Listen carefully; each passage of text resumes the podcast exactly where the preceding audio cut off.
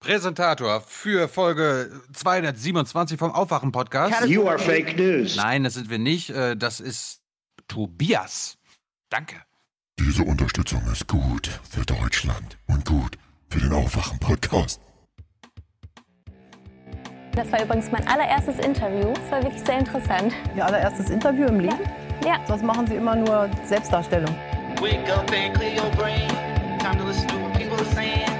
Government is lying again, and the media is acting insane. It's good to stay in bed and ignore the talking heads, but you can sleep when you are dead, so wake up.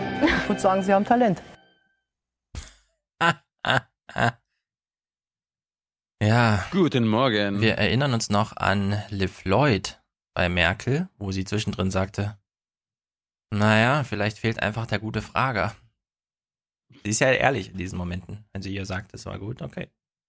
Werden wir ja später noch hören. Aus Sicht von, von Merkel und Seibert lief es sehr, sehr gut, ja. Ja, ich habe nichts davon geguckt, ich lasse mich überraschen. Wir danken Johann, herzlichen Dank. Manuel schickt 50. Grüezi!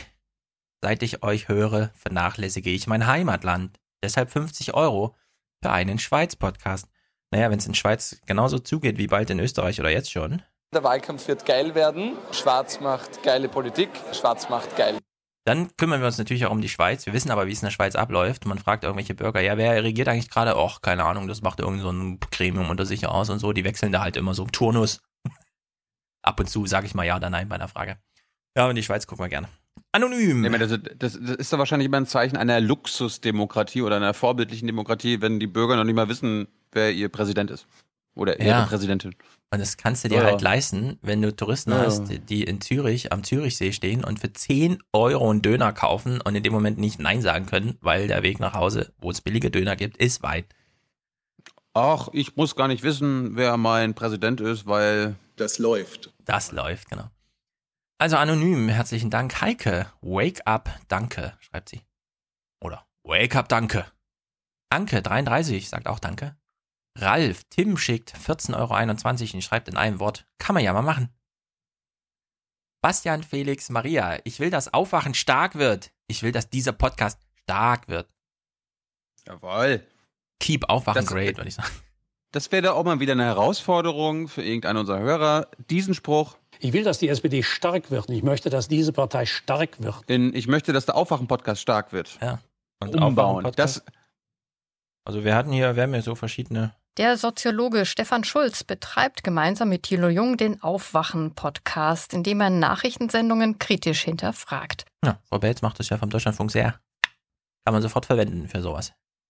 aber wo wir, wo wir schon dabei sind, ähm, wir haben mal wieder einen fleißigen Hörer gehabt. Wieder Christian, der letztens uns das hier geliefert hat. Der Diesel ist für uns alle Neuland. Hat mir jetzt noch mal eine, eine Update-Version von diesem Spruch hier geschickt, Und wir sind stolz darauf, Deutsche zu sein. weil jetzt ist was Neues.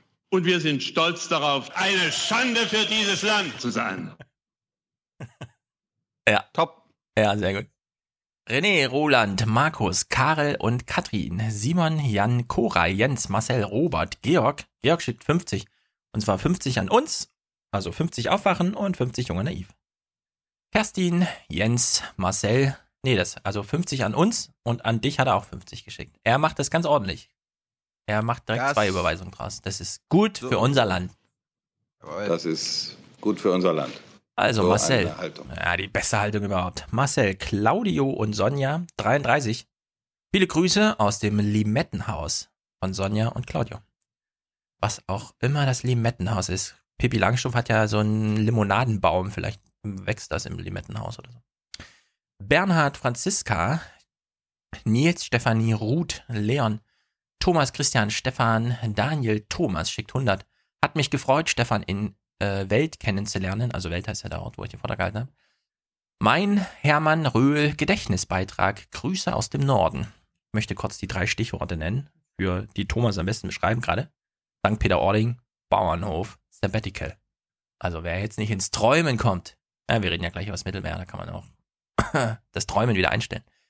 Sascha, Stefan und Mahela schicken 50. Anonym, Alexander, Jakob. Hans war am Dienstag, wie immer, eine Bereicherung. Ja, finden wir auch. Arne, Florian, Danke und weiter so, Jungs. Sebastian Domenico 1 und 0. Das ist die 1 und 0 GmbH, da stand jetzt kein Name dabei, deswegen lese ich so vor. 50 Euro. Fan seit der legendären Folge Blasenplatzen nach der Trump-Wahl.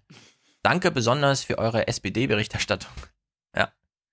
Andreas, längst überfälliger finanzieller Support. Sehe, höre mir auch seit fünf Wochen alle Folgen von 180 bis 100 an und bin nun erst recht von euren wertvollen Einschätzungen überzeugt, zum Beispiel bezüglich US-Wahl, Brexit, Terror etc.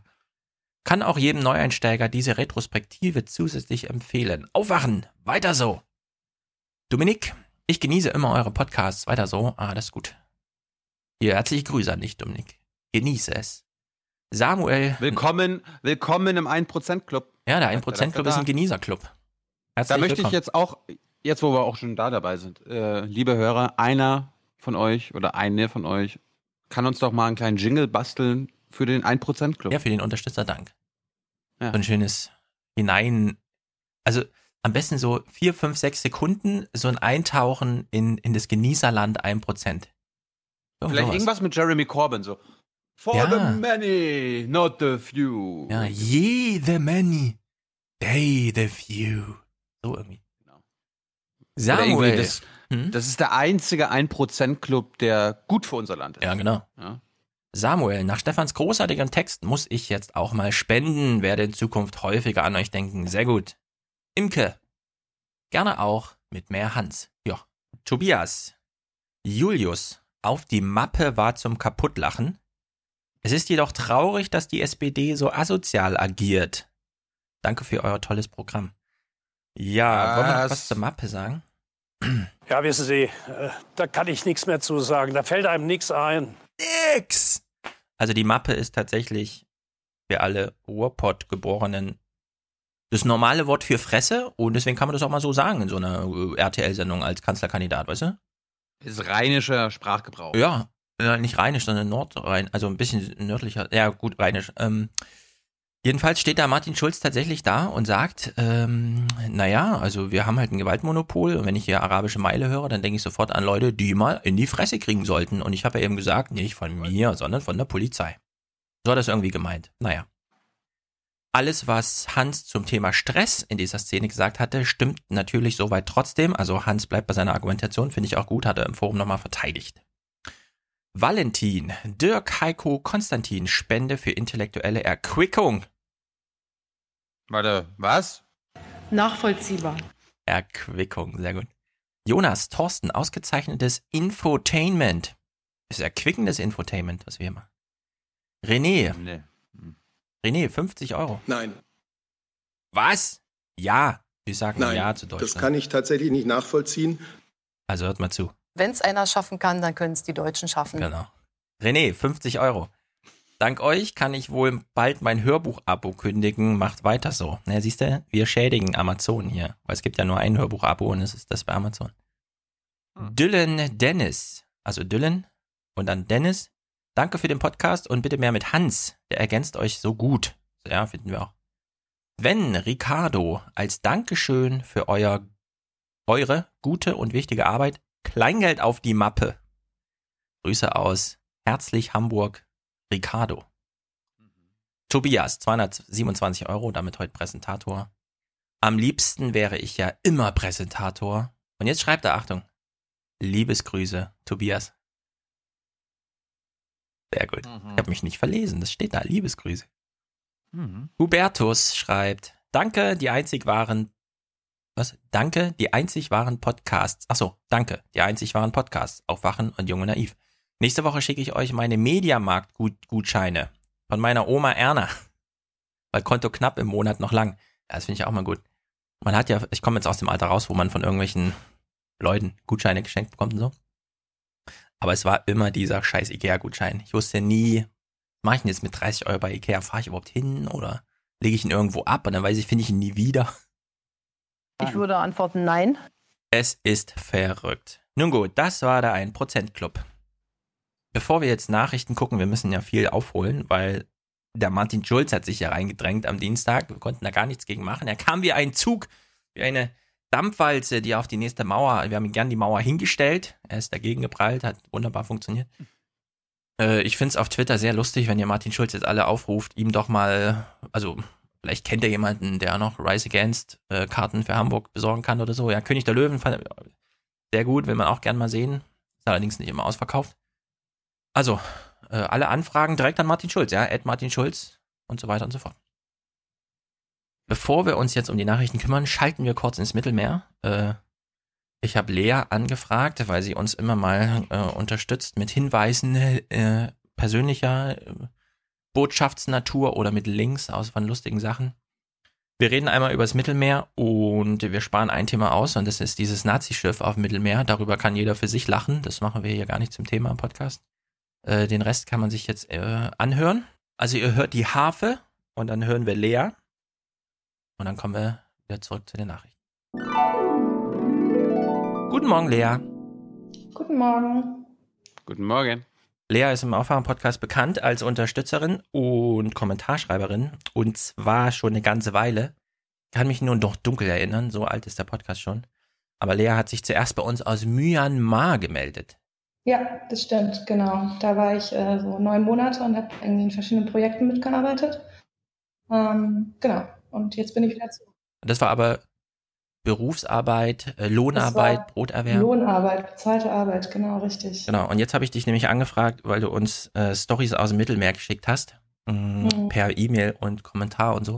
Und ich dachte, nee, das muss jetzt auch mal erzählt werden. Äh, also im Podcast, weil Thilo sitzt immer vor der BBK und stellt dann natürlich auch Fragen und äh, wir wissen immer ungefähr, welche Antworten er bekommt. Und die Frage ist dann immer, pff, welche Rolle spielt die deutsche Bundesregierung eigentlich? Gibt es da nicht noch andere, von denen wir immer recht wenig hören, weil die deutschen Nachrichten ja auch mehr so ein bisschen, naja, abseitig sind bei dem Thema. Deswegen, du, du hast mir geschrieben, äh, du warst jetzt zweimal auf dem Mittelmeer, hast mitgeholfen bei Jugend rettet und hast jetzt äh, einen Monat in Deutschland, bevor du dann mhm. wieder zurückgehst aufs Mittelmeer. Na, das war der Plan, genau. Also eigentlich wollte ich jetzt quasi nächste Woche schon wieder zurück nach Malta, aber jetzt haben wir ja gerade kein Schiff und ähm, hm. dann müssen wir mal gucken, wie es jetzt weitergeht, genau. Ja, lass uns doch mal da anfangen. Was ist mit eurem Schiff eigentlich los? Ja, unser Schiff macht Urlaub in Sizilien, ähm, hat, kriegt regelmäßig Besuch von der äh, italienischen, von italienischen Behörden. Ja. Ähm, so viel mehr wissen wir tatsächlich gar nicht. Ähm, man hört ganz viel aus der Presse. Die Presse weiß auch grundsätzlich ein bis zwei Tage vor irgendwie der Organisation, was eigentlich genau los ist. Ähm, genau, also das ist im Prinzip gerade so die Situation. Also unser Schiff ist beschlagnahmt worden als potenzielles Tatmittel war das eine Präventivbeschlagnahmung. Mhm. Also wir reden hier von Jugend rettet. Das von, ja, genau. Hat ja, man soweit aus den Nachrichten. Die Organisation, für die ich draußen war, wobei ich hier jetzt aber gerade als Privatperson spreche und nicht irgendwie als äh, offiziell Jugend rettet. Genau. Mhm. Wie geht's denn der Besatzung von dem Schiff? Na, also ähm, die Crew, die jetzt auf der letzten Mission war, das dann eben auf sehr äh, unnettem Weg nach Lampedusa beordert wurde oder auf sehr skurrilem Weg nach Lampedusa beordert wurde und dann, also es hieß die ganze Zeit, es wäre eine Routineuntersuchung, im Endeffekt war es das dann halt doch nicht. Ähm, ja, die haben super hart gekämpft. Also ich war irgendwie ähm, vor ein paar Tagen noch mit der Kapitänin von der, von der Mission irgendwie unterwegs und ähm, die hat sehr wenig Schlaf gehabt, musste sehr viele Dokumente unterzeichnen. Ja, äh, hat versucht, irgendwie alles dafür zu tun, das zu verhindern, dass uns unser Schiff genommen wird, aber hatte leider keine Chance gegen diese Papiere von der Staatsanwaltschaft. Die sind natürlich irgendwie äh, ja, maximal angepisst, kann man sagen. Ne? Warum, warum, warum sind die angepisst? Die sind doch bestimmt eure besten Freunde, weil ihr Menschenleben rettet, oder? Äh, du meinst die, die äh, Italiener? Ich meinte, ja. die Crew ist angepisst. Die Italiener weiß ich gar nicht. So. Ich glaube, die haben sich gefreut, dass, äh, dass sie jetzt endlich irgendwie eine, eines von den Schlepperschiffen irgendwie haben. Ähm, du gibst es ja, du gibst es zu, du gibst es jetzt schon ja, zu. Ja, natürlich, natürlich, ja. auf jeden Fall. Also ich gebe auch zu, dass wir irgendwie 500 Euro pro Flüchtling bekommen und ähm, ja, ja, Okay, das müssen wir gleich ähm, aufklären, weil das sind natürlich äh, Witze. Wir wissen immer nicht genau, wie die Ironie funktioniert, mhm. äh, so medial transportiert. Aber bei diesem Nein. Setting, also die Crew, wie groß ist im Üblichen so eine Besatzung von so einem Schiff, die auf eine Mission geht? Zehn Leute oder was? Oder? Mhm, genau, also ähm, Normal sind es 13 Leute plus wir haben zwei Pressebetten. Ähm, da die oft leer sind, werden die dann oft auch durch irgendwie ehemalige Mitglieder nachbesetzt, die dann quasi an Deck noch mitarbeiten. Aber so feste Besatzung sind immer 13 Leute. Äh, und Presse heißt, man könne embedded bei euch mitfahren zu zweit oder was? Genau. Achso, macht, machen, das ja. macht aber niemand? Es gibt Leute, die machen das, es gibt aber auch mal wieder Missionen, da macht es keiner. Und die Crew, die jetzt gerade an Bord war und da in den Hafen beordert wurde, äh, sind die jetzt gerade festgehalten? Also die sind ja nicht eingesperrt Ja, oder inhaftiert, aber dürfen ja. die das Land verlassen und Die sind, die sind schon raus aus Lampedusa. Also die Ah, ja. waren, glaube ich, drei oder vier Tage auf Lampedusa und sind dann äh, zuerst mal zurück nach Malta, wo ja unser Basecamp ist. Und dann ähm, jetzt auch, glaube ich, überwiegend wieder in Deutschland.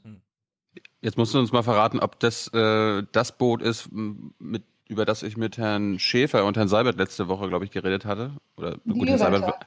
Ja, genau. Das ist Genau. die Juventa. Ja, Mhm. Genau, das ist die Juventa. Die Mhm. ist die schöne, wunderschöne alte Lady.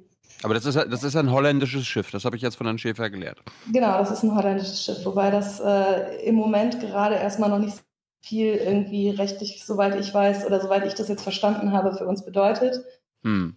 weil es ja so gesehen erstmal, also das Schiff wird ja festgehalten als ja präventive, es ist eine präventive Beschlagnahmung als potenzielles Tatmittel. Also das ist sozusagen das.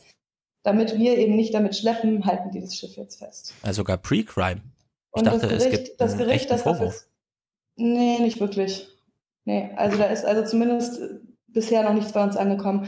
Ähm, es ist so, dass äh, das Gericht, bei dem wir jetzt auch auf Widerspruch und so weiter einlegen könnten, dagegen auch im Moment in Sommerpause ist. Ähm, genau. In, also das in ist Italien, oder? ja, ja, genau. Wenn du in Italien im August einen Autounfall hast, kriegst du erst im September dein Auto repariert. Ja. Hm. Haben wir Ja. gerade erfahren. Das ist bei den Schiffen wahrscheinlich auch so. Wir vertrauen dem italienischen Rechtsstaat, das weißt du doch. Ja, ja, absolut. hast- Ja, ja, das habe ich schon gelernt. Das habe ich schon gelernt. Ich hab, bin da jetzt nicht so ganz bei irgendwie Herr Seibert und so, aber das ist ja egal. Also man kann ja schon mal Was? was irgendwie haben in der Meinung. Ja, ich weiß nicht. Also ich finde so ein paar Sachen, die könnten schon irgendwie anders laufen. So. Bevor wir darüber reden, was anders laufen könnte. Und bevor wir darüber reden, welche Player es so gibt, weil die italienische Regierung ist ja nur eine. Erklär uns doch mal, also ich meine, Thilo ist immerhin so mutig und konfrontiert die Bundesregierung mit irgendwelchen Fragen. Dazu fährt er zehn Minuten mit dem Fahrrad hin, aber er weiß, heute Abend bin ich wieder in meinem Bett, alles ist gut, der Fernseher läuft und so weiter. Ich sitze nur hier und kommentiere das. Und sehr viele Hörer, na, die hören sich zumindest an, was so in den Nachrichten ist, wenn auch nur über Bande, uns oder sonst irgendwie. Wie kommt man auf die Idee, in den Süden zu fahren und dann sich nicht an den Strand zu legen, sondern aufs Mittelmeer zu fahren und irgendwas mit Flüchtlingen zu machen? Also das erstmal das Allerwildeste ist immer, wenn man in so ein Flugzeug steigt mit diesen ganzen Typen nach Malta und dann irgendwie weiß, so, okay, in sechs Tagen bin ich halt irgendwie in der Saison und äh, ziehe Leute aus dem Wasser. Das ist ein ganz komisches Gefühl immer. Ähm, ich glaube, das ist so ein bisschen, ähm, ich kann es gar nicht so richtig beschreiben. Also ich bin irgendwie schon mega lange total angepisst, Sachen, die laufen und ähm, hänge dann irgendwie hier fest in dieser, dieser totalen Hilflosigkeit. So, ich bin halt irgendwie gen- gelernt Krankenschwester und da macht man ja irgendwie schon auch was mit Menschen und so. Ähm, Hm. aber es ist halt irgendwie dann trotzdem so, dann sitzt man da, man kriegt das alles mit und man sieht es halt im Fernsehen und hört es im Podcast und so. Und ja, irgendwie war das dann irgendwann so der Punkt, wo ich gesagt habe, so nee, ich irgendwie, das ist, das überfordert mich auch alles total irgendwie. Also diese Masse an Informationen und diese Masse an Scheiße, die auf der Welt passiert und so.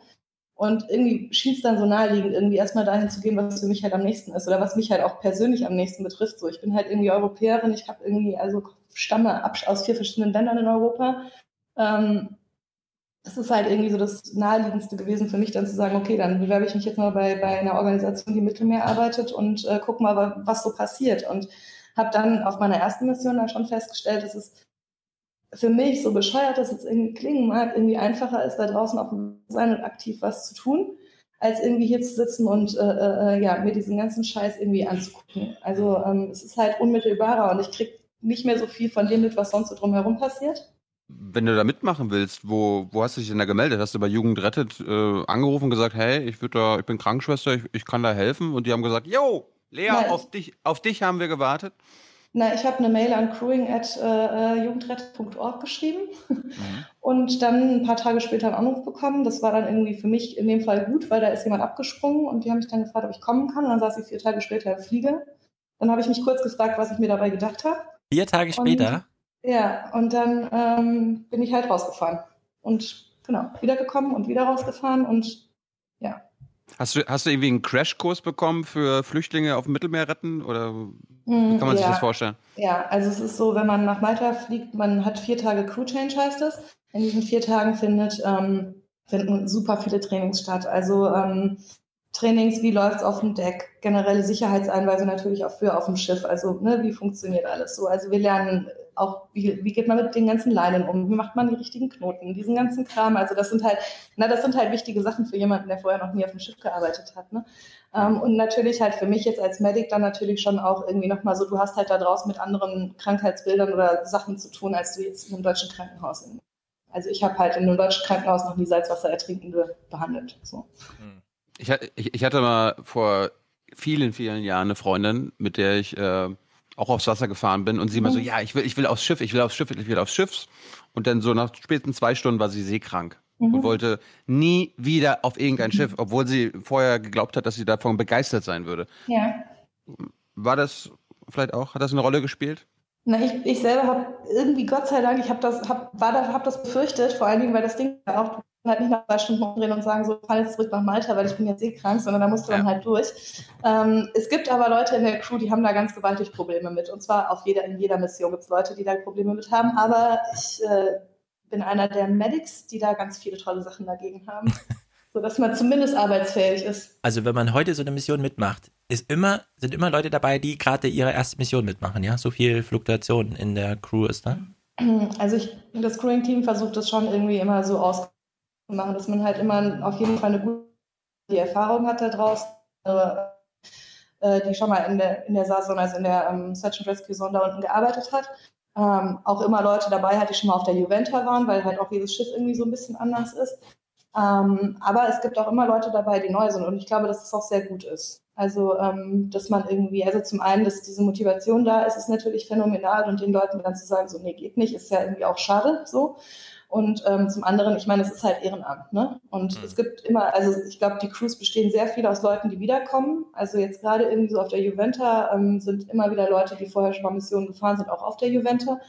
Ähm, aber dass man irgendwie zwischendurch immer mal wieder so frischen Wind hat, ist, glaube ich, auch nicht verkehrt. Also.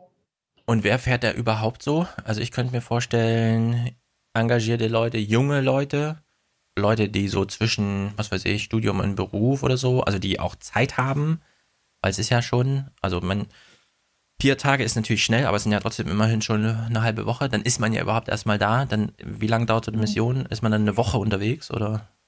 Nein, insgesamt bist du, musst du so mit drei Wochen rechnen mit Cruise und danach ähm, zwölf bis 14 Tage in der Saarzone. Genau. Also wer ja. nimmt sich so einen Monat Zeit? Also wer hat so einen ähm, Monat Zeit also und wer fährt dann es mit? Ist, es ist wirklich total unterschiedlich. Also du hast irgendwie ähm, von den Studenten, die irgendwie Semesterferien haben, bis zum äh, ähm, Berliner Ingenieur, der irgendwie gerade äh, drei Wochen Urlaub hat, irgendwie einfach alles dabei. Selbstständige, äh, Freelancer viel, ähm, aber klar auch die klassischen Aussteiger irgendwie so. Ähm, ja, also es ist letzten Endes alles dabei. Äh, tatsächlich. Also ich würde gar nicht sagen, so das oder das überwiegt jetzt mehr. Klar sind es viele junge Leute, gar keine Frage. Ähm, Leute, die ihr Studium mal für ein halbes Jahr pausieren und sich da engagieren oder für ein paar Monate ähm, pausieren. Ja, also es ist wirklich super unterschiedlich. Und vom Alter her würde ich sagen, schon überwiegend, sagen wir mal so bis Mitte 30, Mitte 30 vielleicht so. Ähm, aber immer mit Ausreißer nach oben, nach unten. Ja. Also wie alt war der Älteste, der mitgefahren ist bei euch? Also ich habe gehört 70, den habe ich aber selber nicht kennengelernt. Bei uns auf der Mission 70. Ja, man genau. muss doch auch körperlich fit sein oder so, ne? Weil das ist ja schon. Ja, solltest du. Ist schon, schon nicht schlecht. Man weiß schon ja nie, wann man da dann tatsächlich einen Einsatz genau. hat und irgendwie genau. loszieht. Ja, also du musst halt auch mit wenig Schlaf umgehen können. Also wenn, wir hatten auf meiner ersten Mission vor allen Dingen hatten wir irgendwie so drei Tage quasi haben wir durchgearbeitet im Prinzip. Also da war ein Tag zu Ende mit einer Rettung nachts um drei oder so. Mhm. Und dann ging der nächste Tag los um vier mit den nächsten Booten, die wir gesehen haben. Ja. Magst du mal für uns deine deine erste Rettung oder den ersten Tag äh, beschreiben, an dem es zu einer Rettung kam? Mhm. Ja, also ähm, ging an, los mit einem Alarm. Wir haben so einen, wir nennen RIP ist unser kleines Rettungsschiff. Ähm, der war um 4 Uhr oder so morgens, weiß ich nicht genau. Dann bin ich hoch, also klare Ansage ist so, wenn RIP-Alarm ist, ist man erstmal auf dem ähm, schmeißt das Ripp ins Wasser oder krant das Ripp ins Wasser. Das läuft mit so einem Kran und danach kann man irgendwie alles andere machen, was man so machen möchte nach dem Aufstehen. Ähm, als, wir auf dem, als ich auf dem Maildeck oben angekommen bin, war das Boot quasi direkt neben uns. das quasi fast in uns reingefahren ist. Das war so ein ähm, mittelgroßes Holzboot. Ich glaube, da waren so knapp 150 Leute oder so drauf. Hatten wir irgendwie Holzboot, das haben wir dann ähm, auf, also man hat zwei Möglichkeiten, Flüchtlinge von diesem Boot runterzuholen. Entweder shuttelt man die mit dem RIP, also fährt immer so zehn Personen von dem Boot zu unserer zur Juventa und holt die dann bei uns an Bord oder man nimmt das Boot auf die Seite von der Juventa und lässt sie dann quasi von deren Boot direkt auf uns, unser Boot übersteigen. Das haben wir dann gemacht. Ähm, und da, derweil waren aber auch schon irgendwie so vier oder fünf andere Boote drumherum. Also das war so, wir hatten dann die ersten, also so viel waren es gar nicht, ich glaube so 90 Leute da so bei uns an Bord und dann derweil das Grip hat halt dann weiter draußen. Ähm, an meinem ersten Tag hatte ich Glück, da hatte ich nicht so richtig medizinische Fälle. Da hatte ich irgendwie ähm, ein paar Schwangere und Kinder, viele Kinder, aber die waren eigentlich alle, da ging es denen relativ gut. Genau, und das war auch ein langer Tag. Also da haben wir nachts um, um 10, 11 oder so gearbeitet dann, also von 4 Uhr morgens Mhm. Genau. Bis dann halt alle Boote evakuiert sind. Genau. Wie, viel, wie viele Leute sitzen da auf so einem, ist das ein Schlauchboot oder? Also es ist unterschiedlich. Es gibt ja zwei Arten von Booten, die bei Alibaba übrigens verkauft werden, als ähm, Refugee-Boot. Ja. Äh, für 800 bis 1000 Dollar, ja. Hatten, hatten wir schon mal verlinkt irgendwann. Ja, ja das ist ganz schön. Ähm, die, da gehen so äh, ja, 120 bis 150 Menschen ungefähr. Ähm, kann man auch noch strecken. Also wir hatten auch schon Boote, die noch voller waren. Ähm, wow. Und dann gibt es diese Holzboote, die gibt es in verschiedenen Größen. Also die gibt es von ganz klein, wo dann so 50 Leute drauf sind, bis zu diesen, wir nennen die immer, das sind dann unsere ultimativen Endgegner. Das sind dann so Holzboote, die haben zwei Decks und da passen bis zu 1000 Menschen halt auf zwei Ebenen quasi drauf. Und What? Ja, das ist, ähm, das ist übel. Vor allem, weil die halt ein wahnsinnig hohes Risiko haben, wenn da irgendwie jetzt zum einen, dass Leute runterfallen, weil diese Decks nicht besonders hoch sind. Zum anderen können die halt sehr, sehr schnell umkippen. Also, ja, das ist, äh, vor denen haben wir immer alle so ein bisschen, also sagen wir mal, sehr großen Respekt. Ja, wenn man sich so ein Boot nähert, ja. ähm, wie, wie, ist die richtige Taktik dann? Äh, weil die kriegen ja auch mit, dass da jemand kommt, der, und mhm. dann will ja irgendwie will jeder der Erste sein. Ist es dann genau, gefährlich, mit dem Boot bis ranzufahren oder dieser kleine Shuttle? Aber das dauert ja dann irgendwie ewig, zwei Tage oder so. Mhm, genau. Na, zwei Tage nicht, wir sind da schon schneller, aber ähm, es dauert auf jeden Fall sicherlich das Allerwichtigste, so dieser allererste Kontakt. Ne? Also wir haben das RIP, das, unser, das Rescue-Boot ist besetzt mit drei Personen, das ist der Fahrer, dann gibt es einen, der ist der Teamleader von dem RIP, und dann gibt es die, die Kontaktperson und die Kontaktperson ist die Person, die dafür zuständig ist, dass ähm, ähm, dass die Flüchtlinge auf dem Boot nicht in Panik ausbrechen. Also ähm, die versucht halt diesen Erstkontakt zu machen, indem man eben winkt, indem man so, hey, wir sind irgendwie aus Libyen und äh, wir sind jetzt irgendwie hier und ihr seid jetzt sicher und so weiter. Und dann fährt man meistens erstmal so ein oder zwei Runden um das Boot rum und mhm. versucht. Also es gibt da keinen Funk oder nichts, sondern man kann wirklich nee, nur Zeichen nee, nee, geben, rufen. und du kannst genau Zeichen geben und rufen, genau. Da musst mhm. du dann, dann, ja, dann versucht man halt irgendwie ja auf irgendwie allen möglichen Wegen zu versuchen, dass da eben keine Panik ausbricht und dass ähm, man so sich einen Erstüberblick verschafft. Das ist für uns immer ganz wichtig zu wissen, wie viele Frauen und Kinder sind an Bord und hat man mit Schredder an Bord, die irgendwie ähm, schnell behandelt werden müssen. Genau, und dann versuchen die, also normalerweise ist es so, dass die Kontaktperson dann versucht, irgendwie einen zu finden, der entweder Deutsch oder Französisch, je nachdem, was die Kontaktperson eben spricht, äh, äh, spricht und so wirkt, als hätte er das Boot halbwegs im Griff und dann mit dem in eine 1 zu 1 Kommunikation geht und diesem, dieser Person dann eben erklärt, wie es jetzt weitergeht. Hm, jetzt unabhängig von diesem, darüber reden wir auch noch, diesen Code of Conduct, den man da irgendwie mit den Italienern unterzeichnen muss und so weiter. Man ist ja auf, also äh, wie nennt man das, öffentliches Gewässer, ja. Also da gibt es jetzt erstmal internationales Gewässer, internationales Gewässer da gibt es also irgendein allgemeines Seerecht, aber es gibt jetzt erstmal kein Länderrecht, also so Sachen wie Europa will Schlepperei verhindern, weiß nicht genau, wie das geregelt ist, aber wenn da jetzt so ein Schiff ist und es droht erstmal nicht unterzugehen, sondern ist noch fahrtüchtig, darf man grundsätzlich da überhaupt hinfahren und die Leute irgendwie umladen? Also war das vorher, wie war das denn vorher geregelt, bevor das jetzt so explizit, aber ein bisschen fadenscheinig verboten wurde? Oder, ja, oder, anders, oder anders gefragt, wann ist ein Schiff in Seenot und wann noch nicht? Genau, also das ist ja sowas, was bis jetzt ja gar nicht wirklich definiert war und was jetzt aber der Dienst des Bundestages ja irgendwie definiert hat, dass diese Flüchtlingsboote eigentlich per se in dem Moment, wo sie eigentlich im offenen Wasser sind, nicht mehr, nicht mehr seetüchtig sind. Also man muss sich das halt so vorstellen, die haben grundsätzlich nicht genug Benzin, die haben grundsätzlich wenig bis gar kein Wasser an Bord ähm, die sind ja der prallen Sonne ausgesetzt. Wir hatten Tage da draußen, da war es 45 Grad. Das ist natürlich irgendwie auch echt ungeil, so wenn du da irgendwie so zehn Stunden auf dem Wasser treibst. Ähm, genau, also deswegen halt, das hat ja der Wissenschaftliche Dienst des Bundestags dann abschließend irgendwie jetzt auch, also quasi zumindest aus der Richtung irgendwie jetzt mal so geklärt. Ähm, ich ich würde es halt auch genauso definieren, weil diese Boote sind ja, also ich glaube, es ist so definiert, dass ein Boot, das irgendwie nicht in der Lage ist, ähm, alleine einen sicheren Hafen zu erreichen, ist in Seenot und das sind diese Boote halt alle. Auch Ähm, wegen der Überbeladung, ne? Ist ja wie auf einer Genau. deutschen Autobahn. Ja, ja, genau, sobald richtig. nur droht durch Überbeladung oder Falschbeladung, irgendwas wird ja sofort stillgelegt. Also könnte man genau. sagen, sobald man so ein Schiff sieht, ist man erstmal so berechtigt, äh, Leben zu retten, auch wenn das Schiff erstmal, also Absolut. wenn man nicht aus dem Wasser fischen muss, noch nicht. Na, ne? es ist ja, ich meine, was die Alternative wäre halt ein Schiff drin und warten darauf, dass oder manövrierunfähig wird, weil es Benzin alle ist. Also Mhm. kann man auch machen, aber ist halt irgendwie Quatsch so. Ja, also wie ist denn da eure Diskussion? Weil wenn jetzt dieser Code of Conduct äh, da ist und da heißt es, man darf nicht mehr umladen. Äh, gilt da noch so eine Seenotdefinition, wie wir sie jetzt hatten? Also da ist grundsätzlich überbeladen und das kommt gar nicht vorwärts? Das oder? Umladen, das Umladen ist ja anders gemeint. Also das Umladen geht ja nicht von den von Booten auf die Juventa zum Beispiel, das ist nicht die Diskussion im Code of Conduct. Sondern die Diskussion im Code of Conduct ist, dass wir von der Juventa zum Beispiel die Schiffe bis jetzt immer ähm, an, an größere Rettungsschiffe, also zum Beispiel was Prudence von MSF übergeben haben, die Aquarius, also es gibt halt mehrere größere Schiffe, die mehr Kapazitäten haben. Auf die Juventa gehen offiziell, glaube ich, 220 Menschen, wir können das stretchen bis 500, aber damit sind wir faktisch auch manövrierunfähig. Also dann können wir noch zwei, drei Knoten fahren und das ist halt nichts. Also damit können wir halt keine längeren Strecken zurücklegen. Ähm, und das soll uns halt verboten werden. Also die, das Schiff, das die Leute aus dem Wasser fischt, um es mal so salopp zu sagen, ist dann das, das auch dafür verantwortlich ist, die nach Italien zu bringen. Und das würde für uns halt bedeuten, ein Gummiboot und danach müssen wir nach Italien, weil danach haben wir keine Kapazitäten mehr. Ach Und wir so. fahren halt aus der Saison nach Italien 48 Stunden plus wieder zurück, plus diese ganzen Prozesse in Lampedusa, die ja auch immer Ewigkeiten dauern.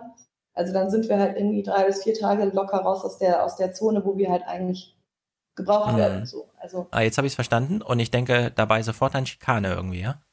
Wenn man sagt, nee, ihr müsst dann anderes, bis, ja. bis nach Europa zurückfahren und dann wieder und dann ist Ja. man vier Tage unterwegs. Und Genau. Also es macht auch, es macht auch überhaupt keinen Sinn. Also es gibt dafür, es gibt dafür einfach keine sinnvolle Erklärung. So. Haben irgendwelche bisher deutschen Seenettung, Seenotrettungsorganisationen das Ding unterschrieben? Äh, es haben welche unterschrieben. Ähm, ich weiß Ah. jetzt allerdings gar nicht genau. Wir sind dann nachher nochmal, es hätten, war ja das, was wir auch gemacht haben. Wir waren ja auch im Gespräch mit den Italienern und im Innenministerium, oder nicht wir, sondern Jugend rettet, ähm, und haben versucht, da irgendwie Kompromisse auszuhandeln. Und das, äh, zum Beispiel SOS Mediterranee hat jetzt einen unterschrieben, in dem aber ganz klar drin steht, dass der Code of Conduct nie über geltendem Recht steht, womit der halt hinfällig ist. Das ist halt lächerlich so.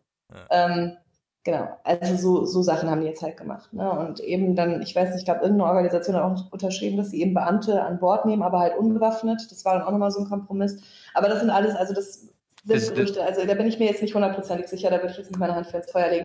bleiben wir mal noch kurz auf dem Mittelmeer. Äh, die Schlepper, also diejenigen, die von Libyen aus die Menschen in die Boote setzen, äh, vorher noch schnell abkassieren und dann, also äh, das ist so eine Schlepperdefinition, bei der habe ich schon von Anfang an gedacht, okay, das ist von mir aus, ist das die Definition eines Schleppers, das ist ein Verbrechen. Äh, die Regierung war ja da ganz schnell hinterher, also schon vor zwei Jahren mit irgendwas ist mit den Booten und die müssen wir zerstören und dann war die Frage, was ist eigentlich ein Flüchtlingsboot und was ist ein Fischerboot und dann konnte man es nicht gut auseinanderhalten. Jetzt hat sich ja dieser Schlepperbegriff irgendwie erweitert im Sinne von äh, auch wer rettet, gilt als Schlepper. Ähm, wann kam das so in die Diskussion und wie hat das, ähm, weil das für mich auch so, also zumindest als Außenstehender, das erste Mal so der Move war von den Regierungen in Europa, klar zu sagen, äh, wir wollen euch hier gar nicht. Äh, also ihr macht das zwar und ihr findet da auch Bewunderung, aber eigentlich wollen wir das gar nicht. Wir packen euch jetzt mit in die Definition der Schlepper und über die Schlepper reden wir schon seit Jahren, wie böse die sind. Äh, wie, wie hat dieser ähm, Schwenk in der Diskussion ja, ähm, die Moral verändert oder auch das, die, das, das Engagement und die Motivation? Das fing ja irgendwie an, Anfang des Jahres Signale geben und mit den Schleppern kooperieren und so weiter. Und das hat sich dann so zugespitzt irgendwie und ist dann eben auch in die Debatte hier nach Deutschland übergeschwappt. Und als die Messier so gesagt hat, das wären irgendwie, es gäbe dafür Beweise, da hat er halt einfach gelogen, weil das sind halt Sachen, die stimmen nicht. Also ich kann, gut, ich kann es jetzt nicht für jede Organisation zu 100 Prozent sagen, aber für, für die Organisation, mit der ich jetzt draußen war, und für die Juventa kann ich jetzt sagen, es ist einfach totaler Bullshit. Ähm, und das sind halt einfach Lügen gewesen. Und das war sicherlich bestimmt so dieser, dieser Start von dieser Kampagne gegen, äh, äh, gegen die Organisationen, die da draußen halt eben versuchen, humanitären Korridor zu schaffen, um halt eben zu verhindern, dass Menschen da draußen irgendwie ertrinken.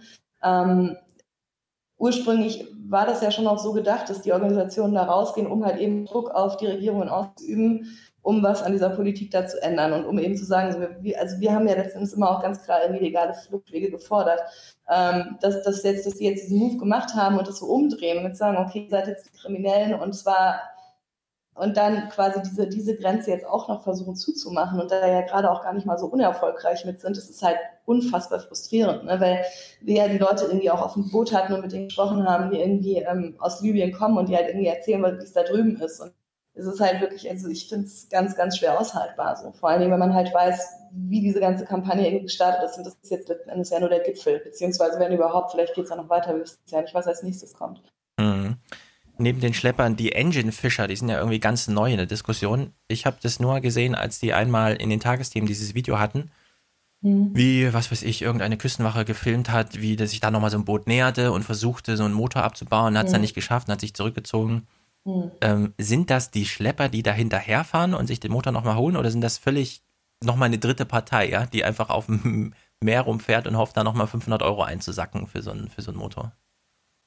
Ich würde sagen, das sind die keine Schlepper, also weil ich meine, die Schlepper, die verdienen halt einen Arsch voll Kohle so und diese Boote, das sind halt so kleine Fischer-Dingis, die halt irgendwie, also nein, ich würde sagen, das sind keine Schlepper, auf gar keinen Fall. Ähm, das sind, wir nennen die halt Engine-Fischer, ich finde das total lustig, dass alle Medien das übernommen haben, weil das ist so ein interner Begriff irgendwie bei uns. Ähm, die fahren den NGO-Schiffen hinterher, warten, die Boote finden und äh, gehen dann hin und montieren die Motoren ab. Die sind gefährlich oder nicht, nicht gut einschätzbar, in Teilen gefährlich. Wir können es immer schlecht einschätzen, versuchen halt Konfrontationen mit denen zu vermeiden. Irgendwie, wenn's, äh, ne? Also wir legen uns mit denen nicht an.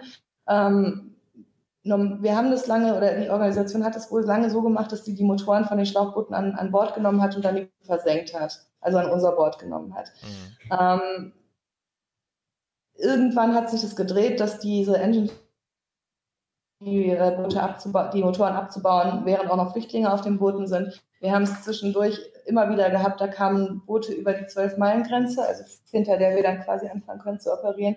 Die hatten schon keine Motoren mehr, die sind dann quasi rausgedriftet, weil die eben dann schon davor abgebaut wurden. Ähm, wie die zu diesem ganzen Netzwerk gehören, ich kann es nicht einschätzen. Ich weiß es nicht. Mhm. Ich weiß es wirklich nicht. Also natürlich haben sie da sind es Akteure, die einfach da, ja. Bei, bei wie vielen der Booten, die ihr findet, die euch erreichen, fehlen denn die äh, Motoren? Kann man das sagen? Ähm, also ich hatte das, glaube ich, tatsächlich das erste Mal, dass wir Boote äh, äh, gespottet haben, irgendwie, die ähm, keine Motoren mehr hatten. Das waren, glaube ich, drei Schlauchboote. Mhm. Das war das aber das erste Mal. Normalerweise ist das schon so, warten, bis die irgendwie sicher sind, dass wir sie gefunden haben, die Boote. Und ja. anfangen, die Leute rauszuholen. Naja. Ähm, Libyen. Oder Libyen, so rum heißt es ja. Äh, ja. Das ist ja nun, also hm, gut, wir kennen das irgendwie so als Gaddafis Land und so.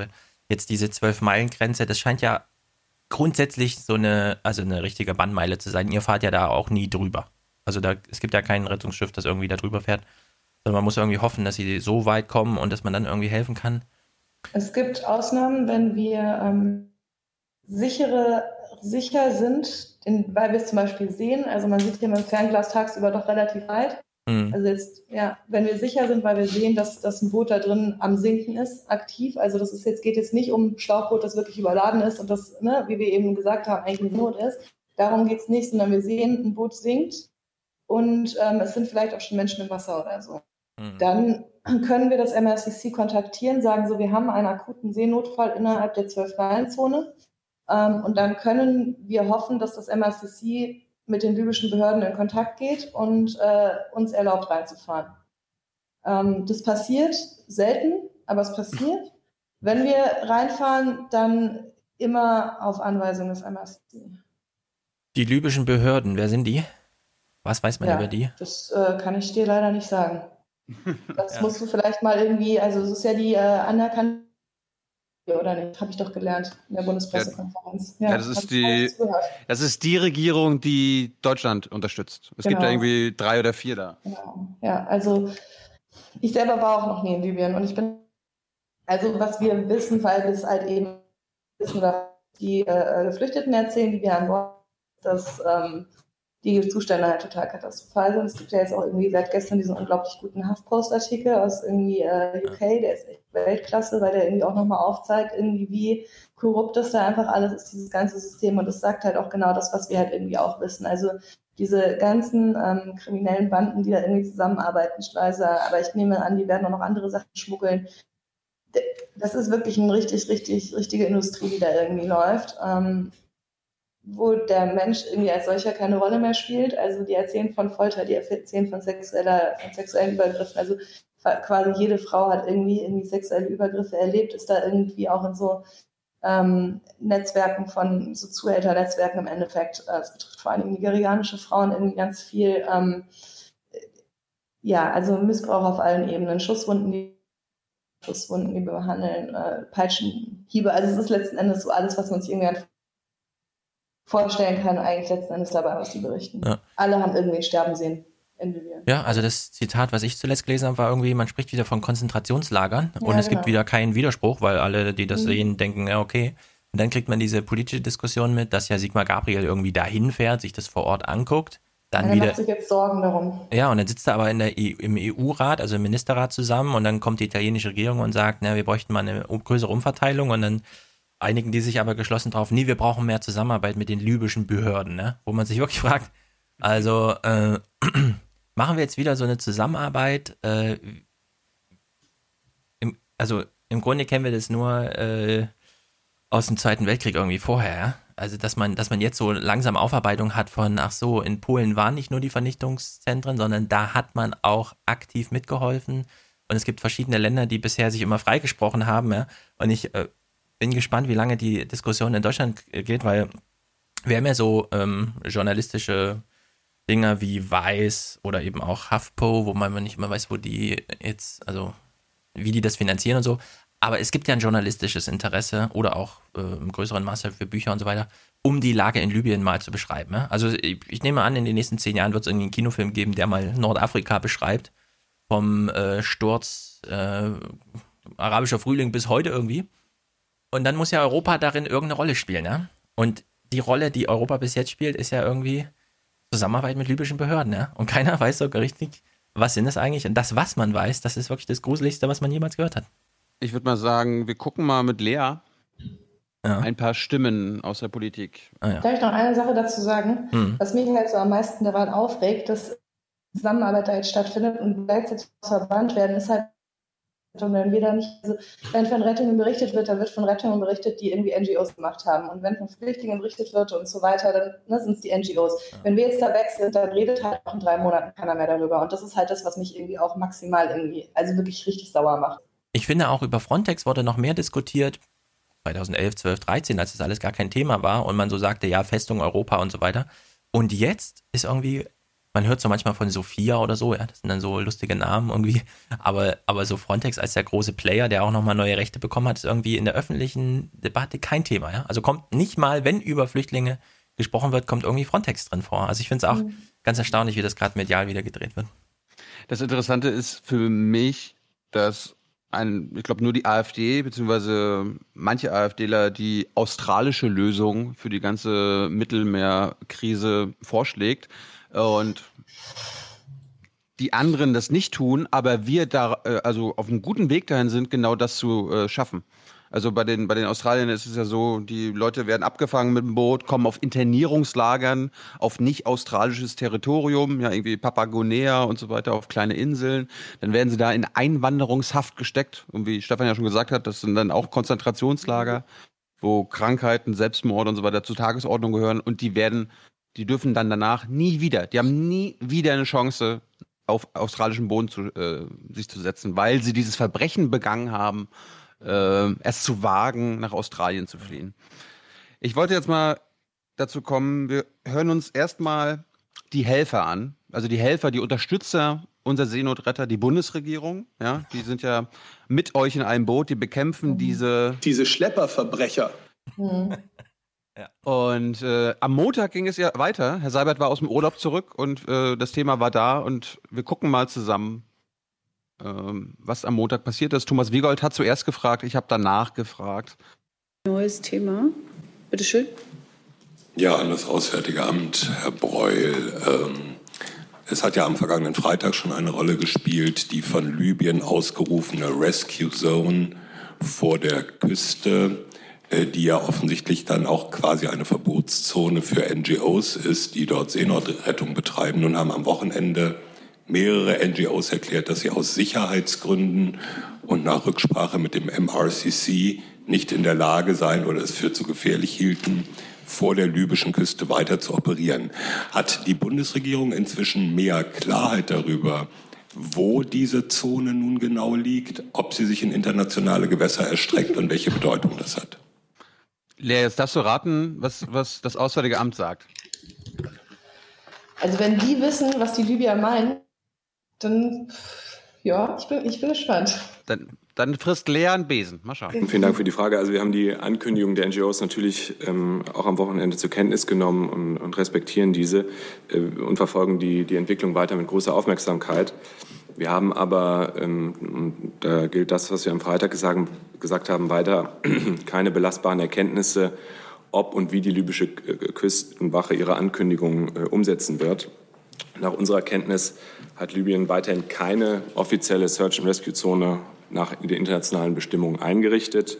Das kann nämlich nicht durch einseitige Erklärungen erfolgen, sondern in Abstimmung mit den Nachbarstaaten und muss dann auch offiziell notifiziert werden bei der International Maritime Organization, die Teil der UN-Familie ist. Äh, wir erwarten natürlich insgesamt von der Küstenwache und von der Einheitsregierung, dass sie sich an internationales Recht halten. Ja, äh, sorry, das, der Herr Breul ist neu. Der ist jetzt quasi die, die AA-Version von Frau Demmer. Ja, also der, der, kann, der, kann nur, der kann nur vorlesen. Aber wir hören mal weiter. Nun muss ich leider noch mal die Frage wiederholen, die Ihr Kollege Schäfer vergangenen Freitag als merkwürdig klassifiziert hat. Was hat die Bundesregierung dafür vorgesehen, äh, deutsche Staatsbürger zu schützen, die als NGO-Mitglieder in internationalen Gewässern in eine mögliche Rescue Zone einfahren und dort bedroht werden von der libyschen Küstenwache? Ja, also ich kann vom Prinzip nur das ähm, wiederholen, was Herr Schäfer gesagt hat. Wir äh, leisten ja jetzt keine präventiven Schutzmaßnahmen äh, für, für deutsche Staatsangehörige, sondern äh, kümmern uns dann äh, um Staatsangehörige, wenn sie in Not geraten. Und das gilt natürlich. Eine noch. Ganz kurz. Das verstehe ich jetzt nicht ganz. Also wir reden über internationale Gewässer, in denen sich deutsche Staatsbürger, wenn sie die geltenden Bestimmungen einhalten, natürlich aufhalten dürfen. Wenn nun ein Anrainerstaat der Meinung ist, in diesen internationalen Gewässern äh, Gewalt ausüben zu müssen, äh, sagt dann die Bundesregierung, naja, präventiv können wir da eh nichts tun. So verstehe ich Sie jetzt. Nein, ähm, Sie haben in der Frage selbst jetzt schon viele äh, Wenns äh, und, und Falls äh, benutzt. Äh, das äh, machen wir nicht. Äh, wir, wir, bemühen uns jetzt darum, den Sachverhalt aufzuklären. Ich habe Ihnen gerade gesagt in meiner einleitenden Antwort, dass man so eine Search-and-Rescue-Zone nicht einfach irgendwie durch den libyschen Offizier ausrufen kann, sondern dass es dafür Bestimmungen gibt. Und äh, wir bemühen uns jetzt um Aufklärung, äh, was da genau stattfindet. Und dann werden wir natürlich mit unseren europäischen Partnern gemeinsam überlegen, äh, was das zum Beispiel auch für unsere maritime Mission vor Ort heißt. Die nächste Frage dazu hat der Kollege Jung. Bitte schön. Nee, der Kollege Jung hat dazu. Äh, kurze Frage, Kollege Zips, Sie wollen zu diesem Thema, dann setze ich Sie sofort auf die Liste und nehme Sie da wieder raus. Okay. Herr Breul, Herr Schäfer hatte in der letzten Wochen immer wieder betont, dass es auch schon mal Fälle gab, wo äh, Deutsche von, der, von, von Libyen oder von der libyschen Küstenwache in irgendeiner Weise gerettet werden oder befreit werden mussten. Können Sie uns da mal Einblicke geben? Äh, welche Fälle gab es da in den letzten, äh, also in diesem Jahr, sagen wir mal in diesem Jahr? Und Herr Seibert, äh, steht die Bundesregierung eigentlich grundsätzlich an der Seite der deutschen NGOs im Mittelmeer? Ja, also zu konkreten Einzelfällen kann ich Ihnen jetzt nicht berichten. Nichts berichten. Ja, das nachreichen? Ja? Das ist ein Ja? Guck mal. oh Gott. Also zunächst einmal sind wir uns ja, glaube ich, einig. Lea, du darfst jetzt raten. Steht Herr Seibert als Stimme der Bundesregierung hinter euch? Auf gar keinen Fall. Der steht auf gar keinen Fall hinter uns. Nein, so naiv bin ich nicht. Wir hören uns mal ja. an, wie sich das anhört, wenn er. Genau. Wir hören, mal, wir hören mal an, wie ein Nein sich anhört. Nicht, dass es erstmal wichtig ist, ein klares Lagebild zu bekommen über das, was dort innerhalb und angeblich außerhalb äh, der libyschen Gewässer äh, stattfindet. Wir beobachten das mit großer Aufmerksamkeit und äh, haben aber diese belastbaren Erkenntnisse noch nicht. Die müssen erstmal hergestellt werden. Ansonsten haben wir es äh, für sehr richtig gehalten und unterstützt, dass äh, Italien diese Initiative ergriffen hat, mit den äh, in der Seenotrettung tätigen Schiffen der Nichtregierungsorganisationen einen Verhaltenskodex aufzustellen, abzuschließen. Das ist aus unserer Sicht sinnvoll, weil es mehr Koordination bringt, dadurch auch wahrscheinlich das Retten von Menschenleben ermöglicht, erleichtert. Und äh, es ist gut, dass mit mehreren NGOs es dazu bereits ähm, eine Einigung gegeben hat. Grundsätzlich kann ich nur sagen, und das wird der Kollege des Auswärtigen Amtes bestätigen, die Bundesregierung ist immer auf der Seite der äh, körperlichen Unversehrtheit, selbstverständlich äh, deutscher Staatsbürger. Ich hatte aber explizit äh, nach der Unterstützung für deutsche NGOs auf dem Mittelmeer gefragt. Das haben Sie jetzt nicht beantwortet, Herr Seibert. Es sind Nichtregierungsorganisationen. Wir sind als Bundesregierung äh, in der europäischen Mission Sophia äh, mit Schiffen der Bundesmarine beteiligt und äh, auch die nehmen eine lebensrettende, ähm, neben ihren anderen Aufgaben lebensrettende Aufgaben wahr. Ich habe das nur äh, als Anlass gesehen, weil Sie am Anfang von den Weißhelmen gesprochen haben, die auch eine NGO sind, deren Unterstützung Sie uns hier vorgetragen haben. Aber wenn es um deutsche NGOs geht, die in Gefahr sind auf dem Mittelmeer, äh, entweder von Rechtsextremen oder von Libyern, dann kommt da, kommen da keine unterstützenden Worte. Ich glaube, es ist nicht sinnvoll, immer alles in einen Topf zu werfen. Dass wir äh, es unterstützen und auch für richtig halten, dass äh, dort Schiffe im Einsatz sind, um Menschen retten zu leben, äh, Menschen, Menschenleben zu retten. Das ist hier doch vielmals ausgedrückt worden. Nichtsdestotrotz sind auch dabei Regeln einzuhalten. Deswegen finden wir es richtig, äh, dass ein Verhaltenskodex zwischen der italienischen Regierung und verschiedenen Nichtregierungsorganisationen aufgestellt worden ist.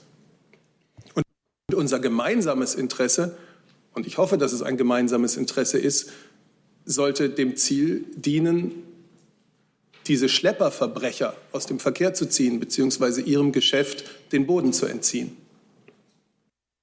Das heißt, die Bundesregierung will mit euch zusammenarbeiten, um diese, diese Schlepperverbrecher zu bekämpfen. Mhm. Habe ich jetzt ja, verstanden. Ja, ja, das ist aber halt einfach nur mal nicht, was wir uns selber als Aufgabe geben. Und wenn man im Vereinszweck von irgendwie den NGOs reinguckt, steht da halt irgendwie nirgendwo drin, dass wir Schlepper bekämpfen, sondern steht da drin, dass wir Menschen retten.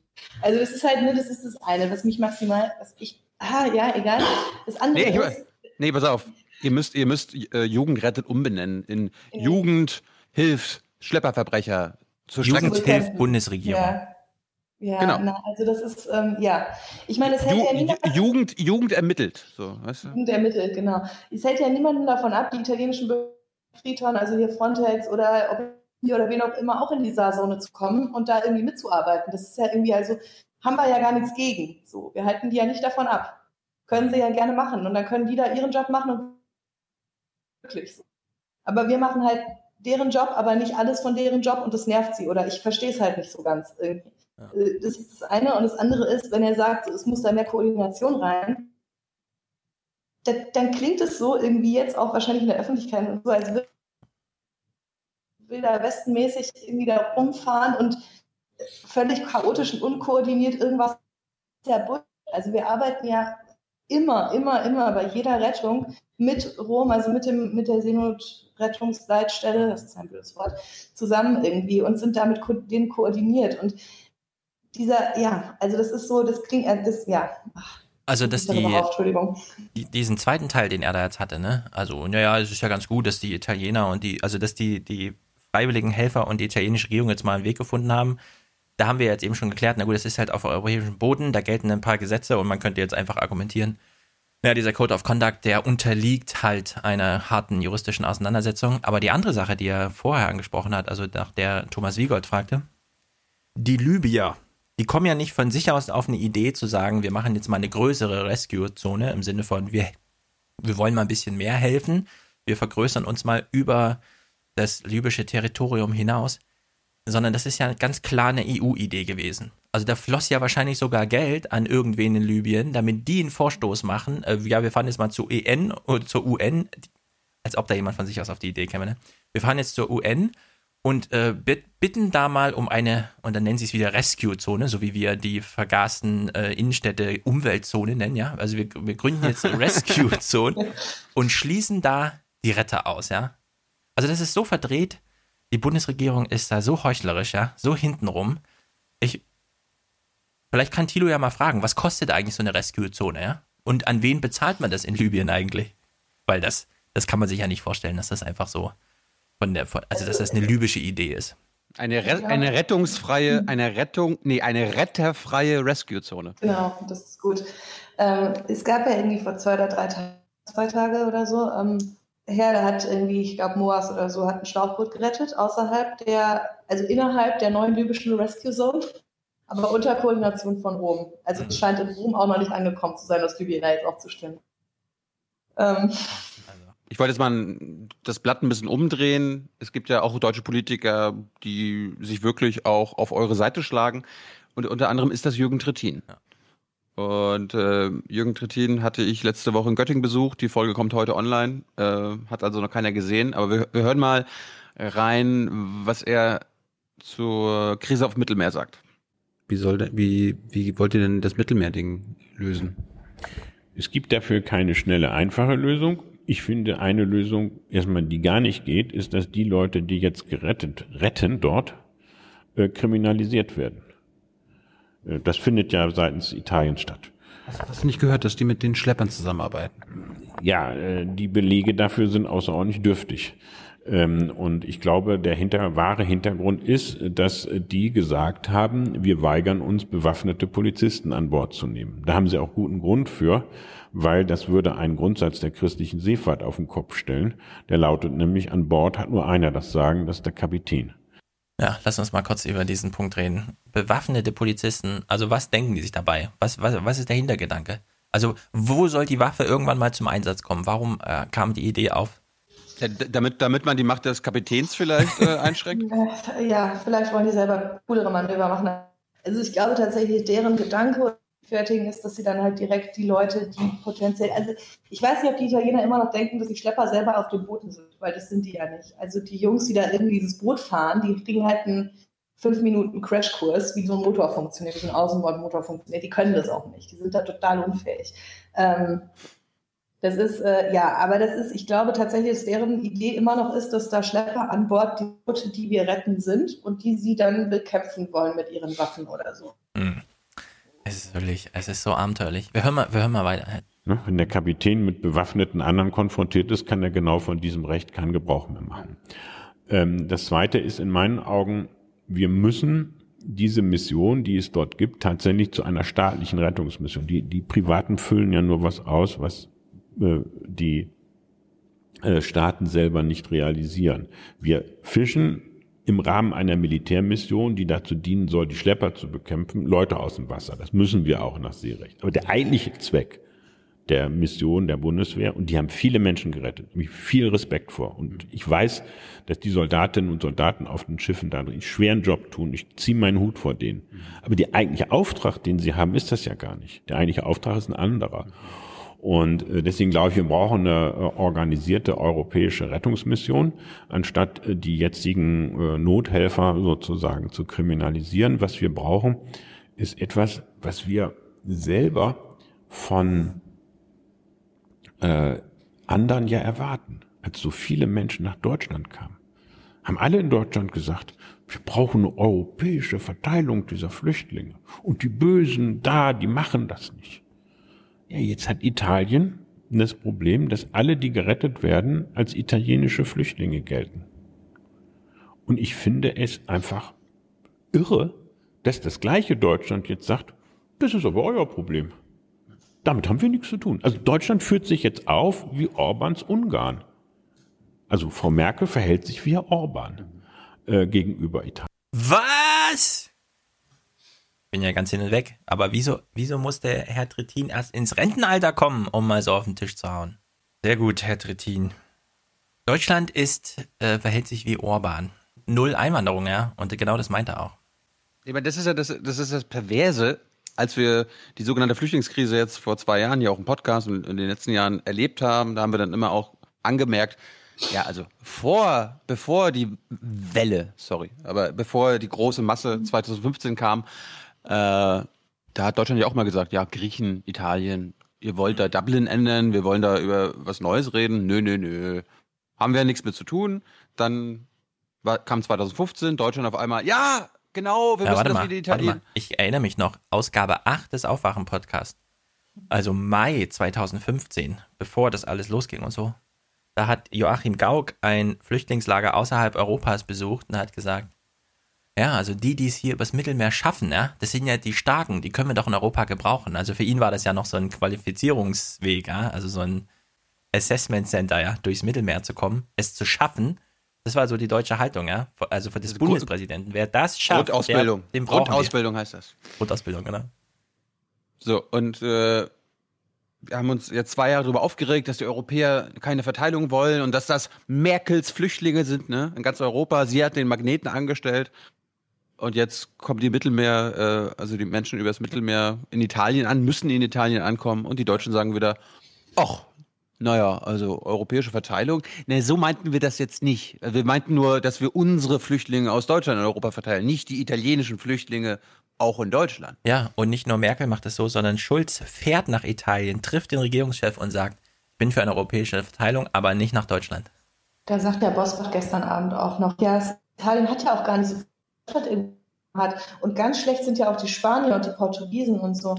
Also das ist so, es, äh, Dabei haben die, dabei haben die doch wahrscheinlich angeboten, zusammen mit Italien, äh, ja, wir können auch an unseren Häfen Leute hinbringen, solange wir das jetzt irgendwie verteilungsmäßig hinkriegen.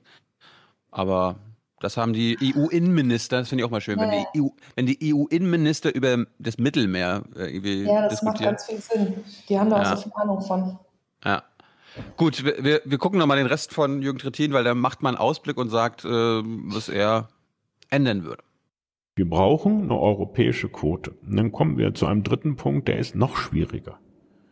Wenn man nicht will, dass Leute in Lebensgefahr kommen, dann muss man legale Fluchtmöglichkeiten und legale Einwanderungsmöglichkeiten, das sind zwei Paar Schuhe, schaffen. Anders gesagt, ich muss, wenn Zustände beispielsweise in Flüchtlingslagern im Libanon oder in Jordanien unerträglich werden, ist es klüger, Menschen mit Schiffen in Familien verbunden oder mit Flugzeugen in Familien verbunden nach Deutschland zu holen, zu wissen, in welche Stadt die kommen, wo die ihren Sprachkurs anfangen, anstatt zu warten, dass sie sich auf den Weg gemacht haben und übers Meer vielleicht einer von ihnen hier rübergekommen ist und dann über Familiennachzucht die anderen nachgeholt Du werden. willst ein Kreuzfahrtschiff von Lampedusa an die libysche Küste Wie schicken? man, das, wie man das am Ende organisiert, ist eine andere Frage. Das zweite gilt, ein Großteil derjenigen, die aus äh, Subsahara-Afrika über Libyen hierher kommen, die sind ja zum Teil auch ähm, als Gastarbeiter in Libyen unterwegs gewesen. Die wollten eigentlich in Libyen arbeiten. Da hat die Zerstörung dieser Gesellschaft sie arbeitslos gemacht und nach Europa weitergetrieben. Ich will nur darauf hinweisen, das galt damals als ganz super Idee, äh, Lyri, äh, Libyen in Grund und Boden zu donnern. Ähm, und es war nur Deutschland, übrigens muss ich jetzt CDU und FDP mit in Schutz nehmen, hat sich an dieser Mission nicht beteiligt, was uns dieses Desaster eingebracht hat. Aber das kann man ja nicht wieder rückgängig machen. Also wir brauchen solche Legalien und für diese Menschen, die aus südlichen Afrika kommen, die häufig temporär nur arbeiten wollen, um dann zurückzukehren, brauchen wir temporäre Zugangsmöglichkeiten für den Arbeitsmarkt. Auch das wird den Druck, äh, sich in ein wackeliges Schlauchboot sich in ein wackeliges Schlauchboot zu setzen und in Lebensgefahr zu bringen, erheblich mindern. Wenn Trittin hier so einen Zukunftsausblick macht, äh, das ist natürlich, das kann man sich irgendwie wünschen. Also so darüber reden, zu sagen, naja, wir könnten ja ein Kreuzfahrtschiff hinschicken, das dann die Leute irgendwie einsammelt. Wir wissen aber auch genau, dass es total unrealistisch ist. Jetzt haben wir 2015 die Fluchtbewegung gehabt, bei der wir sagen können, naja, das war irgendwie absehbar temporär, weil da ist irgendwie ein Krieg, ein Krieg im Syrien im Hintergrund, der hat irgendein, entweder ein natürliches Ende oder ein politisches Ende. Bei dem, was wir aus Afrika erleben, muss man ja sagen, das ist der Zustand der nächsten zehn Jahre irgendwie. Oder der nächsten 20 Jahre. Wir sehen jetzt, wie sich die Bundesregierung verhält und wir wissen genau, die nächsten vier Jahre wird sich da erstmal nichts ändern. Ähm, wie, wie läuft unter euch Helfern so die Diskussion darüber, wie lange man das jetzt eigentlich macht und ob es da noch eine Entwicklung in der Sache gibt oder ob man jetzt einfach immer nur hofft, naja, hoffentlich dürfen wir auch in zwei Monaten äh, noch Menschen auf hoher See umladen, sodass wir nicht wirklich mit unseren Kleinbooten dann so weite Wege fahren müssen und äh, nicht mehr in die Rescue-Zone müssen und so, ja. Also es schließt sich ja aus allen Richtungen irgendwie die Möglichkeit, das zu machen, was ihr da eigentlich machen wollt, nämlich äh, Menschenleben retten. Hm. Wie, wie, wie ist denn also euer Ausblick? Ja, also es gibt verschiedene Diskussionen. Es gibt sicherlich die Diskussion, monitoren, was da los ist und das zu behalten. Ähm, ich bin mir sehr, sehr, sehr sicher, dass diese Schlauchboot-Pushback-Aktionen nicht, ähm, also die werden nicht nett äh, winkend irgendwie zurück nach Libyen sich schleppen lassen. Also ich habe das erlebt, was mit den äh, Geflüchteten passiert, wenn libysche Küstenwache an Bord von deren Schiffen geht, gehen reihenweise ins Wasser, die haben Panik ohne Ende. Und wenn die denken, dass man nach Tripoli oder dass sie nach Libyen zurück müssen, dann rasten die aus. Also das ist für die wirklich, die sagen halt, Libyen bedeutet Tod, das ist für die total klar. Ähm, das wird nicht friedlich laufen, was da, wenn da jetzt irgendwie die anfangen zu schieben, auf gar keinen Fall. Das ist was, wo ich denke, das muss, muss auf jeden Fall öffentlich gemacht werden und das muss irgendwie, da muss gesprochen werden, was das bedeutet. Ja, und wenn die jetzt diese Grenze zumachen, dann werden die einen neuen Weg finden. Da bin ich zu 100 Prozent von überzeugt. Diese Menschen sind verzweifelt, so, die haben keine Perspektive. Und die haben aber irgendwie äh, intern vor uns läuft. Und ich kann das verstehen, dass die halt dann auch keinen Bock haben, da irgendwie äh, zu verhungern, weil es irgendwie seit zehn also es ist halt, ja. Gibt es irgendwie Überlegungen, also ich habe selbst auch keine Ahnung, ja, aber ich könnte mir vorstellen, sehr viel des Syrienkriegs wurde dadurch verändert, dass irgendwann eine BBC-Drohne mal über Homs flog und die Stadt einfach mhm. von oben gezeigt hat. Nun kann man vom Mittelmeer aus, also auch von den zwölf Meilen geschützt, eine, eine, Drohne, also nicht so eine einfache, aber eine Drohne mal über so eine libysche äh, Küsten-KZ-Anlage schicken Mhm. Oder eben ähm, die Geschichten derjenigen, die da aufgesammelt werden auf hoher See, irgendwie dokumentieren, sodass man versteht, was da vor sich geht. Ja, also diese Bilder, du hast ja eben von diesen Endgegnerbooten gesprochen, unter Deck, ja. Also man sieht ein Schiff, äh, so, so, ein Holzding und da sind ganz viele Menschen drauf und dann ist irgendwo ein ganz kleines Loch und dann geht da eine Kamera rein und unten sind nochmal 500 Leute, ja. Also das mhm. schockiert ja sofort, weil man genau mhm. weiß, na, wenn das untergeht, äh, die sind mhm. alle sofort tot und die wissen das auch in dem Moment. Gibt es irgendwie Bestrebungen, das anders zu dokumentieren, äh, weil das ja doch irgendwie so eine Stimmungslage in Europa verändern kann, wenn man plötzlich sieht, worum es hier eigentlich geht, ja? Also das ist sicherlich, also ich meine, wir sprechen jetzt natürlich hier alle ganz viel, nicht unbedingt nur die Organisation, sondern einfach alle Szene kennen und so weiter. Und dieses Dokumentieren und dranbleiben und jetzt nicht sagen, also es gibt auch die Überlegung zu sagen, okay, die Deutschen nach Libyen, dann gehen wir halt nach Libyen und helfen dort. Ähm, das ist sicherlich eine Idee, äh, aber auf der anderen Seite Mittelmeer passiert, irgendwie nicht aus den Augen verlieren. Sicherlich ist das definitiv was, worüber wir auch nachdenken, klar. Also auch irgendwie, dass man sagt, man, man macht dann eben, man, ich meine, wir können ja auch, wenn jetzt da keine NGOs mehr haben wollen, machen oder sowas im Mittelmeer, Journalisten mitnehmen und mit denen da irgendwie Delfine vor der Lübe gucken oder so, das wäre dann wieder legal. Ähm, das machen wir mal, das machen wir. Tyler ja. und ich, äh, ihr nehmt uns mal mit und wir sagen, wir wollen hier Delfine gucken äh, genau. Ich habe auch mit, ich habe mit Herrn Seibert und mit dem äh, Tierschutzministerium gesprochen. Die genau. haben gesagt, das wäre eine gute Idee. Ja. ja. und also das kann man machen. Delfine gibt es da ganz viel. Nee, also es gibt sicherlich Überlegungen und Menschen gesprochen hat und so weiter. Es gibt jetzt gerade von gestern oder so von Oxfam, die haben einen Bericht gemacht, die haben mit äh, Flüchtlingen aus Libyen gesprochen und Interviews gemacht und so weiter. Der ist ziemlich gut. Ähm, der zeigt das halt auch nochmal auf. Und also das Problem ist halt nicht weg, wenn wir weg sind. Und das finde ich halt irgendwie wichtig, dass das im Bewusstsein bleibt. Ich habe nochmal zwei, drei kurze Fragen. Erstens, ähm, ist es bei euch schon mal passiert? Also hast du es erlebt, dass ähm, die Boote, die, die ihr erreicht, dass dort schon Menschen tot im Boot sind? Ja, das passiert. Und was passiert dann? Also werden die dann wie Leichen behandelt? Die, die werden ja nicht ins Meer geschmissen, oder? Nee, die nehmen wir an Bord. Also es gibt immer wieder eine Diskussion. Wir haben immer wieder zu tun mit Leichen, die schon länger im Wasser Tage bis Wochen. Ähm, da ist es dann immer eine individuelle Entscheidung, die Crew gemeinsam trifft, ob man die an Bord nimmt oder nicht, um die halt eben nach Italien zu bringen, um sie identifizieren zu lassen, damit wenigstens die Familien irgendwie eine Gewissheit haben. Das ist aber eine totale individuelle Entscheidung. Also wir versuchen die immer zu identifizieren, auch wenn wir sie nicht an Bord nehmen, nach Italien bringen, Fotos zu machen. Ähm, Menschen, die innerhalb von der Rettungsorganisation sterben, werden natürlich an Bord genommen. Klar, die schmeißen nicht ins Meer.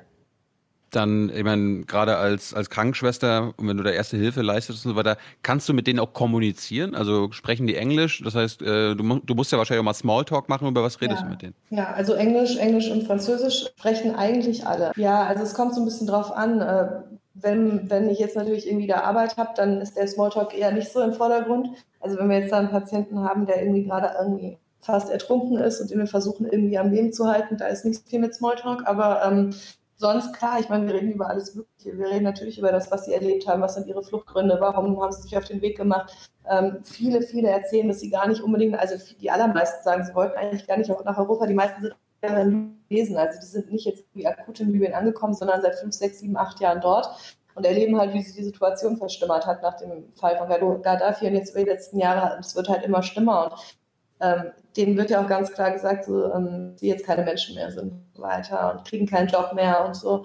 Und ähm, genau, und zum Teil werden die tatsächlich auch auf die Boote gezwungen. Also, dass die ähm, Schlepper dann quasi die Familie zu Hause erpressen um Geld oder so. Also, das ist, äh, ja, da hört man schon verrückte Geschichten. Und dann gibt's immer äh, Vorwürfe, dass äh, Seenotretterboote auch mal ihr, ihr Radar ausstellen. Ich weiß nicht genau, wie, wie, wie das jetzt heißt. Also, Mhm. dass Ja, ihr euch, dass ihr euch irgendwie versteckt und äh, dass ihr euch quasi der Ortung unter, äh, entzieht. Stimmt das? Also es wäre, es wäre, ich weiß nicht, es ist immer so, so eine lustige Behauptung, ohne irgendjemanden darüber zu informieren, in libysches Gewässer zu fahren. Also wenn man da unten nach Cowboys sucht, dann sind das die Libyer, die da irgendwie schwer bewaffnet rumfahren. Und ich glaube, kein Boot ist so doof und fährt da irgendwie in die 12-Meilen-Zone in deren äh, Hoheitsgewässer, ohne irgendwie Erlaubnis vom MSC und ohne die Kommunikation mit dem MSC. Also es wäre wirklich, es wäre ein Selbstmordkommando, da reinzufahren, ohne ARS. Also das ist das Erste, warum das einfach schon mal totaler Bullshit ist.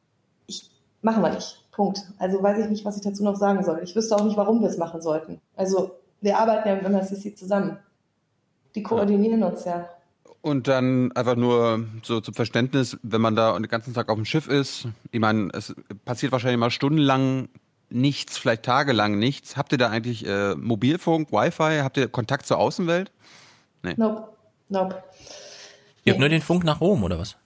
Man kann funken ähm, und man hat Satellitentelefon und Satelliten-Internet, aber das ist halt, also für, aber das ist halt teuer. Also das pro E-Mail und so. Wie viel? Nee. Wann? Ja. Ja. Nee, ich habe nur eine Abschlussfrage. Ja, ich habe auch noch eine Abschlussfrage. Also Thilo und ich stellen jetzt jeweils eine Abschlussfrage. Mhm. Wie viele Europäer sind gerade mit NGOs auf dem Mittelmeer? Kann man das sagen? So Boah, von Hunderten, Tausenden? Boah, nee, also in den Hunderten würde ich sagen. Hm. Die großen NGOs haben bezahlt. Ähm, also Save the Children, MSF, die zahlen ja ihr, ihr Crew. Ähm, Sea-Watch, CI, die Juventa. Ähm, und dann gibt es noch zwei spanische Schiffe, die Open Arms sind zurückgezogen. Save the Children hat sich zurückgezogen, CI hat sich zurückgezogen. Also im Moment sind noch die ist Open Arms, Golfo Azuro, von Proactiva, das ist eine spanische NGO. Ähm, und die Aquarius von SOS Mediterranee ist draußen und die Phoenix von Moas ist draußen. Also das sind die drei Schiffe, die im Moment draußen sind. Die Golfe wurde vorgestern geschossen oder beziehungsweise die wurden im Libyen und dann weggejagt mit der Seastar zusammen.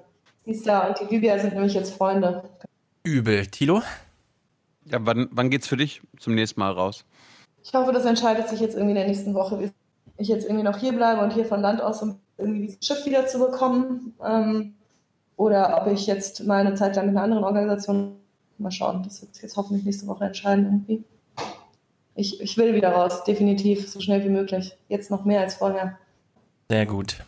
Das ist gut für unser Land. Ja, so das eine Haltung. Absolut. Ja. Und das meint, und das, und das meint, und das meint, Das meinte er ernst.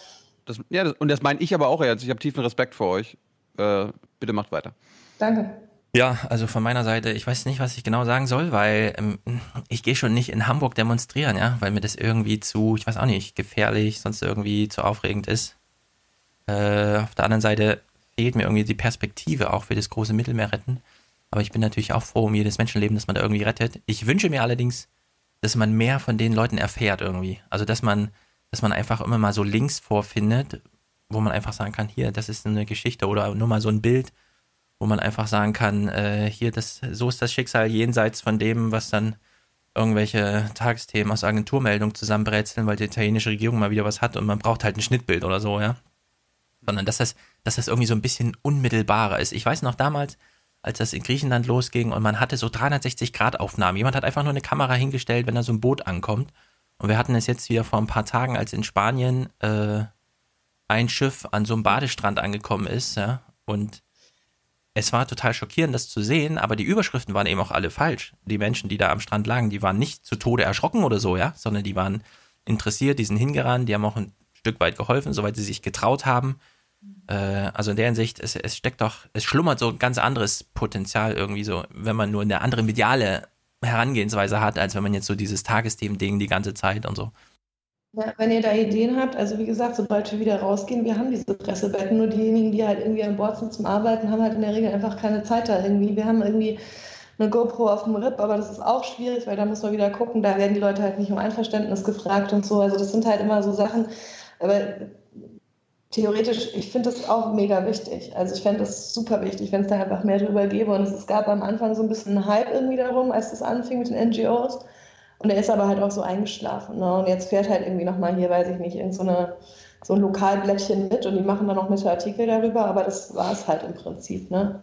Ja, also ich glaube, ihr braucht einfach nur eine große Rohdatensammlung. Also wirklich mit GoPros an der Schwimmweste in dem Moment, wo so ein Schiff aufkommt. Und das lädt man dann irgendwo hoch und gibt das jemanden, der das professionell bearbeitet, der das einfach zusammenschnippelt, der sich um die Gesichter kümmert und so. So dass man, aber ich glaube, es ist eine Rohmittelproduktion, weil ich glaube, du hast viele Helfer, die einfach äh, sich auskennen mit Videoschnitt und dem ganzen Kram. Also ist ja heute wirklich nicht schwer. Die, die sich um so ein Material dann vertrauensvoll kümmern würden, wenn es das denn gäbe.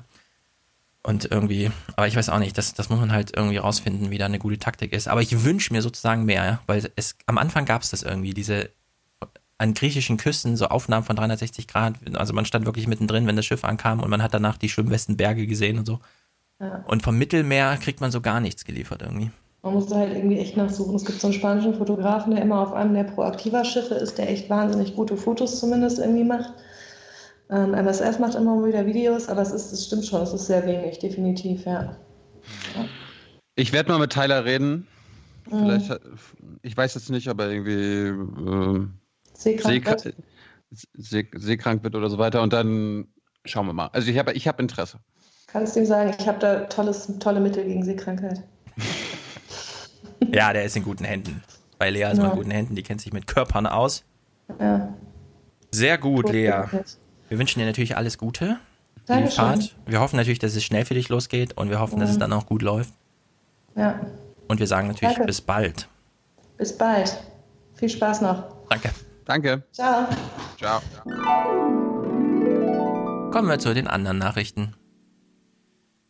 Äh, ich sag mal so. Hast, du- ha, ja? hast, du ZDF, hast du ZDF geguckt? Äh, Oder ZDF. Tagesthemen? Ich habe ZDF geguckt. CDF habe ich geguckt. Hm. Wieso willst du einen Clip spielen oder? Nö. Achso. Schon gewartet. Mich nur interessiert. Guckst da so, als ob du irgendwas suchst auf deinem, wie zum Beispiel, Wenn es einer schaffen kann, dann können es die Deutschen schaffen. wir schaffen's. Gibt es Klaus Kleber denn noch? Na, aber hallo, gibt's Klaus Kleber noch. Apropos Klaus Kleber. Ich habe ja gesagt, wir fragen ihn an für, unsere, für unseren Event am 4. September. Ähm, er kann leider nicht. Er ist, im, er ist im Urlaub. Ja, ist leider im Urlaub. Also an dem Tag oder Ja. in der Woche. Naja, wir kommen auch ohne Klaus klar. Äh, wir kommen auch ohne Klaus klar. Gucken wir mal Nachrichten. Klaus. Ach nee, Klaus ist leider nicht da. Mensch, Sievers ist da. Herr Sievers. Wie ist denn die Nachrichtenlage? Also wir stürzen uns jetzt mal zurück in die letzte Woche. Wir wollen ja ein paar Sachen euch nicht vorenthalten, auch wenn es jetzt nicht super wichtig ist, was hier gesendet wird, weil es ist mal wieder, es ist mal wieder politischer Journalismus, bei dem man sich fragt, kann man da nicht jemanden dran setzen, der es gelernt hat? Und damit meine ich so im Grunde die ganze Redaktion, ja. Das ist hier, ähm, irgendwer muss das abnehmen, irgendwer muss das filmen. In der Regie sitzen sie so da und denken, was, das filmen wir gerade? Pff, na, von mir aus drücke ich halt auf Rekord und dann wird es halt gesendet. Wir lassen uns mal einstimmen hier. Die Sommerferien sind vorbei. Die Hunger Games gehen los. Guten Abend Ihnen allen. Die Sommerferien sind vorbei in Niedersachsen und auch für den Ministerpräsidenten beginnt der Ernst des Lebens. Stefan Weil muss um seinen Job kämpfen. Ah, da freuen wir uns natürlich in der Redaktion. Er muss um seinen Job kämpfen. Das bedeutet Horse Race Niedersachsen Edition. Genau, Horse Race Niedersachsen Edition. Oder wir gucken mal, ob es wirklich, ist es nur Niedersachsen, ja? Also wir hören mal weiter. Warum, warum gehen jetzt plötzlich die Hunger Games in Niedersachsen los? Ja, wer es nicht mitbekommen hat, wie Oma Erna, hier wird Christian Sievers nochmal ganz konkret. Weil die aktuelle Regierung keine Mehrheit mehr hat, seit eine grüne Abgeordnete die Seiten wechselte. Das ist also ganz wichtig, muss man gleich als erstes nennen. Irgendwas ist mit der Einstimmenmehrheit und die ist halt gewechselt. Und das wissen wir ja, pff, Gewissensentscheidung, ja, das geht vor, ja. Christopher Lauer hat auf Twitter zu Recht darauf hingewiesen, äh, wir haben gar keinen Verwendungsplan für ausgeschiedene Politiker, ja. Menschen fallen nach zwölf Jahren aus dem Bundestag und melden sich plötzlich arbeitslos. Sie gehen zwar noch zu irgendeiner Headhunter-Agentur, wo es 2000 Euro im Monat kostet, irgendwelche Gespräche im Einstein zu führen.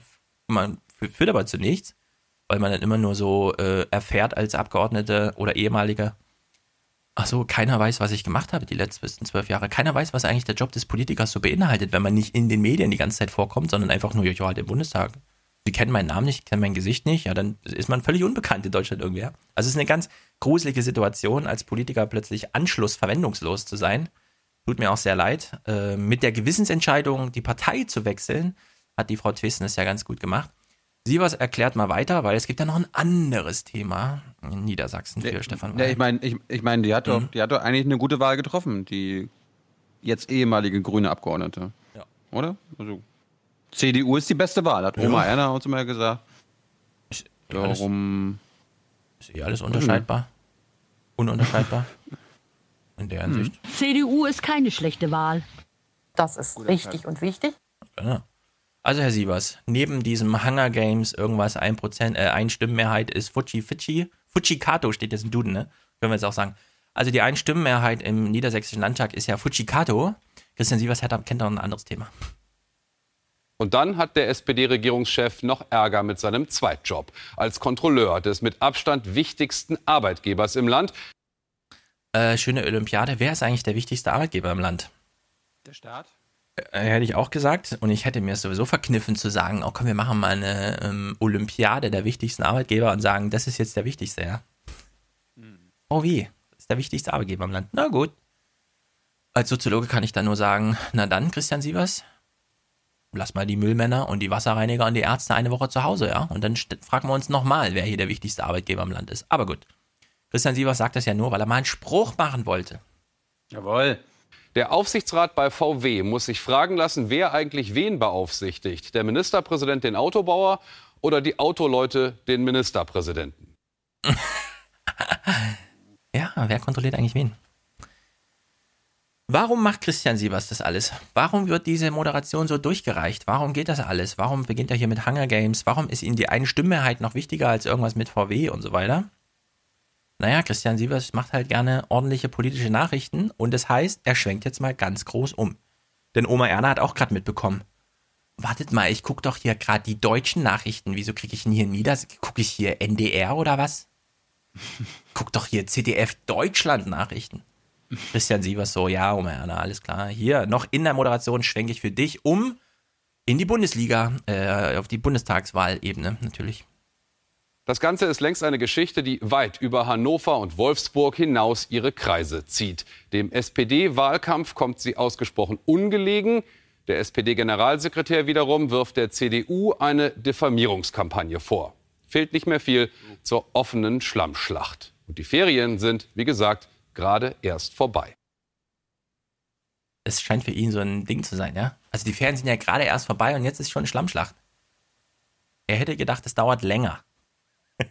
Oder irgend sowas. Keine Ahnung. Das ist. Aber Christian Sievers ist hier in seinem Metier. Er ist wieder in dem Bereich, wo er was sagen kann. Bundespolitik. Bloß nicht hier so Kleinscheiß, Landespolitik und so, ne? Im Bericht.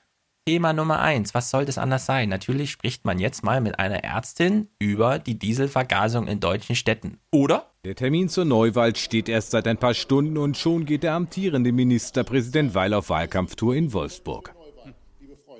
Ich mache das aus eigener Überzeugung, weil ich den Eindruck habe, dass dieses Land auf einem guten Weg ist und ich will, dass dieser Weg weitergeführt wird, dass wir nicht wieder zurückfallen in Zustände, die wir vorher hatten. Eher kämpferisch als angeschlagen wirkt der Amtsinhaber, der einiges in den letzten vier Tagen verkraften musste. Denn mit dem Parteiaustritt der grünen Abgeordneten Elke Twesten, die ihr Mandat mit zur CDU nimmt, hat die noch amtierende Regierung ihre Mehrheit verloren. SPD und Grüne sehen eine Intrige. Ich sprach Frau Twesten an, wie es ihr so geht nach der verlorenen Wahlkreisversammlung, äh, führten dann ein ganz angenehmes Gespräch. Und in diesem Kontext fiel auch von ihr der Satz, du weißt, dass ich ein unmoralisches Angebot der CDU erhalten habe. Die CDU bestreitet das vehement. Es gab kein unmoralisches Angebot an Frau Twesten. Das ist alles Spekulation und bösartige Unterstellung. Also, natürlich war Top-Thema nicht, dass wir in den Städten vergast werden von VW dem wichtigsten Arbeitgeber in dem Bundesland äh, äh, Niedersachsen, um das wir uns gerade kümmern, sondern die Hunger Games, die Schlammschlacht, das Horse Race, irgendwas mit einem unmoralischen Angebot. Okay, nehmen wir mal hin, das ist ja zu erwarten, das ist halt Top-Thema, ja? Das ist wichtiger als alles andere. Jetzt aber die Frage, wie können Sie denn einfach nur wegsenden im Sinne von, in meinem Handbuch steht, ich muss erst die eine Seite hören und dann die andere und dann packe ich das in einen Bericht und sende das weg, wenn die Botschaft lautet, gab hier offenbar ein unmoralisches Angebot und dann sagt der CDU-Mann, nee, nie, hier gab es kein unmoralisches Angebot. Ich möchte die CDF-Leute, also die heute Journalredaktion, nochmal darauf hinweisen, wie das abgelaufen ist. Die Frau Twesten stand schon neben dem CDU-Fraktionschef, als sie verkündet hat, sie aus der grünen Fraktion austritt. Ja, also da gab es kein moralisches Angebot, sondern sie ist da durch Zufall in der Kaffee und dann stand da dieser CDU-Aufsteller und der CDU-Fraktionsvorsitzende und die ganzen Kameramänner und dann hat sie in dem Moment und dann hat der CDU-Mann überhaupt erst erfahren, dass sie austritt und hat ihr dann gesagt, ach so, du bist ja jetzt gerade ausgetreten, willst du nicht zu uns kommen? Guck mal, die Kameras stehen schon hier und das, der Aufsteller ist schon da und ich bin auch hier und das können wir uns jetzt verkünden, ja. Also klar war das vorher abgesprochen. Das muss man dann, das muss man dann einfach so berichten. Und wenn man da ein Problem drin sieht, kann man ja machen, dann muss man das auch zum Problem machen anstatt hier irgendwie nochmal Helge von den Grünen abzuspielen, wie er sagt. Also nach der Versammlung gab es ein Gespräch und dann hat sie gesagt und also lieber, liebe Journalisten, das, das ist mir unverständlich, wie man das so wegsenden kann. Ja? Aber gut, wenn im Handbuch steht, erst die eine Seite, dann die andere Seite und dann ist auch gut. Thema Nummer zwei in dem Bericht, weil wir wissen ja, das ist das unwichtigere Thema. Gestern kam es für Weil dann richtig dicke. Die Bild am Sonntag veröffentlicht einen Artikel Inhalt. Der Ministerpräsident hätte sich bei seiner Regierungserklärung zum VW-Skandal mit dem Konzern abgesprochen. Das dementiert Weil nicht. Manipulationsvorwürfe durch das Unternehmen weist er aber als gegenstandslos zurück und lässt den Textentwurf der Rede mit Kommentaren veröffentlichen. Aus diesen Akten ist tatsächlich keine Manipulation durch VW zu erkennen. Rückendeckung bekommt Weil vom Außenminister, der auch einmal Ministerpräsident in Niedersachsen war. Es wäre verantwortungslos, wenn der sozusagen, wenn der Ministerpräsident des Landes mal so daherquatscht über das Unternehmen, wenn hunderte amerikanische Journalisten versuchen, das Unternehmen klein zu kriegen. Da macht es schon Sinn, sich abzustimmen und nicht äh, rechtlichen Unfug zu erzählen. Ja, genau. Wir gegen ja. die Amis. Jetzt, das muss umgedreht werden. Das, das zum einen. muss anders kommen. Ja, und dann wird einfach so weggesendet, dass ein ehemaliger niedersächsischer Ministerpräsident sagt, nee, also wenn wir uns nicht mit VW abstimmen für eine Regierungserklärung, dann ist das nichts weiter als sinnloses Dahergequatsche. Ja, Dahergequatsche, das war gerade das Wort, was er verwendet hat für, die, hm. für die, das qualitative Maß einer Regierungserklärung, die nicht vorher mit den Vorständen abgesprochen ist von irgendwelchen Unternehmen. Dann ist das nur so dahergequatscht. Und das darf natürlich nicht sein, ist ja völlig klar. Peter Tauber möchte dazu auch was sagen, weil die CDU, und so wissen wir ja, man merkt, Niedersachsen braucht jetzt dringend einen Neuanfang. Ja, die CDU mit Peter Tauber auch. Genau. Schickt, wir müssen da einen CDU-Ministerpräsidenten in den Aufsichtsrat äh, schicken, damit ja. der da mal aufräumt. Ja, jetzt sind wir so drei, vier Minuten in dem Bericht. Man denkt so, hm, schon drei, vier Minuten, Oma Erna hat schon wieder den Anfang vergessen. Also wird ihr unterstellt, nicht ich unterstelle es ihr, sondern die unterstellen es ihr vom ZDF weil jetzt die heute Schnellredaktion macht jetzt nochmal eine Zusammenfassung im Bericht, ja, für alle, die es bisher vergessen haben, was gerade äh, zu berichten war. Erst der Übertritt der Grünen Twesten. Nur zwei Tage später dann die Manipulationsvorwürfe der Weilrede durch VW. Zufall? Es ist Wahlkampf in Niedersachsen. Er wird kurz, aber wohl hart werden. Ja, also nochmal der Hinweis, ach ja, es ist ja Wahlkampf. Und das mit Frau Dresden haben wir eh gerade und dann nochmal das mit der ähm, VW und so. Also Oma Erna ist jetzt im Bilde. Wir fragen uns natürlich, musste man da nicht mehr zu berichten? Ah, da fällt uns ein, Korrespondenten live schalten. Mainz, von Mainz bis nach äh, hier Wolfsburg, das kann man ja mal machen. Also in Niedersachsen, kann natürlich auch Hannover sein, keine Ahnung, steht jetzt ein Korrespondent Und jetzt muss ich dem ZDF wirklich gratulieren, weil es geht jetzt mal tatsächlich in der ersten Frage um Luft. Wir wissen ja, VW verschandelt unsere Luft. Also sehr gut, ZDF, hier mal zum Thema Luft. Peter Kunz in Hannover, guten Abend. Hat sich der Ministerpräsident da heute Luft verschafft oder ist es eher enger geworden für Stefan Weil? Ich denke, er hat zumindest wieder Luft zum Atmen. Immerhin. Es ging um Luft. Ja. Und, und, und saubere Luft. Ja. Saubere Also, Luft. Luft zum Atmen. Wo saubere Diesel fahren, da gibt es auch saub, saubere Luft. Absolut. Ich habe da gar nichts zu bekritteln. Ich freue mich einfach, dass es wirklich mal so war. Man hat über die Luft gesprochen. Der Korrespondent hat natürlich noch ein paar Sachen anzumerken, weil wir wissen ja Hunger Games und so. Äh, Wahlkampf ist es, das wurde gerade gesagt, und der entwickelt sicher eine besondere Dynamik für alle Beteiligten, eine besondere psychologische Dynamik Beteiligten, eine Be Beteiligten, eine besondere psychologische Dynamik durch die Umstände. Und auch im Hinblick auf den Ausgang, denke ich, sind da die Dinge sehr offen. Da war gerade ein schönes Stottern drin, ne? Bei dir auch? Ja. Ja, sehr gut. Keine Ahnung, wo das herkam. Passte aber irgendwie, fand ich. Naja. Ich finde ich find Peter Kunz Stimme sensationell. Oh, der Das ist einfach großartig. Also wirklich die beste O-Ton-Stimme für das große Drama VW. Und wenn dann noch ein Wahlkampf dazu ist, bei dem es psychologisch sehr dynamisch mit einem offenen Ende, so hat er es gerade beschrieben, ja, dann ist einfach, dann ist perfekt. Perfekter Nachrichtentag. Stell dir mal vor, angenommen, es wäre jetzt nicht VW und nicht Frau Dresden, ne? Der Wahlkampf wäre nicht psychologisch dynamisch und das Ende wäre auch nicht offen. Also vielen, vielen Dank für die Hinweise aus Hannover. Es liegt natürlich Spannung in der Luft, weil der Korrespondent mit der geilsten Stimme ever, der wird natürlich nicht einfach so zugeschalten, sondern er hat noch was zu berichten. Ja. Nee, ich wollte sagen, nach Thomas Wiegold hat Peter Ja. Kunz auf jeden Fall Beste. die beste Stimme. Also, Herr Kunz. Heißt Herr Kunz? Ja, Herr Kunz. Herr Kunz, was liegt denn noch so in der Luft? Vielleicht eine Lüge? Wir haben eben den ehemaligen Aufsichtsrat, VW-Aufsichtsrat und ehemaligen Wirtschaftsminister gehört von der FDP, Wirtschaftsminister in Niedersachsen, der sagt, er wusste nicht, dass diese Regierungserklärung, um die es seit gestern geht, vom Cheflobbyisten von VW gegengelesen worden war.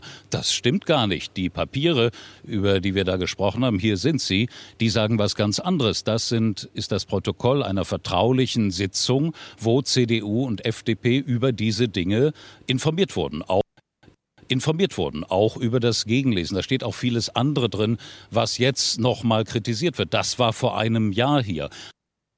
Okay, die Clips Ich mein, springen so- immer schön, das ist gut. Hm. Ja. Aber so, so läuft doch ähm, Korruption auf Konzern- oder Weltkonzernniveau. Da wird nicht sich auf eine Partei beschränkt. Da müssen die beiden großen Parteien ins Boot geholt werden, damit sie beide in Gefahr sind, damit sie beide verwundbar sind. Ja, VW kennt VW? keine Parteien, die kennen nur die Politik. Genau, wenn, wenn wir hier untergehen, dann geht ihr mit uns unter. Ja. Thilo kann das nochmal kurz beschreiben. Der Herr Kunz hat ja noch was bei sich gehabt. Nicht nur ein Mikrofon in der rechten Hand, sondern er hat ja über diese Papiere gesprochen und hat sie auch kurz ins Bild gehalten. Äh, Er hat ja gesagt, wir haben ja gerade in meinem Bericht den FDP-Mann gesehen, den ehemaligen, der gesagt hat, also wir haben uns nie mit VW abgesprochen, aber das stimmt ja gar nicht, hat er dann ganz äh, klug angemerkt, weil er hatte Dokumente in der Hand, in denen steht das drin. Jetzt fragt man sich natürlich, aber Herr Kunz, wenn du hier einen ganzen Tag da sitzt und einen Bericht machst, wieso baust du es nicht in deinen Bericht ein? Wieso hast du erst bei der dritten Frage im Korrespondentengespräch mit Christian Sievers irgendeinen Zettel in der Hand, und der ja irgendwie drin steht, dass das alle schon gemacht haben? Diese Frage bleibt unbeantwortet. Wir können sie über, über Bande uns nochmal reinfühlen, was da vor sich geht. Der Herr Korrespondent kann uns nicht so richtig sagen, was hat es da mit allem auf sich, aber jetzt kommt der große Dreh. Er kann uns nochmal sagen, wie er sich dabei gefühlt hat, als er diesen Bericht gelesen hat, diese Zettel, die er da in der Hand hatte. Also das Ganze wird zugespitzt in einen Wahlkampf. Hier steht übrigens auch drin, wie hart äh, die Arbeit eines Aufsichtsrates bei VW ist, eines polit politischen Aufsichtsrates.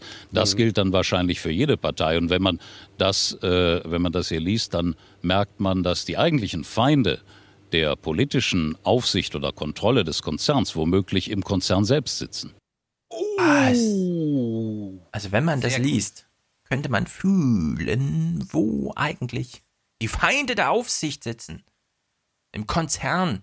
Wer hätte das Aber da, gedacht? kann er, aber da kann er ja nicht Stefan Weil meinen. Ich meine, das haben wir in der letzten Folge gehört. Der, der passt da auf. Mhm. Ja, ich meine, äh, der Weil ist der größte Aufpasser aller Zeiten.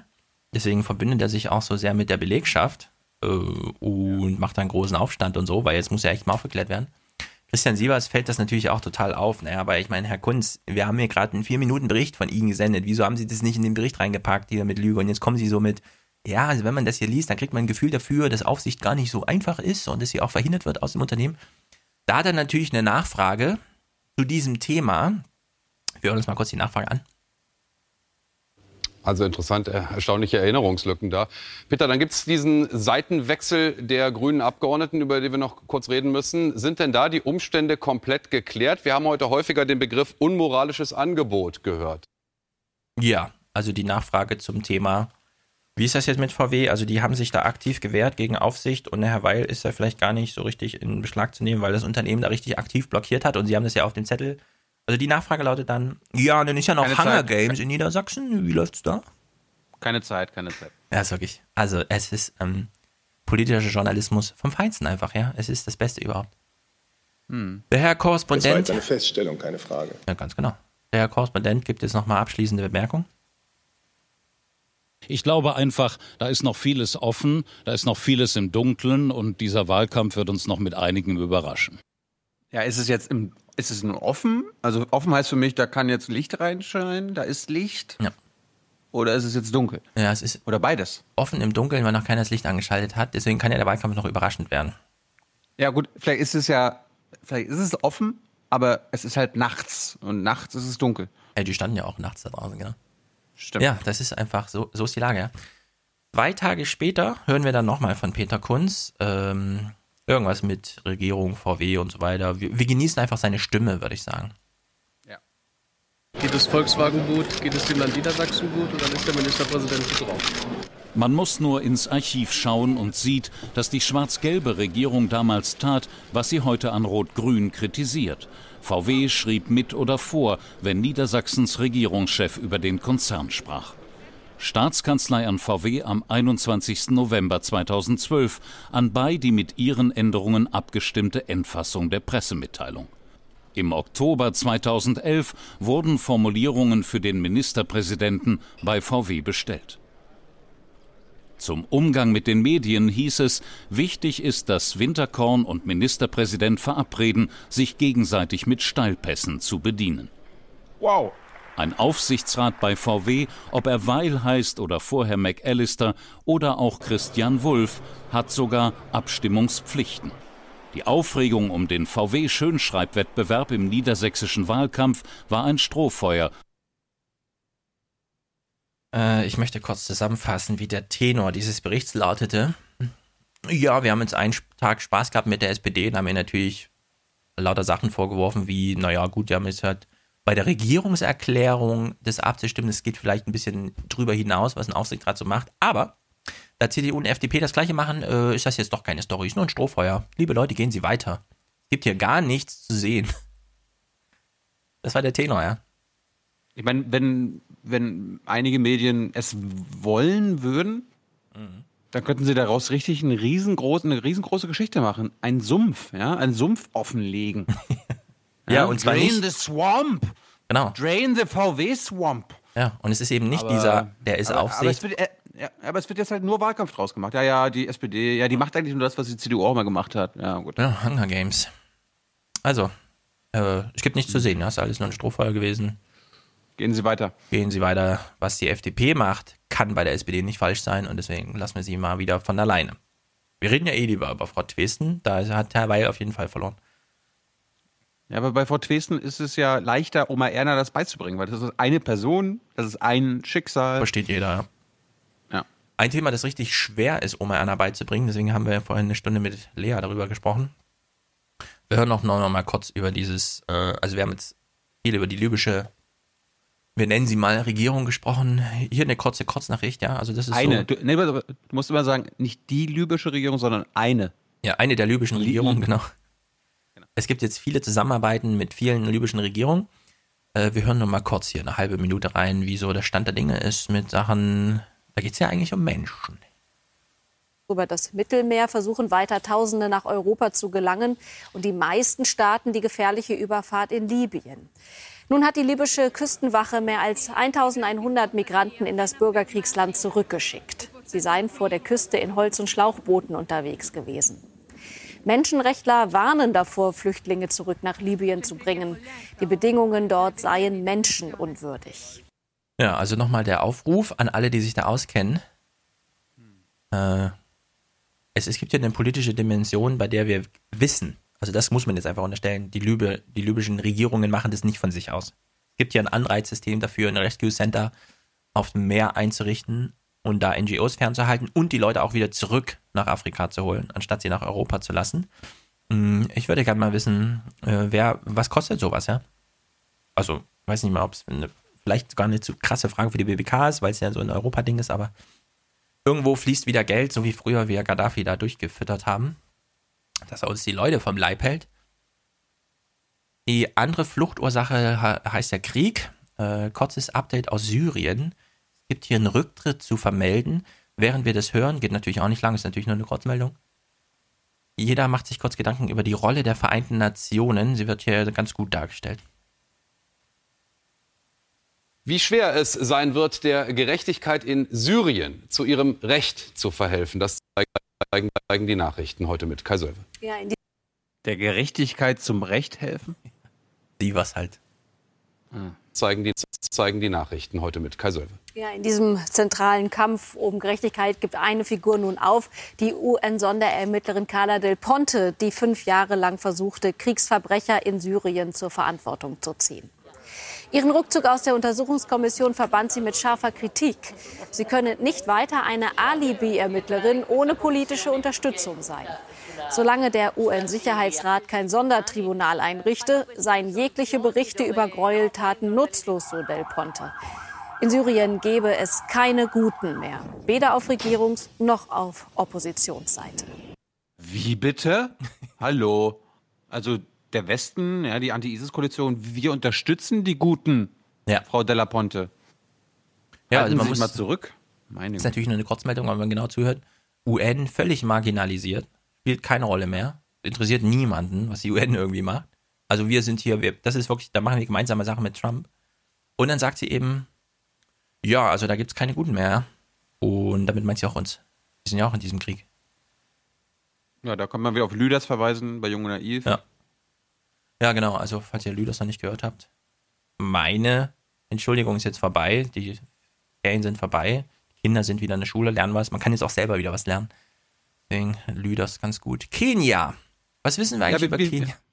Ja? da waren wir ja ja nach, ich wollte nämlich gerade fragen, wir waren ja nach unserer Uganda-Reise in Kenia noch, aber hast du Uganda jetzt auch schon gesehen, ja? Das gucke ich mir dann bald an. Es, es ist ja erst der dritte Schultag oder so. jetzt. Mhm. Der vierte. Kenia. Lassen wir uns noch mal kurz, ich mich ja auch, ich bin ja noch völlig naiv, ich, ich weiß ja nichts von Kenia. Allerdings, als ich das so gesehen habe, hier sie was, das, was ich jetzt spiele, dachte ich mir, redet er jetzt über Kenia oder redet er über Deutschland? Das ist mir ja völlig unklar. Was ist denn das für eine Moderation? Ich finde es immer interessant, oder gut, ist ja auch logisch, dass wir, ich finde, eine Menge über Kenia erfahren. Also im Vergleich zu vielen anderen afrikanischen Staaten. Also in, äh, in Afrika gibt es da, glaube ich, die meisten Einzelstaaten. Aber wir erfahren, glaube ich, jedenfalls im ZDF am allermeisten aus Kenia. Ja. So, jetzt, jetzt fragt ihr euch ja, wie kann denn das sein? Ja, das liegt daran, dass die ZDF-Korrespondentin oder der ZDF-Korrespondent oder das Team in Nairobi sitzen. In Kenia. Und äh, darum kommen die meisten Geschichten aus Kenia und halt nicht aus dem Kongo oder aus Nachbarstaaten. Südsudan, Tansa Nigeria, Tansania. wo die ganzen Flüchtlinge herkommen. Oder wie man so sagt, Migranten. Sind Ja, nur noch Migranten. Also Kenia. Ähm, wir hören die Moderation, denken uns im Kopf mal, wenn er Kenia sagt, das Wort, könnte man das austauschen gegen Deutschland oder so. Und ich, ich finde, es gibt ein paar Parallelen. Kenia gleich Safari. Für viele Touristen ist die Sache klar. Ist natürlich auch klar, ne, dass du immer gleich an Urlaub denkst. Wenn du außerhalb Europa, warte mal, außerhalb Europa ist Urlaub. Da ist bei ihnen nur ein Häkchen, was er machen muss. Kenia gleich Chancen. Für viele Geschäftsleute weltweit auch. Kenia regt die Fantasie an, die der Urlauber und die der Manager. Die Kenianer selbst haben im Moment anderes im Kopf. Im Land herrscht Wahlkampffieber und es herrscht die Angst. Warum Wahlen in Kenia immer auch die Erinnerung an furchtbare Gemetzel bedeuten, berichten wir Ihnen gleich. Erst nimmt sie unser Korrespondent Tim Kröger mit in ein Land, das eine der leistungsfähigsten Volkswirtschaften des ganzen Kontinents hat und fast die Hälfte seiner Bürger in Armut lässt. Ein Land, in dem es so viele Möglichkeiten gibt, und so viele davon ungenutzt bleiben. Ja, lassen wir mal das Gemetzel weg. Also die volkswirtschaftlich stärkste äh, Nation auf dem Kontinent, gerade im Wahlkampf. Es herrscht allerdings Angst und Ungleichheit ist ein großes Problem. Klar kann man jetzt sagen, es gibt ein paar Levelunterschiede, aber so vom Prinzip würde man sagen, kennen, kennen wir irgendwie, ja. In diesem Bericht wir springen mal mitten rein, so bla bla bla. Man sitzt hier so einem Geschäftsmann gegenüber, der erklärt mal so ein paar Sachen, die die Kenianer im Detail, äh, wie soll man sagen, beschäftigen, ihn zumindest, wenn er auf sein Land blickt. Sei eine Wette auf die Zukunft des Landes, sagt er. Das funktioniere aber nur, wenn die jungen Menschen mehr Chancen bekämen. Uh, es gibt zu viele gut ausgebildete junge Leute in Kenia, aber die Schaffung der Jobs kommt einfach nicht mit. Wir müssen junge Leute heranbilden, die ihre eigenen Jobs kreieren. Mhm. Hier geht es also um Chancen, Chancengleichheiten, Ausbildung, Bildungserfolg, wie münzt man ihn um und so weiter. Er hat ja gesagt, naja, wir produzieren zu viele gut ausgebildete und müssen die dann irgendwie, ne, also es fehlt sozusagen die Infrastruktur, um da um so eine Gründerinitiativen zu machen. Wir sind ja auf einem anderen Level, kann man ja jetzt zu Recht mir entgegenhalten, ja, ja, das ist ein ganz anderes Level, auf dem Kenia da ist, wir sind ja viel weiter und so. Ja, das stimmt. Äh, jetzt hören wir noch mal kurz Angela Merkel zum Thema junge Menschen, Chancen, Arbeit und so weiter und so fort. Wie war das nochmal, als sie das CDU-Programm vorgestellt wird? wo kommen die Chancen, äh, wo kommen die neuen Jobs her? Und gibt es noch einen Vorläufer Bildung oder lassen wir mal von Bildung ab, weil wir ja schon so klug alle sind, dass wir nicht noch uns weiterbilden können, müssen deswegen das irgendwie anders strukturieren. Das heißt, wenn wir die Langzeitarbeitslosigkeit in Deutschland bekämpfen wollen, dort mehr Menschen in Arbeit bringen wollen, kann es sein, dass wir Fachkräfte brauchen, die wir gar nicht haben, um einfachere Tätigkeiten dann auch darum entstehen zu lassen. Ja, Bildung ist bei ihr gar kein Thema mehr. Die Fachkräfte kommen, beispielsweise aus Kenia, wo sie gut ausgebildet sind, aber keine Chancen haben. Und darum herum werden dann Pommesbudenbesitzer, Saubermacher, vielleicht mal ein Fahrer. Also ist eine sehr gute Herangehensweise von Merkel. Ich bin immer wieder überrascht, wie gut das alles zusammenpasst, wenn man hier mal ein äh, internationales Bild aufzieht. VW VW steht in Not, allerdings nicht. War eigentlich ganz witzig, wir hatten es ja schon mal behandelt. Von wem, also wer bedroht eigentlich gerade alles VW? Äh, es ist hier, es sind nicht die Fahrer, es sind nicht die Gewerkschaften, es ist nicht die EU-Kommission, es ist nicht die Bundesregierung, sondern es gibt eben tatsächlich noch einen Player, bei dem man nochmal genauer, also das finde ich äh, super interessant, weil man hört zu wenig davon, aber da wir wissen, dass 90 Prozent aller Mercedes S-Klasse von einer Mercedes-Benz-Bank gekauft werden, die natürlich eine genauso große Bank ist wie jede andere Bank. Nur halt mit einem Spezialgeschäft, Auto und so weiter. Also wir hören ja noch mal ein bisschen rein. Weil so einen richtigen Umgang mit Finanzmärkten haben sie ja nicht gefunden.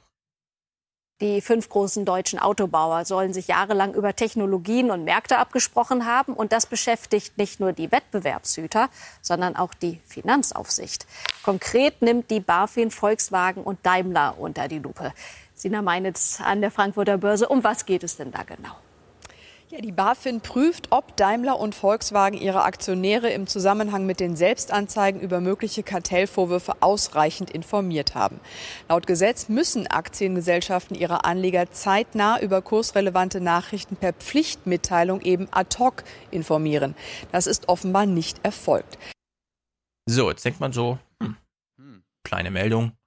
In dem Wettlauf zum Staatsanwalt im Sinne von, ach, die haben bei VW irgendwie rausgefunden, dass wir hier ein Kartell haben. Die wollten eigentlich nur nach Diesel gucken, ist halt aufgefallen und so. Jetzt machen wir mal schnell eine Selbstanzeige. Dann gab es ja diesen Wettlauf. Mercedes hat ihn ja irgendwie gewonnen, ist zuerst hingerannt und dann haben sie aber irgendwie vergessen, diese Ad-Hoc-Meldung für die Aktionäre zu machen. Thilo kann jetzt mal raten, wie viel Prozent des Umsatzes steht denn in der, im Möglichkeitsrahmen, hier als Strafe gezahlt werden zu müssen, ja? Also wir reden wirklich von, ich sagte mal, Prozent des Umsatzes. Ja, nicht, nicht ganz. Zwei Prozent. Ich war echt überrascht. Oh. Zwei Prozent, das heißt bei VW zwei Milliarden. Nur dafür, dass man äh, die Ad-Hoc-Meldung nicht gemacht hat. Und Ja, das wird, das, das tut dann weh. Ja, also dann werden sie, dann werden sie aus ihren Fehlern lernen. So ja, ist Strafe- immerhin schon mal so ein Quartalsgewinn irgendwie. Oder so ein Fünftel Forschungshaushalt. Aber ich finde es trotzdem überraschend, weil das sind auch schon wieder so Milliardenbeträge, die sich da ansammeln. Ja, aber das hat man, da hat man ja was zurückgelegt. Das jetzt, das hat man ja, das, das hat man einberechnet. Stefan. Ja, das kommt bald bei den Banken. Da hat sich das ja so eingeschlichen in der Berichterstattung, dass man immer dazu sagte, Deutsche Bank 10 Milliarden miese und äh, 18 Milliarden hat man zurückgelegt für die 1000 Rechtsstreite, die man so hat und so. Also, das, das werden wir bei den Autos wahrscheinlich auch noch haben, ja? dass wir so immer so eine, als Botschaft mitgeliefert kriegen, wie viel Rückstellung man gemacht hat für irgendwelche Sachen, um die man sich halt noch juristisch kümmern musste, die man aber zu spät auf dem Schirm hatte. Dieselverschrottung, das ist natürlich ein Thema, das mich überhaupt nicht interessiert, weil irgendwas ist mit den so. Also wir hören uns mal die Meldung an, danach kommt ein sehr interessanter Verbraucherhinweis. Guten Abend zu diesem kurzen Heute-Journal. Ein Heute-Journal. Ein Sommerschlussverkauf gegen den Skandal. Das ist die Nachricht aus Wolfsburg heute, wo Volkswagen eine Art Abwrackprämie für alte Volkswagen eine Art Abwrackprämie für alte Dieselautos angekündigt hat. Im VW-Marketing-Sprech heißt sie Umweltprämie. Wer einen neuen VW, Audi oder Porsche kauft, bekommt für seinen alten Diesel bis zu 10.000 Euro. 10.000 Euro. So. 10.000 Euro ist jetzt irgendwie das Angebot von den äh, Herstellern, wobei man sich natürlich, das ist ja in der Kritik überall zu lesen, da sind jetzt nicht eh übliche Kredite, nur jetzt werden sie so ausgeflaggt. Dann hat sie was ja gesagt, naja, wer jetzt ein neues deutsches Auto kauft, darauf haben sie sich geeinigt, kriegt halt für seinen alten Diesel. Frage ist natürlich, muss man jetzt auch einen neuen Diesel kaufen oder kann man irgendwas anderes kaufen? Und ich fand das super witzig. Jetzt kommt eine Expertenmeinung. Für die, die doch noch mal denken, sich jetzt einen Diesel kaufen zu wollen, weil vielleicht wohnt jemand auf dem Land und fährt nie in eine Stadt, muss also nie in eine Umweltzone oder so, keine Ahnung. Hier nochmal ein sehr sachdienlicher Hinweis. Wie lange soll, also, was muss man beachten? Wie lange sollte man warten mit einem Diesel? Wie weit ist die Technik? Er nennt hier mal so ein paar Daten.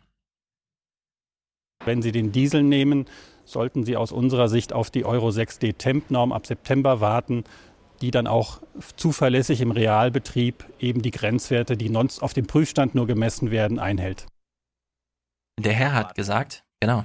Also wenn Sie einen Diesel kaufen wollen, warten Sie noch ein bisschen. Es gibt noch keinen, der ja auf jeden Fall sicher ist und so vor Fahrverboten und dem ganzen Kram. Aber, das haben wir ja auch gelernt, werden noch lange den Diesel als Antrieb genießen dürfen. Es gibt den da sauberen Diesel, es ist gar keine Frage. Der Diesel ist für uns alle Neuland. Ja, beste Technik. Trittin, Mhm.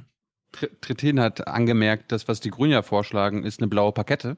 Ja. Die es ja auch noch nicht gibt. Und die blaue Pakette würde ja zumindest äh, die Diesel von, also die wirklich schlimmen Diesel, denen man quasi ein Fahrverbot aufverteilt, äh, trennen von den Dieseln, die einigermaßen, also die die Regeln einhalten und halt nicht von einem Fahrverbot betroffen wo, äh, wären. Aktuell ist die Situation ja so, wenn es ein Fahrverbot in Stuttgart gäbe, Ja. alle Diesel dürfen da nicht Ja. rein. Unter anderem, weil es eine blaue Pakette nicht gibt, die die sauberen, also jetzt Anführungsstrichen, sauberen Diesel von den unsauberen unterscheidet. Ja, weil sie immer noch die Hoffnung haben, ach nee, wir haben noch eine Einteilung in Euro 4, 5, 6 und so weiter und bei Euro 6, aber das Gericht wird einfach sagen, alle Diesel. Das finde ich auch, dass das nicht antizipiert wird. Vielleicht irgendwo, aber jedenfalls nicht in den Nachrichten. Ja, wir hatten es ja von Klaus Kleber, der mal so nebenbei ganz am Ende von so einer Nachrichtenwoche feststellt, ach so, Frau Tacke, es gibt noch die Gerichte und die werden entscheiden, unabhängig davon, welchen Tenor die Politiker so mit Seehofer, wir regieren, vorlegt. Hm. Deswegen, ja, also die Euro 6 sind soweit auch nicht sicher, ja. Die, das ist, sie könnten, aber sie sind es halt nicht. Und der Experte sagt, ja, ja, wenn Sie Diesel kaufen wollen, hm, warten Sie mal noch ein bisschen, ja. Kaufen Sie erstmal das neue iPhone. Also, es ist, wirklich- es ist absurd. Was auch absurd ist, ist, ähm, Also, also, also für sichere, für sichere, saubere Diesel haben wir. Dafür haben wir keine Anhaltspunkte. Genau, keine Anhaltspunkte. So, Rente.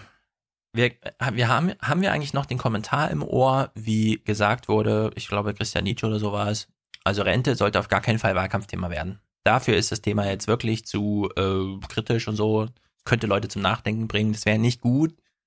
Würde die Leute verunsichern. beim ZDF machen sie es einfach, ja. Sie halten es aus dem Wahlkampf raus. Wir hören mal inhaltlich, was sie hier senden. Und dann fühlen wir mal, wie lange, wie viel Zeit sie sich nehmen, um das zu senden. Und falls ihr es nur hört, sage ich euch, eingeblendet ist ein niedlicher Opa an einem Holzhobel, äh, der nochmal ein bisschen was werkelt. Führende Ökonomen sehen dringenden Handlungsbedarf, um das Rentensystem dauerhaft stabil zu halten. Die Chefs der Wirtschaftsinstitute IW und DIW halten es für notwendig, das Renteneintrittsalter ab 2030 auf 70 Jahre zu erhöhen. Sonst sei das System langfristig nicht finanzierbar. Statt die Bürger darauf vorzubereiten, würden die Parteien eine unehrliche Debatte führen und in den Wahlprogrammen so tun, als gäbe es keinen Handlungsbedarf. Also ich, ich bin ja der Meinung, wenn wir jetzt in zehn Jahren Folge 2324 des Aufwachen-Podcasts machen, dann werden wir irgendwann hören, der DIW und der DW haben gesagt, ja, Stefan Schulz und der Tilo Jung, die sollten frühestens mit 80 mit 80 in die Rente gehen, ja. weil sonst, sonst wäre das nicht zukunftsfähig. Und dann sagen wir, dann werden wir einen alten, alten Spruch, alten Soundbite rausholen, der wird sich so anhören. Das ist gut für unser Land. So eine Haltung. Weil wir als guter deutscher Bürger, wir sagen, jawohl. Warum, warum soll ich nicht, warum soll ich nicht bis 80 arbeiten? Ja. Na, die, die 15 Jahre schaffe ich jetzt auch noch. Da nichts dagegen bis 80. Aufwachen-Podcast klingt dann irgendwie scheiße, aber Technik ist ja auch besser dann wahrscheinlich. Ja, du, du, hast, du, hast doch deine Stimmverzerrung. Kannst du nicht ein bisschen Stefan Schulz mit äh, 52 uns anbieten? Hallo, ich bin's. Das ist meine automatische Stimme. Hier ist der Aufwachen-Podcast. das siehst du. So wahrscheinlich. Das Geht läuft. Das läuft. Thema Wetter, bevor wir uns gleich nochmal um die Atombomben kümmern erstmal Thema Wetter. Wir lassen uns nochmal kurz einstimmen mit ähm, Blödsinnigkeitsjournalismus. Es geht beim Thema Wetter um Feuer im Süden. Denken wir wieder. Christian Sievers. Süden, andere Länder. Was ist die erste Assoziation? Andere Sitten. Urlaub. Nein, Urlaub natürlich. So wie Kenia auch. Urlaub, Urlaub, Urlaub. Und in Niedersachsen ist, ist, ist, sind die Ferien jetzt auch vorbei. Also, Christian Sievers, moderiere uns mal was zum Thema ganz Südeuropa brennt ab. Eine wettermäßig durchwachsene Woche in Deutschland also nicht der Rede wert. Wenn Sie allerdings gerade aus dem Urlaub im Süden Europas zurück sind, dann haben Sie selbst einen Eindruck gewonnen von dem, womit die Menschen dort weiterhin klarkommen müssen, nämlich unerträgliche Hitze, schwere Unwetter und speziell in Italien eine dramatische Wasserkrise. Ja, und ich will das nur gucken, weil jetzt Christian Sievers einen Bericht anmoderiert, in dem es so Hanebüchen mit Zahlen hantiert wird, bei dem wir uns nochmal fragen, was ist eigentlich der Unterschied zwischen einem Fußballfeld und einem Saarland? Die Hitzewelle, Dürre und Wasserknappheit haben über 88.000 Hektar Wald vernichtet, die Fläche von 124.000 Fußballfeldern. 124.000 Fußballfelder. Falls ihr nicht vorstellen kannst, was 88.000 Hektar sind, ne? 124.000 Fußballfelder. Alles klar, Herr Kommissar. So, wir stimmen uns ja, mal kurz ein. Hm? Ich meine, liebe Kollegen, wenn man das irgendwie mit Fußballfeldern etwas vergleichen will, dann sollte man sich so. Ah, drei sollte es nicht übersteigen. Ein, ein, ein, maximal zehn oder so weiter. Das kann sich Oma Erna gut vorstellen, aber nicht ja, also alles über alle, alles über 10 und auch alles über 10.000 Fußballfelder. Ja, also 124.000 Fußballfelder schwierig. bitte in Saarländern angeben. Ansonsten versteht das niemand. So, wir stimmen uns mal kurz ein. Es gibt ja ein großes Thema, Atombomben. Und natürlich haben wir alle Angst. Das haben wir auch in der Wahlarena so gelernt. Menschen haben Angst, 33 Prozent der Deutschen haben richtige Angst vor Atombomben, weil an den Knöpfen sitzen irre Menschen. Bevor wir uns äh, da äh, nachrichtlich dem zuwenden, möchte ich kurz Colbert spielen und uns schon mal nach Amerika bringen, weil Scaramucci war zu Gast. The Mooch, der erstaunlicherweise frei von der Leber weg gelabert hat und so. Und hier wird nochmal kurz die Frage geklärt, wurdest du jetzt eigentlich nur im Weißen Haus angestellt, um äh, äh, Priebus rauszuhauen und so, ja? Ich finde es großartig. Die, die, diese Kultur gerade, diese politische Kultur gerade in Amerika, die ist so Gold wert. Wir hören uns mal an, wie, wie The, The Mooch da sitzt und auf diese Frage antwortet. Ja. What's going on in this photo That's right a rough here? photo, right? That's a this rough photo. photo. There you are. This is uh, this is you over here, uh, holding Yeah. your thumbs in your belt like a gunslinger, and this is Reince Yeah. Priebus. What is Yeah. going on? Were you brought in just to get rid of him and I don't Sean want to say Spicer? Uh, I don't want to say it that way. I, But was I it part say, of your job? Uh, I would say. Would you say it? Say it like the say- mooch. Say it like the mooch. Well, there was no other. All right, so the. All right, so the. Give me some mooch. Give me some right, mooch here. So the mooch would Long, Long Island would say there was no love lost there. Obviously, look at the picture. Okay, Yeah, there's sure, no love exactly. lost there. Das, der, der erinnert mich so ein bisschen an Alexander Gauland. Äh, er guckt Colbert auch nicht ins Ja. Gesicht, sondern guckt Ja, nach unten. er ist ähm, sehr aufs Publikum fixiert. Ja, Mhm. leider lässt ihn Colbert nicht aussprechen. Ich hätte gerne mal diese Denkerpause zu Ende gehört. Er wurde zu engagiert, um den rauszuhauen. Ja, also pff, so würde ich jetzt nicht sagen, aber die Gelegenheit war Vielleicht. günstig. Vielleicht auch nicht. Ja, Ja. wer weiß, wer weiß. Also wir sind jetzt eingestimmt auf nicht das Weiße Haus, sondern das Irrenhaus. Ich empfehle jedem, das ist auch verlinkt, äh, diese Weiss-Reportage unter Neonazis in Amerika. Also grandios, da steckt alles drin, was man wissen muss. Es sind einfach kranke Menschen auf der Straße, die jetzt nochmal gedacht haben, sie haben eine Chance. Gleichzeitig, also weil Trump da ist, gleichzeitig hat Trump gedacht, ach, mit denen will ich es mir nicht verspielen. Verspielt sich aber mit allen, dem ganzen Land. Also wir sind jetzt im Irrenhaus angekommen und wir kümmern uns jetzt um Fear and Fury. Feuer und Wut. Wir lassen uns mal von Christian Sievers einstimmen auf die dramatische Woche, als die Welt mal wieder an einem Atombild kn ähm, knapp vorbeischlitterte. Guten Abend Ihnen allen. Es gibt dieses Bild, das gleichzeitig merkwürdig, gleichzeitig merkwürdig fasziniert und verstört, weil es die enorme Macht symbolisiert. Kein Wunder, dass es Hollywood immer wieder verwendet, aber es ist ganz real. Das hier ist Hamburg vor vier Wochen. Interessant ist ausnahmsweise mal nicht der US-Präsident, sondern der Herr hier im Bild. Ein Militäradjutant mit dem Atomkoffer, der seinem Präsidenten auf Schritt und Tritt folgt. Zeichen für die kaum wirklich fassbare Bandbreite von Optionen, die dem mächtigsten Mann der Welt zur Verfügung stehen.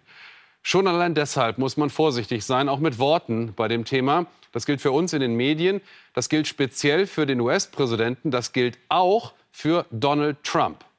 Der hat gestern Abend von seinem Golfclub in New Jersey aus in Richtung Nordkorea von Feuer und Wut, wie sie die Welt noch nie gesehen haben, gesprochen. Biblische Worte, Jesaja 66, 15. Jawohl, Sievers weiß, wo es steht. Bomb them. Bomb them. Keep bombing them. Bomb them again and again. Ja, also wir wissen jetzt, Sievers ist bibelfest und Sievers weiß, er hat Verantwortung. Man muss vorsichtig sein mit den Worten. Das gilt auch für uns Medien, hat er gesagt. Ich glaube, er meinte im Grunde sowas wie, wir dürfen Oma Erna nicht ohne Grund verängstigen. Äh, gleichzeitig war das natürlich das dümmste Schauspiel aller Zeiten, was Trump da abgezogen hat. Also so dumm. Ähm, da macht das CDF natürlich gerne mit, ja.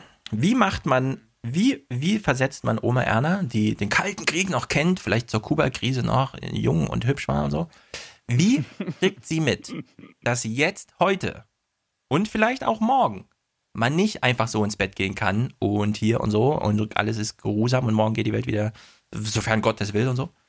Man muss Sigmar Gabriel zuschalten aus fernen Ländern.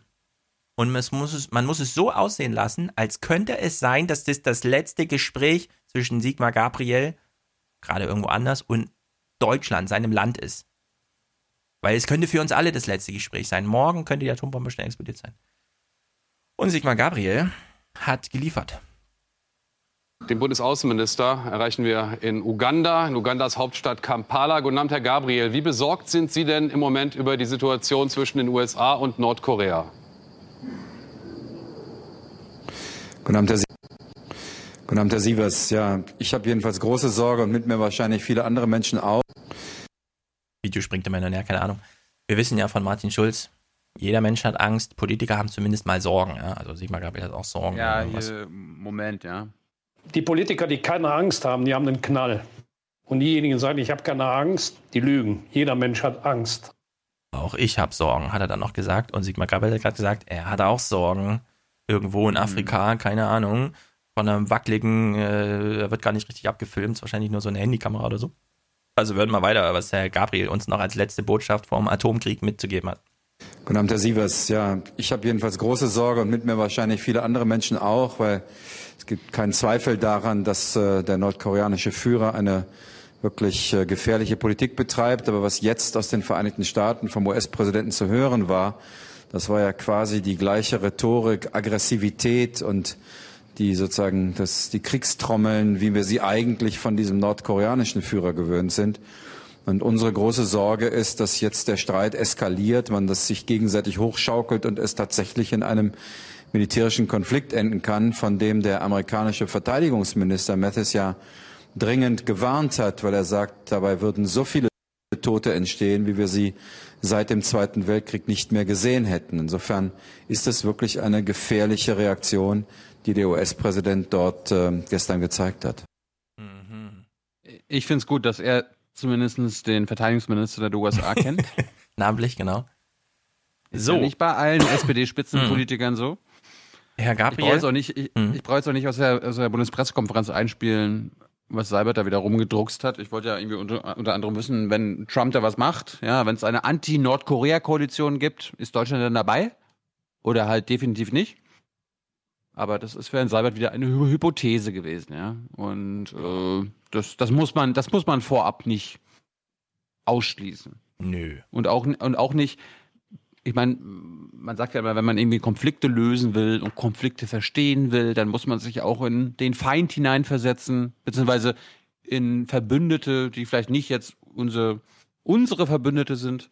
Und da gibt's ja immer eine, eine Forderung der Chinesen, der Russen, ich glaube auch der halben UN, dass ja, die Nordkoreer sind gefährlich, hört auf mit eurem Atomprogramm, aber liebe Südkoreaner, liebe Amerikaner, vielleicht solltet ihr auch aufhören, eure Militärmanöver auf Meer zu machen, weil das ist dann, das ist für die Nordkoreaner die Provokation und so können sie halt auch innenpolitisch, egal wie viel Propaganda da steckt. also ich weiß nicht, wovon du sagen, sprichst. Ich habe noch nie von diesen Militärmanövern gehört. Das ist doch Fake Ja. News. Es gibt auch keine BBK Waffengeschäfte zwischen Amerika und Südkorea. in der BBK gibt's ja immer wieder Fragen zu Nordkorea, aber ich bin dann auch immer der Einzige, der da, der die Seiten mal umdreht. Und Das interessiert dann aber auch irgendwie keinen, weil ich dachte immer so, das wäre Deutschland ist so für Deeskalation. Aber wenn es um Deeskalation geht, auf der anderen Seite wird sich zurückgehalten. Also übrigens wieder Geschichten mit. Ja, das gehört doch dazu. Als verantwortungsvoller Heute-Journal- und Tagesthemen-Zuschauer weiß ich nicht, wovon du sprichst. Nordkorea ist böse und der Trump ist jetzt genauso böse und du musst jetzt sofort Angst haben, weil die beiden, die zünden jetzt Atombomben. Und du musst wissen, wenn die Welt untergeht, an den Deutschen lag es nicht, denn die Deutschen wissen, wie man ordentlich entschärft.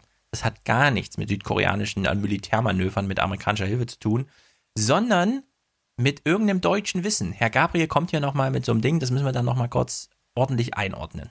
Als Deutscher kennt man ein bisschen die Geschichte äh, und das äh, sozusagen Aufsch Aufschwünge in der Rhetorik, aggressive Rhetorik, die immer schlimmer wird, jedenfalls nicht zum Kli äh, Frieden geführt hat. Wir sind mal in den Ersten Weltkrieg im Schlafwagen gegangen, weil es keine Diplomatie gab, sondern nur aufgeregte Rhetorik. Diese Erfahrung in Europa, die äh, hat uns dazu gebracht, dass wir in solchen Konflikten auf die Mittel der Diplomatie und nicht auf äh, Rhetorik und militärisches Engagement setzen.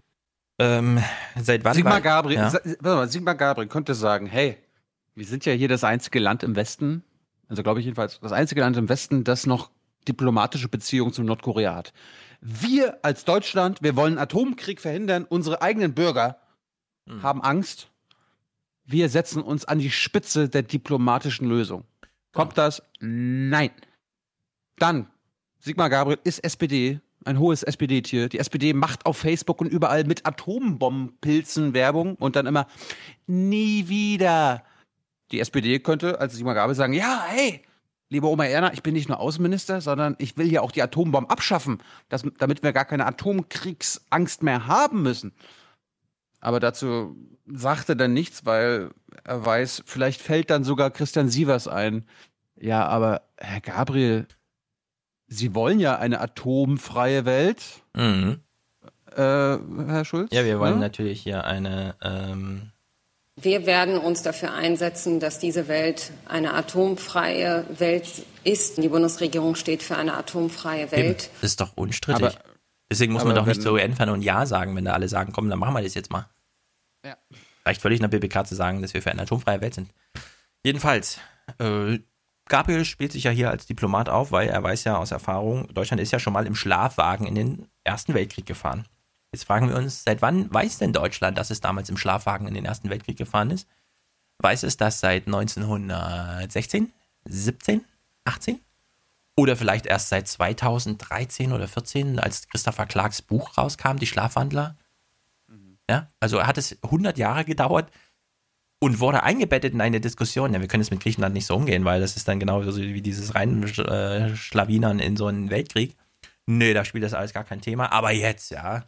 Jetzt plötzlich der Diplomat Gabriel lässt sich irgendwo aus Afrika zuschalten mit so einer klapprigen Leitung und erklärt nochmal, also wir Deutschen, wir kennen das ja mit der Diplomatie und wir werden jetzt hier mal äh, genau nicht eingreifen, ja, sondern wir werden nochmal Oma Erna ein bisschen Angst machen. Könnte sein, dass es das letzte Gespräch war. Vielen Dank, Herr Gabriel, dass Sie sich nochmal kurz den Deutschen gezeigt haben. Nun gut, also, Herr Gabriel konnte uns nicht äh, besonders beruhigen. Gucken wir doch mal weiter. Freitag, ja. Also, wir sind jetzt so, diese Stresswoche ist so durchgerauscht. Wir wissen jetzt alle, okay, da sitzen zwei wirklich Irre und die haben Atomkoffer und so. Ähm, wir hören uns hier mal ein bisschen auch ein paar O-Töne und so. Sagen wir mal so, wir geben mal, genau wie Christian Sievers, Haltungsnoten zu Trumps Worten. Guten Abend Ihnen allen. Es begann mit einem Bibelzitat. Mittlerweile sind wir beim Kriegsfilm. Die Drohungen, mit denen der US-Präsident auf die Drohungen aus Nordkorea reagiert, werden immer martialischer. Feuer und Zorn, das war der Anfang. Heute warnt Donald Trump via Twitter, sein Militär stehe Gewehr bei Fuß. Locked and loaded. Sollte sich Nordkorea. Ja, das ist ein Filmzitat, das bringt er jetzt nicht, ne? vorher Bibel und so, aber Hollywood, das ist wieder näher und so. Unklug verhalten. Den Ausdruck hat einst John Wayne populär gemacht ah. in einer Rolle als Marine in der Pazifikschlacht. Sieh mal eine an. Alles Zufall? Möglich. Tatsächlich scheint keiner zu wissen, wie sehr der US-Präsident einer vereinbarten Strategie folgt und wie sehr seinem Temperament. Und genau das ist vielleicht das Verstörendste an der derzeitigen Lage. Nehmt ihm die Atomcodes weg, fordern manche. Seine Sicherheitsberater sollen vereinbart haben, im Notfall bei besonders extremen Entscheidungen des Präsidenten einzuschreiten. Gleichzeitig gibt es aber offenbar auch diplomatische Kontakte zwischen Nordkorea und Washington. Von dort Britta Jäger. Feuer und Wut. Dann wird etwas passieren, das niemand zuvor gesehen hat. Sie werden Probleme bekommen, wie wenige Länder zuvor. Trump führt Krieg, einen Krieg der Worte vorerst, und begibt sich dafür im Konflikt mit Nordkorea seit Tagen auf ein sprachliches Niveau, das man sonst nur von Kim Jong-un gewohnt ist. Zwei Männer, die statt feine diplomatische Töne die höchste verbale Eskalationsstufe wählen.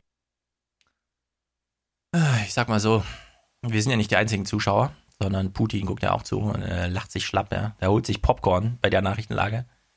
Chiso, mhm. ach, der Trump, was für ein Trottel. Der sitzt so zurückgelehnt und macht hier Arme verschränken und dann Fear and Fury. Das hat die Welt noch nicht gesehen. Und dann guckt er rüber zu seiner Frau. Haben die verstanden, dass das eine Drohung war? Oder soll ich nochmal? Ja, leg morgen nochmal nach.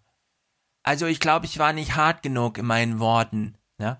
Wenn wir ein was von Trump wissen, dann ist es ja wohl dieses, ich rede nicht über meine militärischen Strategien, hat er im Wahlkampf schon angekündigt. Ja? Wir haben ein Gemetzel in Syrien. Wir haben in Afghanistan eine völlige Privatisierung des Krieges, null Thema irgendwo. Dann kommt Trump mit diesem, ja, wir machen jetzt mal hier, es wird mal wieder Zeit, die Deals laufen schlecht mit Südkorea, wir brauchen mal ein Atom und so. Und dann macht er irgend so einen Spruch, ja, so Trump-mäßig halt. Und alle Medien, die immer sagen, der Trump, der lügt, der ist noch scheiße, der macht das alles blöd, das ist alles falsch. Und dann sagt er, oh, hier macht er irgendein Bibelzitat und plötzlich alle, aber jetzt, jetzt ist es wirklich kritisch, ja, wir müssen hier zu Sigmar Gabriel schalten, es ist hier, also jetzt brennt die Welt, morgen geht der Atomkrieg los. Und das ZDF, heute Journal, will uns hier Angst machen und sie haben nochmal, das muss ich sagen, da gebe ich jetzt auch neun von zehn Haltungsnoten dafür, sie haben sich einen Experten gesucht, der nochmal in klarer deutscher Sprache aus Amerika erzählt, warum das so gefährlich ist. Wir haben natürlich alle House of Cards geguckt, ja, wir wissen genau, äh, wie das so abläuft im Grunde, ähm, ohne jetzt das zu gleichsetzen zu wollen, aber wir wissen, wie es abläuft. Herr, Herr so und so vom Center for American Progress, erklär uns doch mal, wo ist denn jetzt das Problem so insgesamt? Das Problem ist, und das ist ein Überbleibsel aus der Kaltkriegszeit, in der es auf schnelle Reaktionszeiten ankam, dass verfassungsrechtlich der Präsident das Recht hat, unmittelbar Nuklearangriffe zu befehlen. Und äh, zwischen ihm und dem äh, roten Knopf sozusagen gibt es keine Vermittlungsinstanz mehr, äh, auch nicht die äh, Oberbefehlshaber des Militärs, weil ausdrücklich die zivile Kontrolle über das Militär einen Verfassungsrang in den Vereinigten Staaten hat. Es gab eine Ausnahmesituation zur Zeit Richard Nixons, als er Präsident war, dem Alkohol zu sehr zusprach und auch äh, depressive Phasen hatte, wo sein Verteidigungsminister Schlesinger damals in den Generälen sagte, sollte ein Einsatzbefehl kommen, dann wendet euch bitte zuerst an mich und führt ihn nicht aus. Die Tatsache, dass wir heute wieder über solche extralegalen Umwege nachdenken, zeigt, wie schwierig und auch wie verfahren die Situation im Moment ist. Oma Erna, hast du jetzt Angst? Wir brauchen extra legale Wege, um den Atomkrieg zu verhindern, weil im Weißen Haus sitzt ein Irrer und der muss unter und das ist so, als wäre er besoffen wie der Nixon damals und überhaupt und so. Hat ich Oma find, Erna ich gut, Angst? sie, ich finde gut, dass sie da einen Non-Partisan-Typen Ja, finde ich auch. Ja, Finde ich auch astrein. ja. Es- es ist Center, for America, Center for American Progress hat nichts mit der Demokratischen Partei zu tun, nichts mit Großspendern aus vielen, vielen Konzernen. Nö, die spielen Also, auch nie irgendein Spiel medial. Nein, nie. nein. Das ist Nein. So, Oma. Erna hat noch nicht genug Angst, deswegen hier nochmal wird eine Botschaft gemacht. Also üblicherweise gilt ja, Den Blick auf den DAX, den können wir uns heute sparen. es gilt aber nicht, wenn wir Oma Erna noch ein bisschen eine Portion Angst mitschieben müssen, ja? Tatsächlich ist seit dieser Woche ein Gefühl zurück, welches die Börsianer lange Zeit nicht kannten. Angst. Angst, dass der Konflikt zwischen Nordkorea und den USA eskaliert und die Welt in eine tiefe Krise reißt. So, Die Oma, Politiker, die keine Angst haben, Sorry. Oma Erna hat jetzt Angst. Sogar Martin Schulz hat schon von Angst gesprochen. Sigmar Gabriel hat gesagt, er ist in Sorge. Colbert hat es richtig gemacht. Zum einen, weil er den Tenor auf genau den richtigen Punkt legt. China! Hat mal irgendwer von den deutschen Journalisten nach China geguckt und dass es da Kämpfe um Vormachtstellungen und so weiter gibt? Nein, natürlich nicht. Zweitens müssen wir wirklich Angst haben. Ich finde, Colbert macht jetzt ein paar Quatschwitze immer. Es ist immer lustig, aber manchmal ein bisschen daneben. Hier, dieser Ausschnitt. Genau richtig. Die Pointe perfekt und danach der Nachtrag, um was es eigentlich geht, noch perfekter. If North Korea does anything in terms of even thinking about attack of anybody that we love or we represent or our allies or us, they can be very, very nervous. I'll tell you what, and they should be very nervous because things will happen to them like they never thought possible. Okay? North Korea better get their act together or they're going to be in trouble like few nations ever have been in trouble in this world. Okay? Oh my God. I think he just threatened to be their president.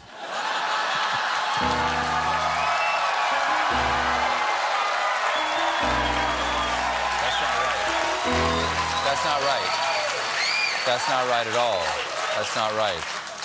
And Trump knows only one global superpower could fix this problem China. China can do a lot more, yes.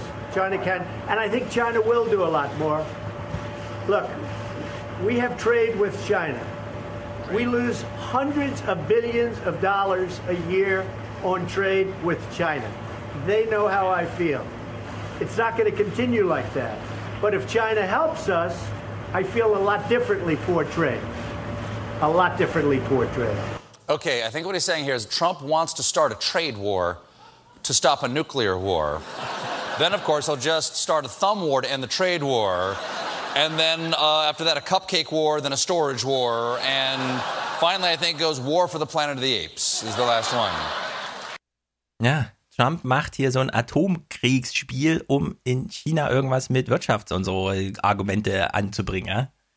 Und liebe deutsche Journalisten, schreibt doch mal Texte dazu. Das kann doch nicht wahr sein, dass ihr irgendwie Oma Erna Angst macht, weil ihr glaubt, oh, jetzt wird's mit der Atombombe mehr. Wenn ihr was gegen Atombomben habt, dann bitte immer und nicht nur in den Momenten, wo der böse Trump mal wieder irgendwas macht. Ja? Dass er irre ist, wissen wir jetzt auch. absurd. Also wirklich absurd. Da vermisst man ja, da vermisst man ja fast schon Obama, der nicht in irgendeiner Weise über Atombomben-Einsätze geredet hat, sondern einfach immer nur. I have two words for you Predator drones. Genau.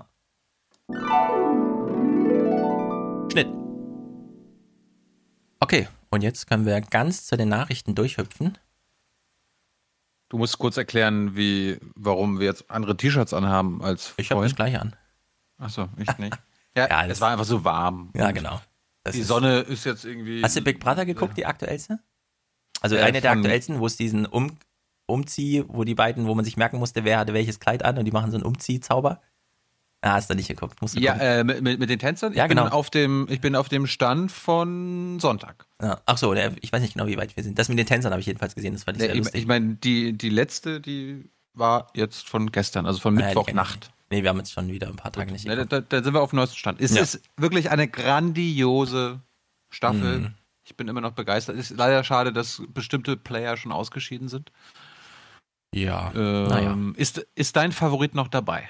Wir, wir reden jetzt nicht über Namen, ne? Wir haben wahrscheinlich ein paar Hörer, die das auch gucken. Deine Ähm, Favoritin oder dein Favorit?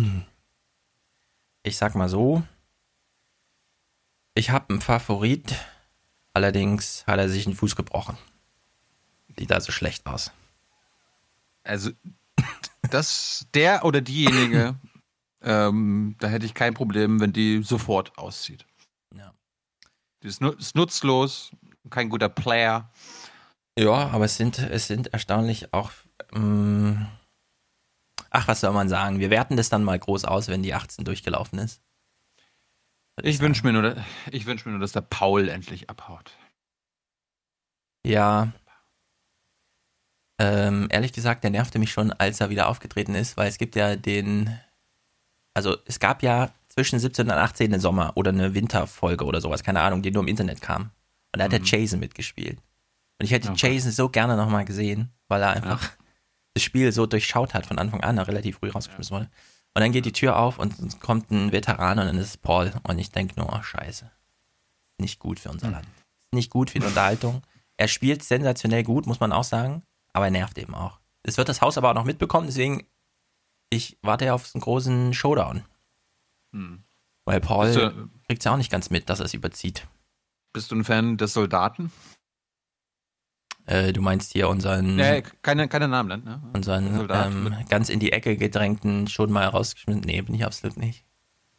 Aber ich finde es gut, dass er da immer, dass er da wie, wie so eine, was soll man sagen, wie so eine Zecke im Arsch drinne sitzt. man hat ihn eigentlich schon rausgezogen und dann zack. Ja. Ansonsten genieße ich aktuell die vorletzte Staffel von, vom Spiel der Throne. Jetzt Ach ist ja, das interessiert mich weiter nicht. Ich weiß. Jetzt ist sogar, jetzt ist sogar diese Woche schon wieder die vorletzte Folge der Staffel geleakt. Und ich habe sie, ich habe sie mir gestern. Darf man das eigentlich öffentlich sagen, dass man sich das. Ja, konsumieren darfst du ja soweit alles, nur nicht anbieten, glaube ich. Und darüber Nee, reden, ob man es anbietet, auch nicht. Ich weiß nicht, keine Ahnung. Nee, ich würde es nie anbieten und so weiter, aber ich habe es konsumiert und ähm, sagen wir mal so, ich gucke die Serie jetzt seit sieben Jahren und es ist quasi die Folge gewesen, die ich mir seit sieben Jahren gewünscht habe. Okay, dann gucke ich mir das auch mal an, wenn es dann im Fernsehen lief. Also bei ProSieben. oh Gott. Mit John Schnee. Ich habe ich hab gelesen. Ah. Stimmt das jetzt wirklich? Das kommt im deutschen Fernsehen und der heißt Schnee statt Snow. Naja, also ich glaube, das deutsche Buch spricht auch von John Schnee, ja. Aber ich hab's, ich weiß es nicht, ich, ich habe noch nie die deutsche Version geguckt. Warum, warum guckst du die deutsche Version? Bist du, Ich gucke gar keine Versionen. Ich habe das nur gelesen, dass sich sehr viele drüber lustig machen und ich konnte es mir ehrlich gesagt nicht vorstellen. Ich wollte es aber jetzt nicht selber nachgucken. Aber wenn das wirklich stimmt, dann ist äh, das ist, also das ist nicht gut für unser Land. Ach du lieber Gott. Ja, genau. So, wir ähm, schließen mal noch mit drei Nachrichtenthemen ab, bevor wir uns Frau Liebergott zuwenden im Internet, im Neuland. Ähm, wir haben noch jemanden zu verkünden. Ein, ein Special Guest für unsere Veranstaltung am 4. September, Ah, ja. liebe Hörer. Ja. Ne, ihr könnt alle kommen. Es ist abends. Wir, ich muss mit Stefan noch ausmachen, ob wir jetzt 18 Uhr anfangen, 19 Uhr oder 20 Uhr. Ja, mir ist egal. Aber äh, da wir Herrn Klaus Kleber nicht Ja, der ist ja leider im Urlaub. buchen konnten, haben wir uns äh, einen noch besseren Kandidaten geschnappt. Und der heißt Georg Restle. Ja. Und äh, ja, das steht jetzt fest. Ihr Ja. werdet uns drei antreffen können. Ja. Und, Ja, Gressler äh, ist auch weiter. ziemlich gut für das Programm, was wir vorhaben, weil wir wollen ja eure Fragen, also wir wollen ja vor allem mit euch reden über eure Fragen. Und Georg Restle ist ein guter Vertreter aus den öffentlich-rechtlichen Medien, der mit uns darüber reden kann, warum diese Fragen erst einen Tag später abseits des Millionenpublikums zur Sprache kommen. Und wir wissen, von ihm kriegen wir noch die ehrlichste Antwort. Hm. Ob wir damit die Welt besser machen, wissen wir dann auch nicht, aber. Ja, ich meine, wir haben ja viel, viel, auch einige Kritik bekommen, dass wir da Gottlieb uns letztes Mal hingesetzt haben und wir haben da zu großes Maul gehabt, ja, dass es so ein toller Gast ist. Jetzt verraten wir es euch mal im Vorne, in vornherein. Wir wissen, dass viele von euch den Georg total scheiße finden. Ja, der macht ja immer irgendwie so eine verfassungsschutzkritischen Tagesthemen-Kommentare und der macht ja generell die schlimmsten Tagesthemen-Kommentare. Ja, wir können einfach sagen, er ist nicht ausreichend. Also ich bin schon auf meine CSU stolz. Ja, die Haltung fehlt ein bisschen bei ihm. Genau. Als Kölner auch. Ja. Er kommt extra aus Köln eingeflogen. Ja, sehr gut. Ja. Und Hans Jessen wird auch dabei sein, hat auch schon gesagt, dass er kommt. Ja. Wird eine illustre Runde. Ähm, ihr werdet es die Tage sehen. Ich werde die Eintrittskarten hochladen auf der aufwachen-podcast.de Seite. Die füllt ihr aus. Also ihr dürft eine 300 Zeichen lange Frage und eine 500 Zeichen lange Erklärung ähm, reinschreiben. Äh, ist quasi längenbegrenzt. Die Fragen lesen wir auf jeden Fall. Also wir sammeln die einfach an, am Eintritt ein. Es wird gestapelt. Wir gehen die nach und nach durch. Bei manchen sagen wir dann, okay, dazu wollen wir mehr wissen. Bei anderen haken wir die ab und wir werden auch danach nochmal alle dokumentieren. Also ich bin äh, sehr gespannt. Nutzen wir dann auch dieses Internet, also irgendwie so aus, von einer Live-Frage von Twitter oder so? Nö, die Frage muss man vorher mitbringen und die muss man am Eintritt, also am Eingang abgeben. Die liegt dann in Papierform vor und ihr könnt dann ankreuzen mit meiner Frage, will ich unbedingt auf die Bühne? Oder ja, ihr könnt mich schon auf die Bühne holen oder auch nee, lieber nicht, Klammer auf. Bin aber einverstanden damit, wenn ihr mich trotzdem auf die Bühne holt, Klammer zu. Also kommt bitte nur, wenn ihr Fragen habt, zu denen ihr steht, wenn wir sie vorlesen und wir sagen, hier, Hubertus, komm mal vor und erklär uns das, dann musst du auch sofort aufstehen, Hubertus, und zu uns kommen. Ein freier Stuhl für dich auf der Bühne. Ja, aber das, ich glaube, das wird viele unter Druck setzen. Ja, das soll ja auch. Außerdem müssen auch. Außen, ja klar. Die Frage, ich will. Ich stelle mir, stell mir, stell mir davor, so, so, hier ist eine Frage. Und dann stellst du die und dann so, Hubertus, was hast du dir dabei gedacht? Nee. Recht, rechtfertige dich. Und dann schreit er, dann, dann schreit er und läuft raus. Ja, wir richten auch einen Fluchtweg ein, keine Sorge. Ihr habt natürlich, äh, wir spielen legale, nicht Guantanamo. Legale, legale Fluchtwege. Es gibt okay? legale Fluchtwege, aber alle wissen dann euren Namen in dem Moment, wo, wo ihr rausrennt. Naja, ah. ihr werdet es dann sehen. Keine falschen Angst schüren. Ich bin wirklich nur interessiert, weil ich, ich treffe ja nun doch immer mal ein paar von euch und es ist immer super interessant. Und ich hätte das gern mal so ein bisschen kondensiert, sodass man da auch später noch zugreifen kann. Einfach so ein Stapel. Weil ich habe jetzt auch, also zur Vorbereitung werden wir auch nochmal eine Zusammenfassung des äh, Kanzlerduells 2013 gucken. Das habe ich gestern fertig gemacht. Und ehrlich gesagt, erstens, Martin Schulz wird nicht mithalten. Zweitens, wir werden genau die gleiche Debatte bekommen. Es waren genau die gleichen Themen. Das einzige Thema, was ausgetauscht wird, ist NSA raus, Flüchtlinge rein. Ja. Ansonsten wird es die gleiche Debatte werden. Und, und natürlich. Diese Schlepperverbrecher. Ja, genau.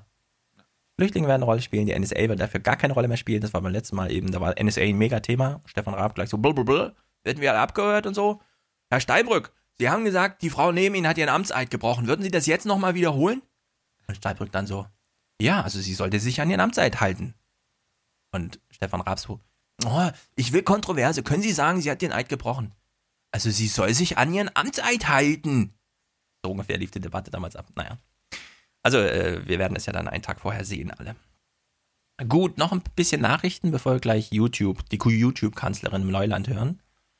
Hm, also von ihr werden wir nicht viel hören, aber okay. Na los. Eine, eine kleine Sache, weil Polen, wir hatten ja Polen. In Polen gab es ja ein großes Medientheater im Sinne von, die Regierung sagt A, und dann sagt der Präsident A, Klammer auf, B aber auch, Klammer zu, und plötzlich Hektik, Hektik und Marit Slomka war so abgelenkt von der Hektik, von dem ähm, Köpfe hin und her gerenne und keiner sagt was und dann doch, dass sie ganz übersehen hat, dass ja da auch Gesetze gemacht wurden, ja. Deswegen hören wir noch mal kurz rein, was die ähm, der heute Redaktion so eine Woche später dann plötzlich auffällt. Irgendwie hat irgendwer jetzt irgendwo Einfluss und Gesetze sind tatsächlich verabschiedet worden. Monika Frąckowiak sorgt sich um die Unabhängigkeit der Justiz in Polen. Sie ist Richterin am Amtsgericht Poznan. Künftig kann der Justizminister in Warschau direkt jeden Gerichtspräsidenten untergeordneter Gerichte im Land entlassen und einen genehmeren einsetzen. Das Gesetz greift die Gewaltenteilung an.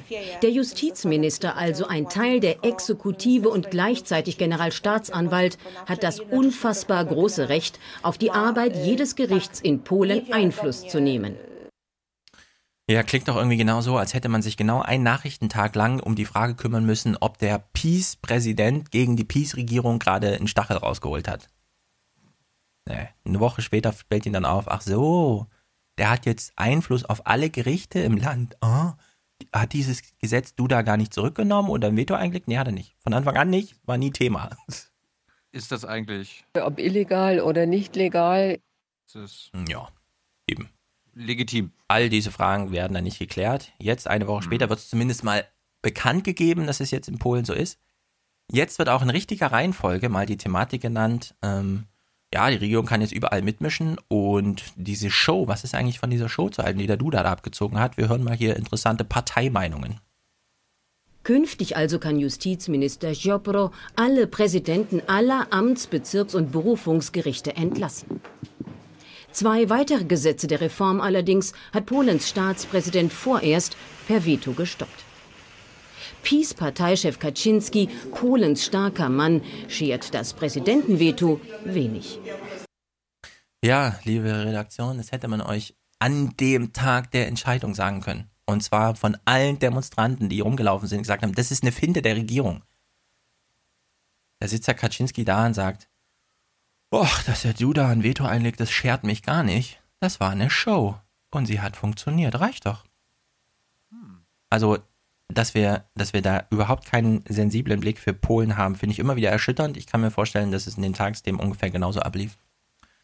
Wie auch immer, jetzt eine kleine Zahlennennung. In deutschen Kommunen sprudelt ja irgendwie das Geld. Wir achten jetzt mal auf die Quelle. Wir überlegen uns, wer könnte denn bekannt geben, wie viel Geld die Kommunen so eingeben, äh, einnehmen? Haben wir da vielleicht?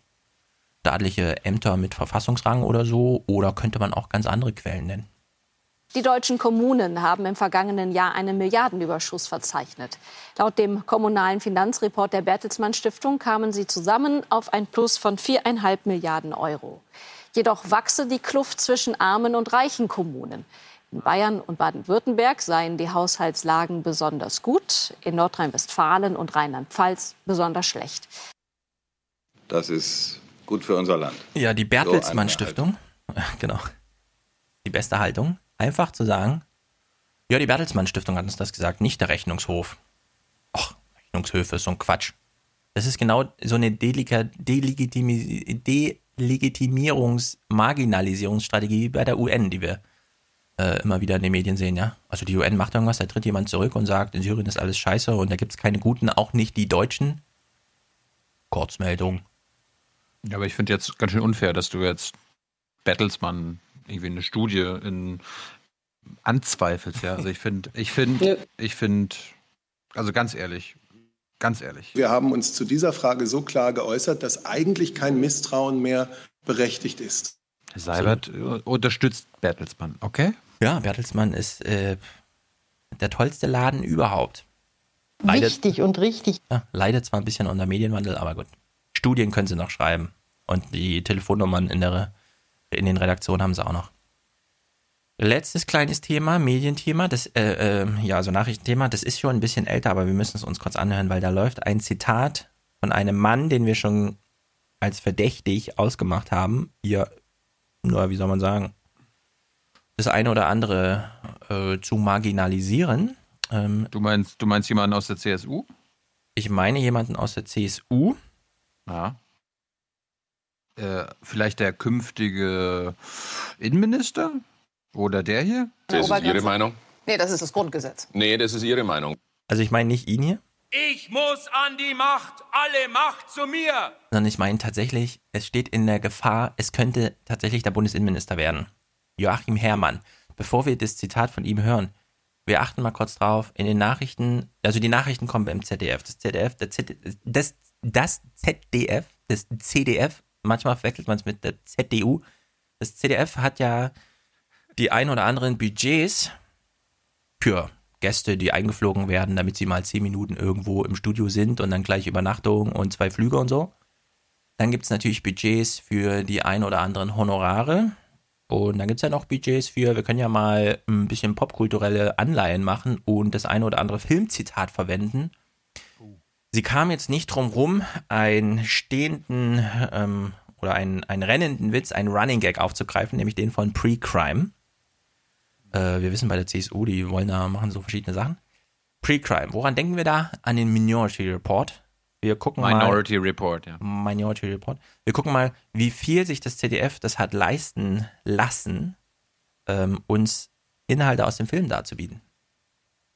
Es ist eine düstere Zukunftsvision. Im Film Minority Report ist es ein Orakel, das Verbrechen vorhersagt. Die Polizei schnappt die Täter, noch bevor sie zur Tat schreiten.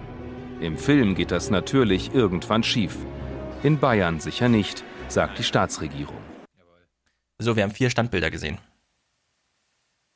Äh, ich finde, wenn man 86 Millionen fürs, für die Nachrichtenproduktion hat, kann man sich ein kurzes Bewegtbild leisten. Das ist nur eine Stilkritik. Irgendwann werdet ihr auch verstehen, warum ich das sage, aber ich finde es nicht gut. Wenn schon, dann richtig. Standbilder finde ich nicht gut. Jetzt Joachim Herrmann. Der hat ein Gitmo-Gesetz gemacht. Wer das so sagt, lesen wir gleich vor. Wir hören uns mal kurz seine, äh, seinen kleinen Hinweis an. Sobald etwas passiert und die Polizei hat nichts gemacht, heißt es, warum habt ihr nichts gemacht? Wenn man jetzt allein die Instrumente schafft, etwas machen zu können, heißt es, ja, da könnten ja Unschuldige in Haft geraten. Ich halte das für eine ziemlich absurde Diskussion. Herr Herrmann, was genau halten Sie denn für, eine absurde Diskussion? Ich lese mal kurz vor. Heribert Prantl in der Süddeutschen Zeitung. Das alles ist eigentlich unvorstellbar. Bei diesem Gesetz Zitat zur Überwachung gefährlicher Personen, Zitat Ende, denkt man an Guantanamo, Erdogan oder die Entrechtsstaatlichung in Polen. Die Haft ad infinitum, also die unbegrenzte Vorbeugehaft, ja, mein, mein kurz eingefügt, wurde aber im Münchner Landtag beschlossen. Die CSU sollte sich schämen, die Opposition, deren Aufstand nicht einmal ein Sturm im Wasserglas war, auch. Dieses Gesetz ist eine Schande für einen Rechtsstaat. Es führt im Übrigen auch die Fußfessel für Personen ein, von denen Gefahr, eine Gefahr ausgeht. Man sollte die Fessel am besten auch für die Hände den Abgeordneten anlegen, die für so ein Gesetz stimmen. Also wir haben äh, sozusagen ein, eine Auseinandersetzung zwischen einem Politiker, der sagt, die Diskussion ist ja absurd, eine absurde Diskussion, dann haben wir einen, einen journalistischen Beitrag, der sagt, nee, das ist gar nicht absurd, sondern hier geht es um Guantanamo. Ja, wann haben wir das schon mal von einem deutschen Journalisten? Und ich meine, Herbert Brandl ist ja nun auch einer der renommiertesten. Ja, so, also so eine Bewertung von dem Gesetz. Ich glaube, irgendwann sind wir, also mit irgendwann meine ich dann vielleicht schon noch dieses Jahr, sind wir wirklich an so einer, äh, wie soll man sagen, Semantikwende, wo wir einfach ganz selbstverständlich wieder von Konzentrationslagern in Europa oder so sprechen, ja, wenn der Papst das einmal vorlegt und dann wird es irgendwie gar keinen mehr kümmern. Ja, also das ist ein Konzentrationslager auf Lesbos und in Bayern ist halt, gibt es ein Guantanamo-Gefängnis. Und da sitzen dann auch irgendwann welche drin und so. Also das finde ich wirklich erstaunlich. Und wir haben jetzt eine Bundestagswahl, bei der wirklich in Gefahr steht, dass Joachim Herrmann Innenminister wird. Aber gut. Fragt man sich natürlich beim ZDF oder wir uns als Zuschauer, ist es denn wirklich so schlimm? Und jetzt hören wir uns mal die Antwort vom Heute-Journal an, weil die sagen, ja, es ist tatsächlich so schlimm. Die vorbeugende Inhaftierung sogenannter Gefährder, Haft ohne begangenes Verbrechen und ohne Prozess, durfte bisher maximal zwei Wochen dauern. Künftig kann sie ein zuständiger Richter immer wieder um bis zu drei Monate verlängern, theoretisch ohne Limit. Und musste bisher eine konkrete Gefahr bestehen, reicht nun aus, dass diese entstehen könnte, die sogenannte Druck. Das ist ja wie bei Erdogan äh, Ja. in der Türkei, Ausnahmezustand oder in Frankreich, Ausnahmezustand. Erdogan, Polen, Gitmo, Polen. Genau das. Drohende Gefahr. Und so drohen die Grenzen zwischen polizeilicher und nachrichtendienstlicher Arbeit zu verwischen, befürchten Kritiker. Die große Gefahr ist es, dass es zu einer Vernachrichtendienstlichung der Polizei kommt. Also dass die Aufgaben der Polizei immer mehr in das sogenannte Gefahrenvorfeld ausgeweitet werden. Äh, Und das ist natürlich höchst problematisch, weil die Polizei ja eigentlich nur eingreifen darf und muss und soll, wenn konkrete Gefahr ähm, da ist. Wie konkret auch immer die Polizei den Fall vor den Richter bringt, am Ende geht es immer auch um eine Prognose. Die bayerischen Richter sehen das Gesetz mit großer Skepsis. Man habe schließlich keine Glaskugel. Wir sind im Bereich der, äh, einer drohenden Gefahr. Ähm, die Frage ist, wer will wie beurteilen, ob jemand, der jetzt vielleicht seit einigen Monaten äh, sich in Gewahrsam befindet, dass von dem diese Gefahr jetzt nicht mehr ausgeht. Ja, da steht die Vorsitzende des Richterbunds in Bayern da und sagt, hm, also wenn ihr uns Richtern die Verantwortung übertragt, zu sagen, derjenige macht einen Terroranschlag oder nicht und wir müssten im Zweifel eine, einen Amtsakt vollziehen, um zu sagen, nee, der ist nicht mehr gefährlich, der dann auf jeden Fall auf einen zurückfällt, wenn dann doch was passiert, ja, dann hat man die Motivationslage irgendwie klar. Wobei ich auch glaube, die machen dieses Gesetz und jeder weiß, kein Richter wendet das erstmal an, ja. Gleichzeitig hat die Landesregierung von der CSU die Erfahrung gemacht, ja, also so ein Gesetz kann man machen, da gibt es gar keinen großen Widerstand, wird zwar dann nicht angewendet, aber und dann fünf Jahre später, wieso wird das eigentlich nicht angewendet? Und dann ist man, ja, ist das Scheunentor einmal offen und dann wird es auch genutzt. Also in der Hinsicht äh, kein Rausreden dadurch, dass man sagt, nee, aber die Richter werden das doch nicht anwenden oder die werden doch niemals alle zwei Monate und so weiter. Und dann denkt man wieder an irgendwelche Leute, die in Bayern im Irrenhaus einsaßen und da auch nicht wieder rauskamen. Und dann stellte man auch Jahre später fest, naja, war ein bisschen übertrieben, aber es war ja nur ein Einzelfall. Naja. Bayern, Gitmo Bayern. Das war der Nachrichtenüberblick. Den Rest sparen wir uns einfach. Ist denn das so schwer zu begreifen? Ja, ganz genau. Den Rest sparen wir uns, der ähm, heitert uns nämlich nicht auf, aber Thilo hat uns was Aufheiterndes mitgebracht, glaube ich. Ja, das musst du entscheiden. Das können unsere Hörer mitentscheiden. Ja. Äh, eine gewisse Angela M., jetzt hier aus Anonymitätszwecken nur A. Merkel genannt, war zu Gast auf YouTube bei jungen und nee, äh, bei jungen und naiven YouTubern. Ja. Genau gesagt bei vier. Vier von ihnen. Und ich fand es jetzt nicht so schlimm wie mit Liv Floyd. Ja. Auf einer Seite war es aus politisch-journalistischer Sicht sehr langweilig, weil da kam eigentlich nichts wirklich raus, was mich interessiert hat. Darum hören wir uns auch fast nichts an von dem, was Angela Merkel gesagt hat. Ja. Ähm, ich meine, die Nachrichtenagenturen haben trotzdem noch ein, zwei Sachen draus gemacht, aber einfach nur, weil Angela Merkel zum ersten Mal was zu Air Berlin gesagt hat, zu der, zum, zum Konkurs oder Insolvenz. Mhm. Ist, ist dasselbe? Weiß ich gar nicht. Ähm, ja, das war das Einzige. Und ansonsten irgendwie der Emoji, ne? Sowas. Und ich habe mir jetzt mal gedacht, bevor wir jetzt die Frage, ja, die beiden Mädels, die beiden Jungs bashen, ähm, und irgendwie unsere Kriterien, die wir sonst an Tina Hassel, Reinhard Becker und so weiter anlegen, die lassen wir einfach weg. Das macht gar keinen Sinn. Ja? Es erwartet niemand, dass die Interviews führen wie Profis, dass sie nachfragen. Du kannst ja mal erzählen, wie viele Nachfragen dabei waren, äh, Stefan. Mhm. Und ich habe mir gedacht, ich finde es aber trotzdem wichtig, dass wir uns mal anhören, was die jungen Menschen denn wissen wollten, weil am Ende hat Angela Merkel nur einen Termin mit jungen Menschen in Deutschland im, im Wahlkampf, weil zu mir wird sie nicht kommen und wer weiß, ich glaube woanders auch nicht, so dass wir uns mal anhören, was die Junge, äh, diejenigen wissen wollten. Und wir fangen mit ähm, It's Cold Slaw an. Äh, sie heißt Sophie. Hallo, Frau Bundeskanzlerin. Hallo. Oder ist Frau Merkel okay? Frau Merkel ist absolut okay. In Ordnung. Hallo, Frau Merkel. Soziale Gerechtigkeit ist ein Thema, das meine Zuschauer sehr beschäftigt. Und ich habe in einer Studie gelesen, dass nur 14 Prozent der Deutschen das Gefühl haben, dass wir in einer gerechten Gesellschaft leben. Wie verhindern Sie denn konkret, dass die Schere zwischen Arm und Reich noch weiter auseinandergeht? Sie haben das Thema Bildung ja gerade schon angesprochen. Eine Gesellschaft ist meiner Ansicht nach vor allem dann gerecht, wenn Kinder aus verschiedenen Familienverhältnissen eben die Möglichkeit haben, gleiche Bildungschancen zu bekommen. Bei mir persönlich ist es so, dass ich aus einem Nicht-Akademiker-Haushalt komme und ich hatte ja in der Schulzeit den Eindruck, ja, dass viele Dinge da nicht so ganz selbstverständlich waren, Hausaufgabenhilfe von den Eltern beispielsweise. So wie mir geht es vielen meiner Zuschauer auch. Was tun Sie denn konkret, um die Bildungschancen zu verbessern? Ähm, viele meiner Zuschauer haben mir geschrieben, dass sie in Bereichen wie beispielsweise der Pflege tätig sind, in denen sie sehr viel arbeiten, aber nur wenig Geld bekommen. Was sagen Sie denn zu jungen Menschen, von denen viele nicht verstehen, warum die Gehaltsunterschiede in Deutschland so krass auseinandergehen? Wie würden Sie denn jetzt einen jungen Menschen motivieren, einen solchen Beruf zu ergreifen, der zwar wichtig ist für die Gesellschaft, für den es aber einerseits wenig Anerkennung gibt und andererseits auch noch wenig Geld? Eine weitere Sache, die meine Community sehr beschäftigt hat, ist ihre Nein-Stimme zum Thema Ehe für alle. Viele waren da sehr enttäuscht. Was sagen Sie denn zu Jugendlichen und jungen Erwachsenen, die sich da von Ihnen im Stich gelassen fühlen? Ich würde jetzt gerne noch mal zurückspringen zum Thema Bildung. Viele meiner Zuschauer sind Schüler und haben unter dem Ankündigungsvideo gefordert, dass es endlich einheitliche Standards im Bildungssystem gibt. Mir ist bewusst, dass Bildung in Deutschland Ländersache ist und dass das auch im Grundgesetz so festgeschrieben steht. Ähm, aber was sagen Sie denn dazu, dass eine ganze Generation von Schülern sich abgehängt fühlt und eben nicht nachvollziehen kann, warum wir diese einheitlichen Standards nicht schon längst haben? Ich persönlich habe die Erfahrung gemacht, dass es mir gerade im Abi ziemlich unfair vorkam, dass ich persönlich Mathe schriftlich machen musste, zum Beispiel, dass es viele Vorgaben gab, ich nicht genau wählen konnte, wie eben meine Stärken waren. Ich komme aus Bayern, meine Freunde teilweise aus ähm, Nordrhein-Westfalen oder aus Norddeutschland und bei denen war das alles viel flexibler. Bis wann können wir denn damit rechnen, dass das künftig fair wird? Das möchte ich auch gar nicht sagen. Was ich allerdings unfair fand, ist, dass bei mir eben diese Vorgaben in diese Richtung gingen Ja, und ich dann den nicht, nicht. Genau, ich mich trotzdem mit den gleichen Standards bewerben musste. Das ist schön für später in der Uni, wenn die Standards höher sind in der Schule. Da hilft das vielleicht, aber wenn man sich bewerben möchte, ist das halt ziemlich unfair. Das, Ja. das, das ist richtig. Eine etwas persönlichere Frage hätte ich dann noch an Sie zum Thema Lehrplan.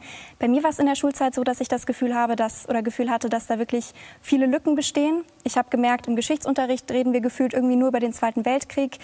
Ich habe nichts Praxisnahes gelernt, zum Beispiel wenn es um Steuern oder Versicherungen ging. Und im Sexualkundeunterricht hat man mir das Gefühl gegeben, dass ich nicht normal bin, wenn ich auf Männer und auf Frauen stehe. Wenn Sie jetzt bestimmen könnten, drei Dinge, die Jugendliche nach der Schule auf jeden Fall können, welche drei Dinge wären das? Naja, drei würde ich erst mal sagen, rechnen, schreiben, lesen. Aber das Allerwichtigste äh, ist und inzwischen vielleicht auch Programmieren noch dazu. Frau Merkel, ich hätte noch sehr viele weitere Fragen, unter anderem zu Themen wie Massentierhaltung oder Nachhaltigkeit. Aber meine Interviewzeit ist jetzt vorbei. Vielleicht macht es ja der Nächste. Ja, wer weiß, wer weiß. Ich würde mich freuen, wenn Sie vielleicht mal vorbeischauen würden auf meinem Kanal und wir da noch mal in Ruhe über diese Themen sprechen. Mir läge das sehr am Herzen. Never. Ich fand Ihre Fragen gut. Ich frage mich nur, warum. Also, ach, ich frage mich das nicht. Ich weiß genau, warum sie es. Wie wir alle bei so einem Termin werden wir aufgeregt und legen uns natürlich Fragen zurecht. Und ich fand es sehr gut, dass sie nach der Hälfte einfach sagt: Liebe Frau Merkel, ich komme nochmal zurück auf Bildung, weil das betrifft mich gerade. Warum ich und meine NRW-Freunde? Ja, was ist denn da eigentlich los? Und ich weiß nicht, ob sie sich dann rausgeredet hat mit der Ländersache oder so, weil es ist im Grunde genau die richtige Frage. Ähm, also sie hätte sozusagen von Anfang an gleich bei ihrem Thema, ja, warum nicht dieses eine Thema? Es ist halt ihr Thema. Ich finde es absolut legitim, die Situation so auszubeuten, dass man nur das eigene Thema fragt und nicht nochmal. Und das war bei ihr halt, würde ich sagen, was ist in der Schule los, ja? Bis hin zum Sexualkundeunterricht irgendwie. Ich meine, wer, wer von euch interessiert ist an den Antworten von Frau Merkel, ja, da kann guckt, euch, gu guckt euch das Ding an. Ja. Oder wir raten Äh, einfach, was sie gesagt hat.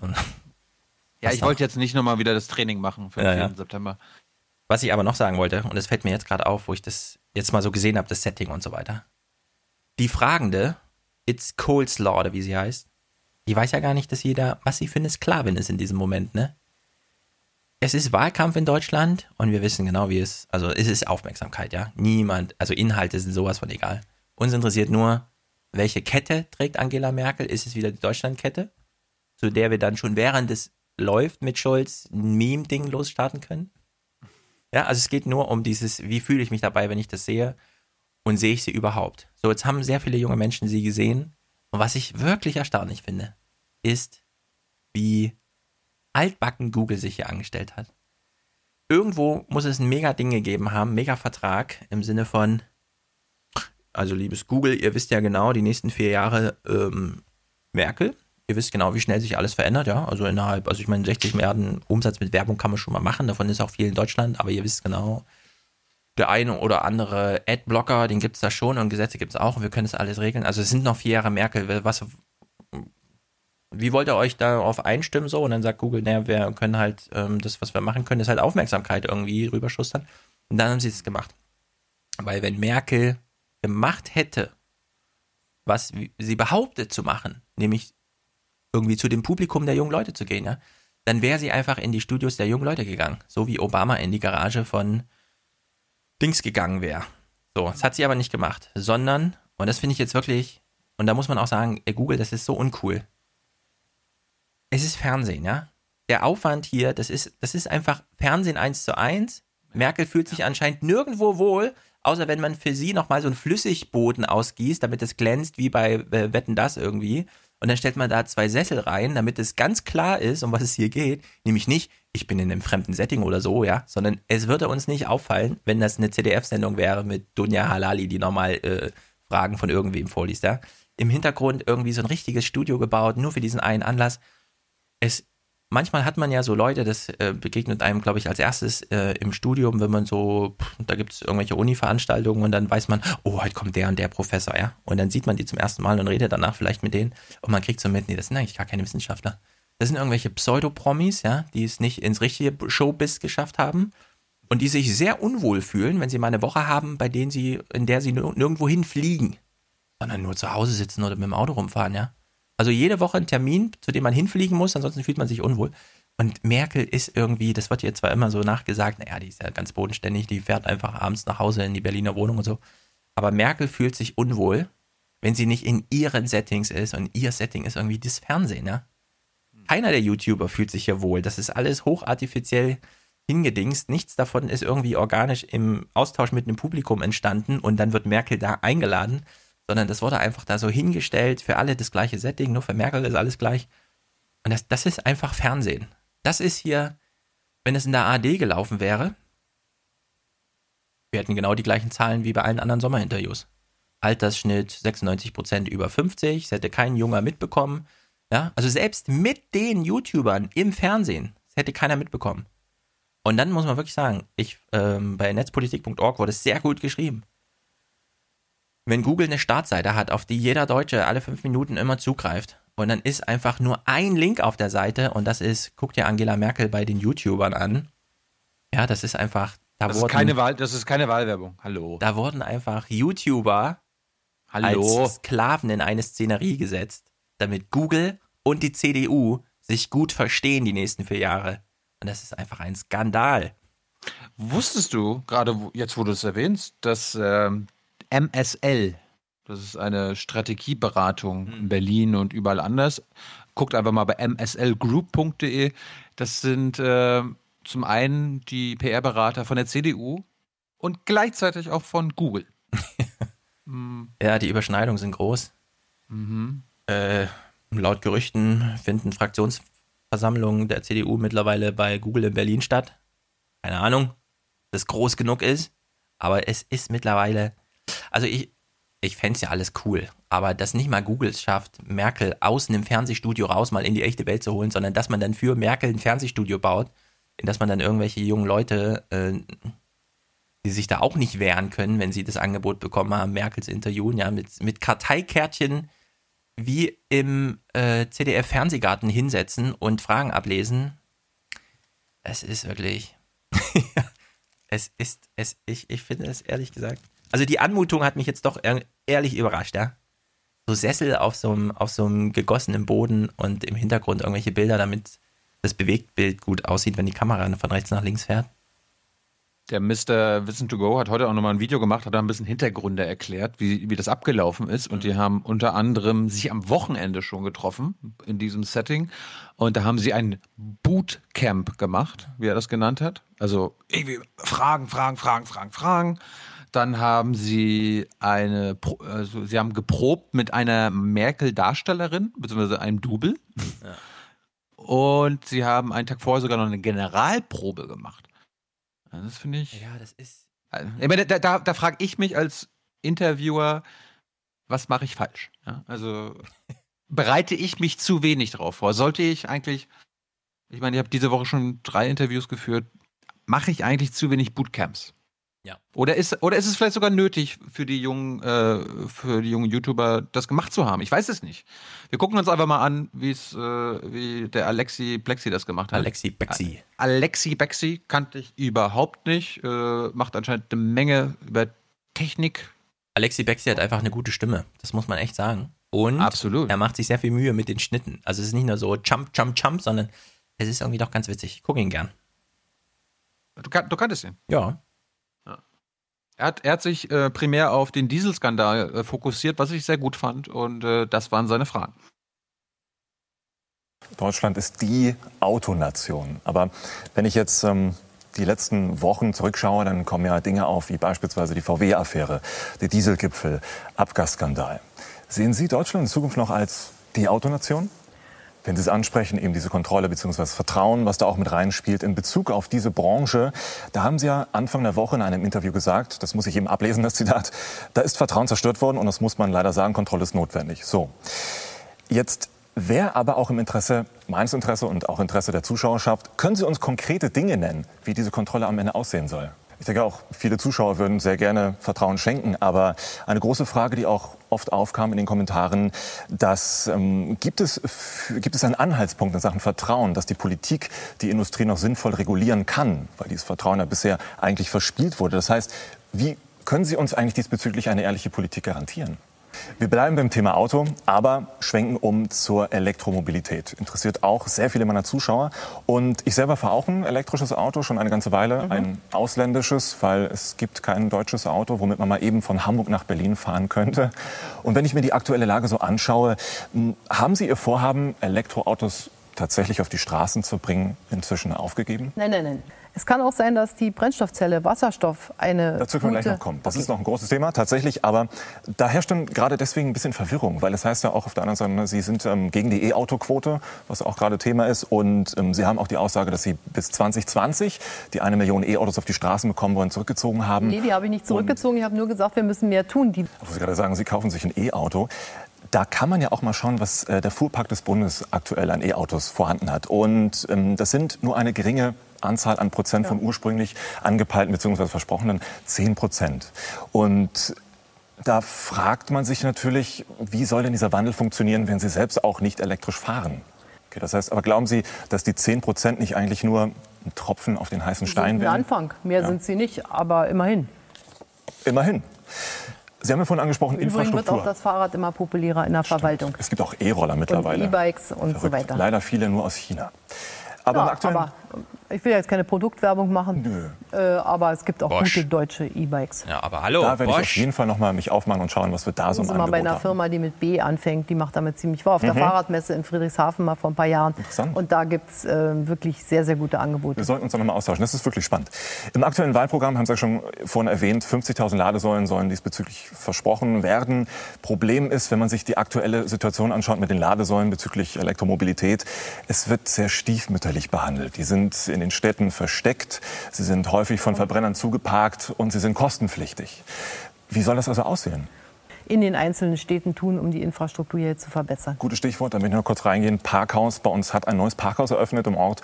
Ein privater Stromanbieter hat acht Ladeplätze hingestellt, kostenlos. Ausländische Elektroautohersteller bieten auch Laden kostenlos an.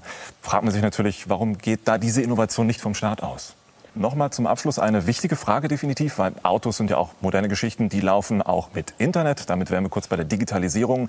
Ein, eigentlich die meistgestellte Frage meiner Community, die da lautet, ähm, warum kommt der Ausbau von schnellem Breitbandinternet in Deutschland nicht in die Gänge, beziehungsweise wird er überhaupt in die Gänge kommen? Klingt, um es kurz noch nachzufragen, eher danach, dass per Funk das Internet eher die Aufmerksamkeit geschenkt bekommt als die klassische Internetleitung Festnetz. Nein, nein, nein, nein. Das war bis hierhin alles sehr technisch. Ich würde mir gerne zum Ende hin noch mal zwei persönliche Fragen gestanden. Das waren ja Ihre Fragen, ne? Tja, und zwar wirklich was Brennendes. Haben Sie ein Lieblingsemoji? Smiley. Ja, der klassische Smiley. Wenn es gut kommt, noch ein kleines Herzchen dran. Oh, toll. Und dann noch eine Frage, wenn Sie sich jetzt in dem Moment ein T-Shirt... Und wenn mal nicht so was Gutes war, dann kann man auch die Schnute das nehmen. Smiley. Oder auch der wütende. Wütend, auch nö. Kommt drauf an, wer. Ja. Wenn Sie jetzt die Möglichkeit hätten, ein T-Shirt zu bedrucken, was stünde für ein Spruch drauf? Ach du lieber Gott, mein Spruch. Ich würde eine schöne Meereswelle drauf machen. Das ist mein Bild. Wahlkreis, ja. Schön. Äh, ich sag mal what's, so. What's so funny? Er ist nicht wieder zu erkennen. Ja. Ich hätte mir einfach gewünscht, dass die Merkel zu dem Alexi Bexi geht, dass der danach die freie Hand hat, ein Video zu machen, wie er sonst Videos macht, und dann einfach ein Video macht. Stattdessen Bingo. reingezwängt in ein Format, in dem er sich unwohl fühlt. Er klammert sich an seine Stimme und an seine Karteikarten und er verwickelt sie nicht in ein Gespräch, sondern er rennt da durch irgendwelche Themen. Und was mich wirklich ein bisschen ärgert auch, warum liest er nicht vorher was zum Thema? Und zwar nicht nur das, was. Ich stelle mir das ein bisschen so vor, er hat gedacht, ah, Politik, Merkel, ich lese mal, okay, jetzt lese ich mal eine Woche FAZ vorher. Weil das war so dieses FAZ-Ding irgendwie. Hier rechts auf Seite 7 nochmal eine Glosse zum Thema äh, im Parkhaus, ja, also so typisches Anekdotenwissen des Journalisten. Also in meinem Parkhaus gibt es jetzt acht Dinge, warum und so. Die sind ja immer eingeparkt. Also so, das ist so, das ist wirklich so klassisches Glossen, Zeitungsglossenzeug irgendwie, ja. Warum kommt er nicht hier mit äh, irgendwie, naja, China 8%, gut, die machen das jetzt nicht wegen Klima, sondern die wollen einfach eine saubere Stadt, aber wollen wir nicht auch saubere Städte? Wieso wird das da verhindert? Wieso fährt der Gabriel dahin? Wieso macht das der Tschetschen nicht selbst und so? Ja, also sie so ein bisschen verwickeln in konkrete Politik, anstatt irgendwie so dieses, ach, in der Brand 1 war eine Reportage über Ladesäulen, ja, und jetzt greife ich nochmal dieses Thema auf irgendwie. Bin ich irgendwie, warum holen die sich nicht Rat vorher? Haben sie doch, die haben doch ein Bootcamp gemacht. Ich meine jetzt bei jemandem, nicht bei Google nochmal nachfragen, also nicht im Format selbst den Rat holen, ja, sondern nochmal außerhalb des Formats und dann da einfach reinschneiden und die Viertelstunde halt nutzen. Ich meine, die Fragen sind ja auch so lang. Eine Viertelstunde, die Fragen sind ja länger als die Antworten, hat man so den Eindruck. Hm. Gut, machen wir weiter. Die nächste war Ishta Isik. Kannte ich auch überhaupt nicht. Ist Nee, eine nicht. Beauty-Bloggerin. Und äh, sie hat Folgendes mit Angela Merkel thematisiert. Hallo Frau Merkel, schön, dass Sie da sind. Ähm, ja, wie Sie gehört haben, geht es bei mir heute um die jungen Erstwähler. Ich bin nämlich dieses Jahr 21 geworden und darf demnach auch das allererste Mal meine Stimme bei der Bundestagswahl abgeben, was ich persönlich auch sehr wichtig finde. Dennoch ist es so, dass selbst wenn alle unter 30-Jährigen wählen gehen würden, wir anteilmäßig immer noch viel weniger wären als alle über 60. Was? Ist sie etwa nicht ins Bootcamp ge gegangen oder woher, wo, wie, wieso kommt sie jetzt mit sowas? Das ist ja erstaunlich. Sehr gut.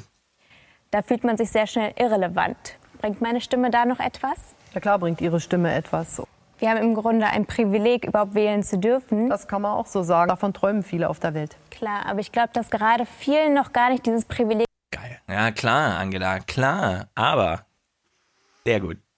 So bewusst ist. Das sieht man zum Beispiel daran, dass wir 2013 die geringste Wahlbeteiligung bei den 18- bis 21-Jährigen hatten.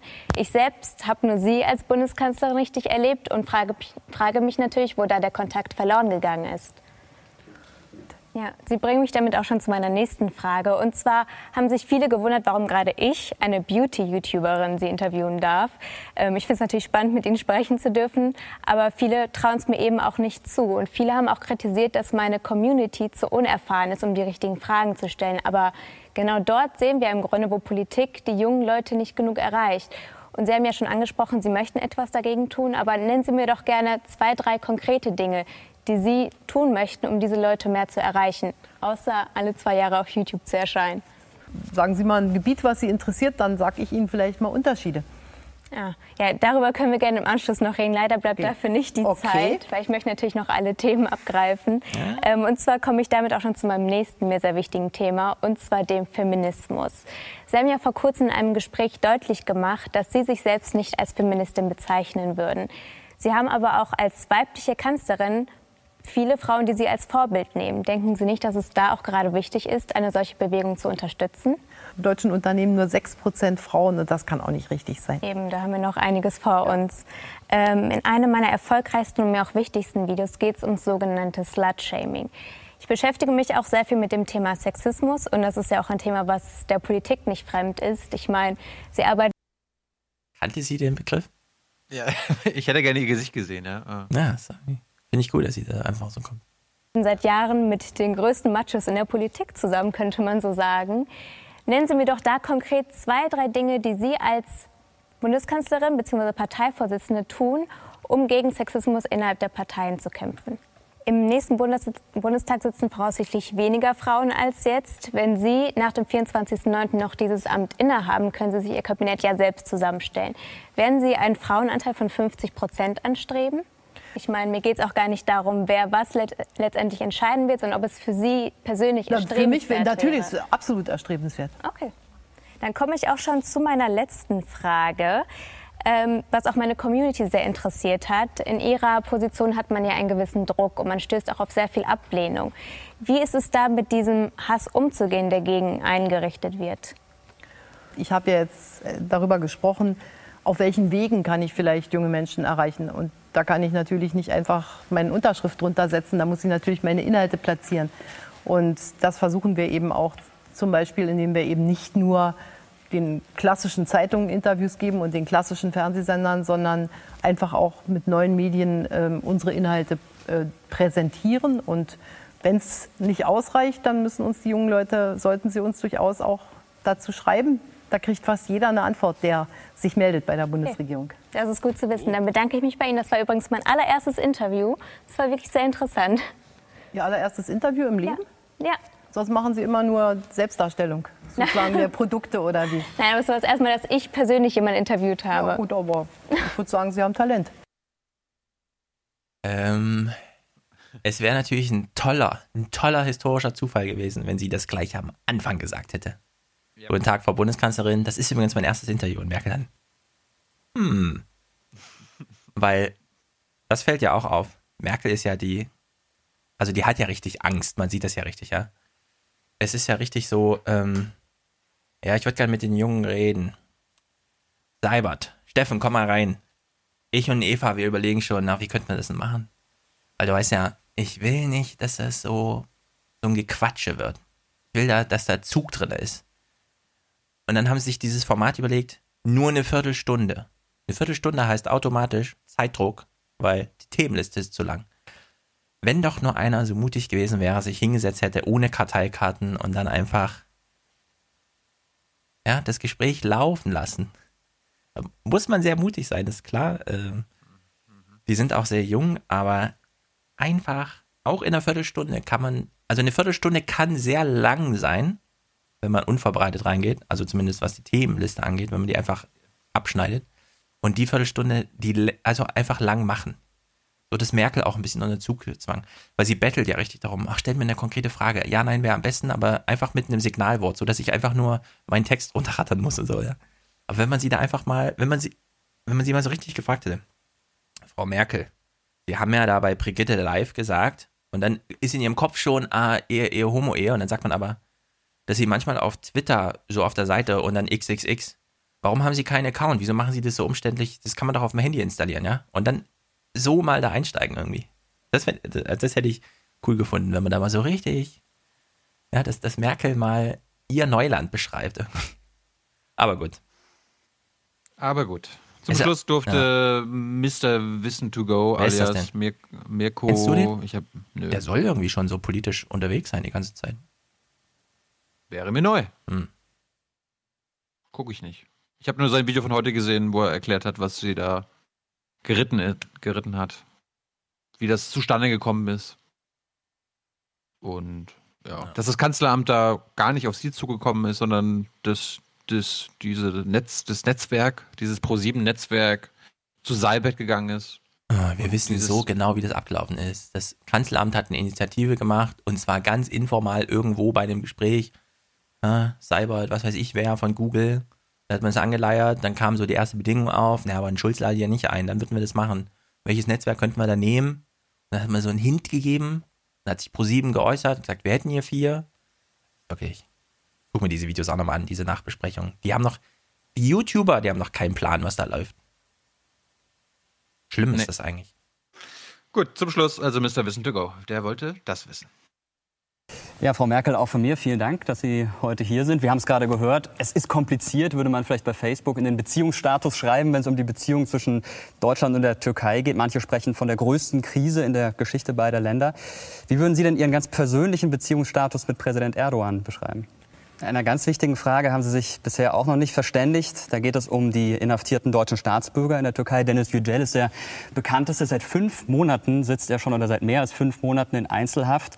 Warum hat die Bundesregierung da bisher nichts erreichen können? Sie haben schon im März gesagt, wir tun alles, aber bisher ist nichts ja, passiert. Aber muss da nicht noch mehr passieren? Jetzt, wie gesagt, Dennis Yücel, da sind schon fünf Monate. Wenn es jetzt noch weitere fünf Monate so geht, was wäre denn für Sie der äußerste Schritt? Was ist die nächste Eskalationsstufe? Gravierende Schritte gehen und gar nicht mehr miteinander reden, dann Oder die Beitrittsverhandlungen komplett nicht. stoppen. Das wäre auch eine Möglichkeit. Ja, darüber, Sie sind ja auch kein ähm, großer Fan von einem EU-Beitritt der Türkei. Das bin ich nicht für. Wo wir gerade beim Thema Konflikt sind, äh, viele meiner Zuschauer machen sich Sorgen. Nordkorea ist ein Stichwort. Es gibt andere Konflikte auf der Welt. Und eine Frage, die tatsächlich immer wieder auftaucht, wirkt vielleicht zuerst mal so ein bisschen ja, banal oder lächerlich, aber die kommt immer wieder von jungen Menschen. Müssen wir Angst haben vor einem dritten Weltkrieg? Was würden Sie meinen Zuschauern antworten, die sowas fragen? Ich würde antworten, nein. Also keine Kriegsgefahr, sagen Sie, zumindest keine unmittelbare. Sie haben gerade schon angesprochen, Sie haben appelliert, ich zitiere mal, ich bin fest überzeugt, dass eine Eskalation der Sprache nicht zu einer Lösung des Konfliktes beitragen wird. Bezog sich auch auf Tweets von Donald Trump. Mal ganz ehrlich, wenn Sie so einen Tweet von Donald Trump lesen nach dem Motto, die Waffen sind entsichert, was denken Sie da? Was ist so Ihr erster Gedanke, der in den Kopf kommt? Aber nochmal zu Ihren Gedanken zurück. Wenn Sie sowas lesen, denken Sie sich, Mensch, der Donald, was hat er da wieder gepostet? Greifen Sie vielleicht oder würden Sie am liebsten gleich zum Hörer greifen, ihn anrufen? Wenn es notwendig ist. Wie finden Sie denn ganz persönlich Donald Trump? Vorhin habe ich nach Erdogan gefragt, da meinten Sie, es gibt viele Meinungsverschiedenheiten. Ja, es gibt auch mit dem amerikanischen Präsidenten äh, Meinungsverschiedenheiten, es gibt Gemeinsamkeiten. Ein Thema, was auch immer wieder auftaucht in den Kommentaren unter meinen Videos, äh, mit dem Thema haben Sie auch in den vergangenen Jahren viel zu tun, ist das Thema Flüchtlinge. Ein Dauerbrenner-Thema könnte man sagen. Viele Zuschauer machen sich Sorgen. Sie kennen wahrscheinlich auch äh, etliche Verschwörungstheorien, die da durchs Netz geistern. Aber eine Angst ist auf jeden Fall da. Wie gehen Sie denn damit als Bundeskanzlerin um? Sagen Sie, ach, das ist alles Fake News, das ist alles Nein, nein, nein, nein, natürlich. Bleiben wir noch mal kurz bei der Angst. Eine Angst, die umgeht, die auch einige Leute auf die Straße treibt, ist die Angst vor einer Islamisierung. Ihr Parteifreund oder ja, im übertragenen Sinne von der CSU, Edmund Stoiber, hat im Jahr 2006 schon vor einer schleichenden Islamisierung gewarnt. Wie gehen Sie denn mit diesem Vorwurf um?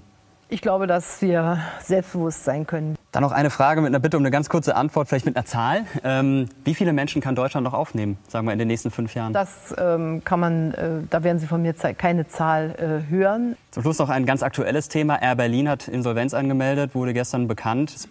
Pleite. 8600 Jobs ungefähr stehen auf dem Spiel. Die Bundesregierung hat jetzt zuerst mal geholfen. Wie groß ist denn die Gefahr, dass wir Steuerzahler im Endeffekt die Rettung von Air Berlin bezahlen? Da merkt man ja auch so ein bisschen, dass die Stimmung gespalten ist, gerade bei den Deutsch-Türken. Und es tun sich da große Gräben auf. Was machen Sie denn als Bundeskanzlerin dagegen? Ja, dass wir immer wieder deutlich machen, Konflikte müssen friedlich gelöst werden. Wie, wie widersetzen Sie sich gerade Ja, gegenüber den vielen türkischen Spionen, die hier im Land Na sind? gut, da wird, werden sofort ähm, strafrechtliche Maßnahmen ergriffen, wenn das der Fall ist. Vielen Dank, äh, Frau Merkel, dafür. Ganz zum Schluss noch eine persönliche Frage. Meine Kollegen haben auch persönliche Fragen gestellt.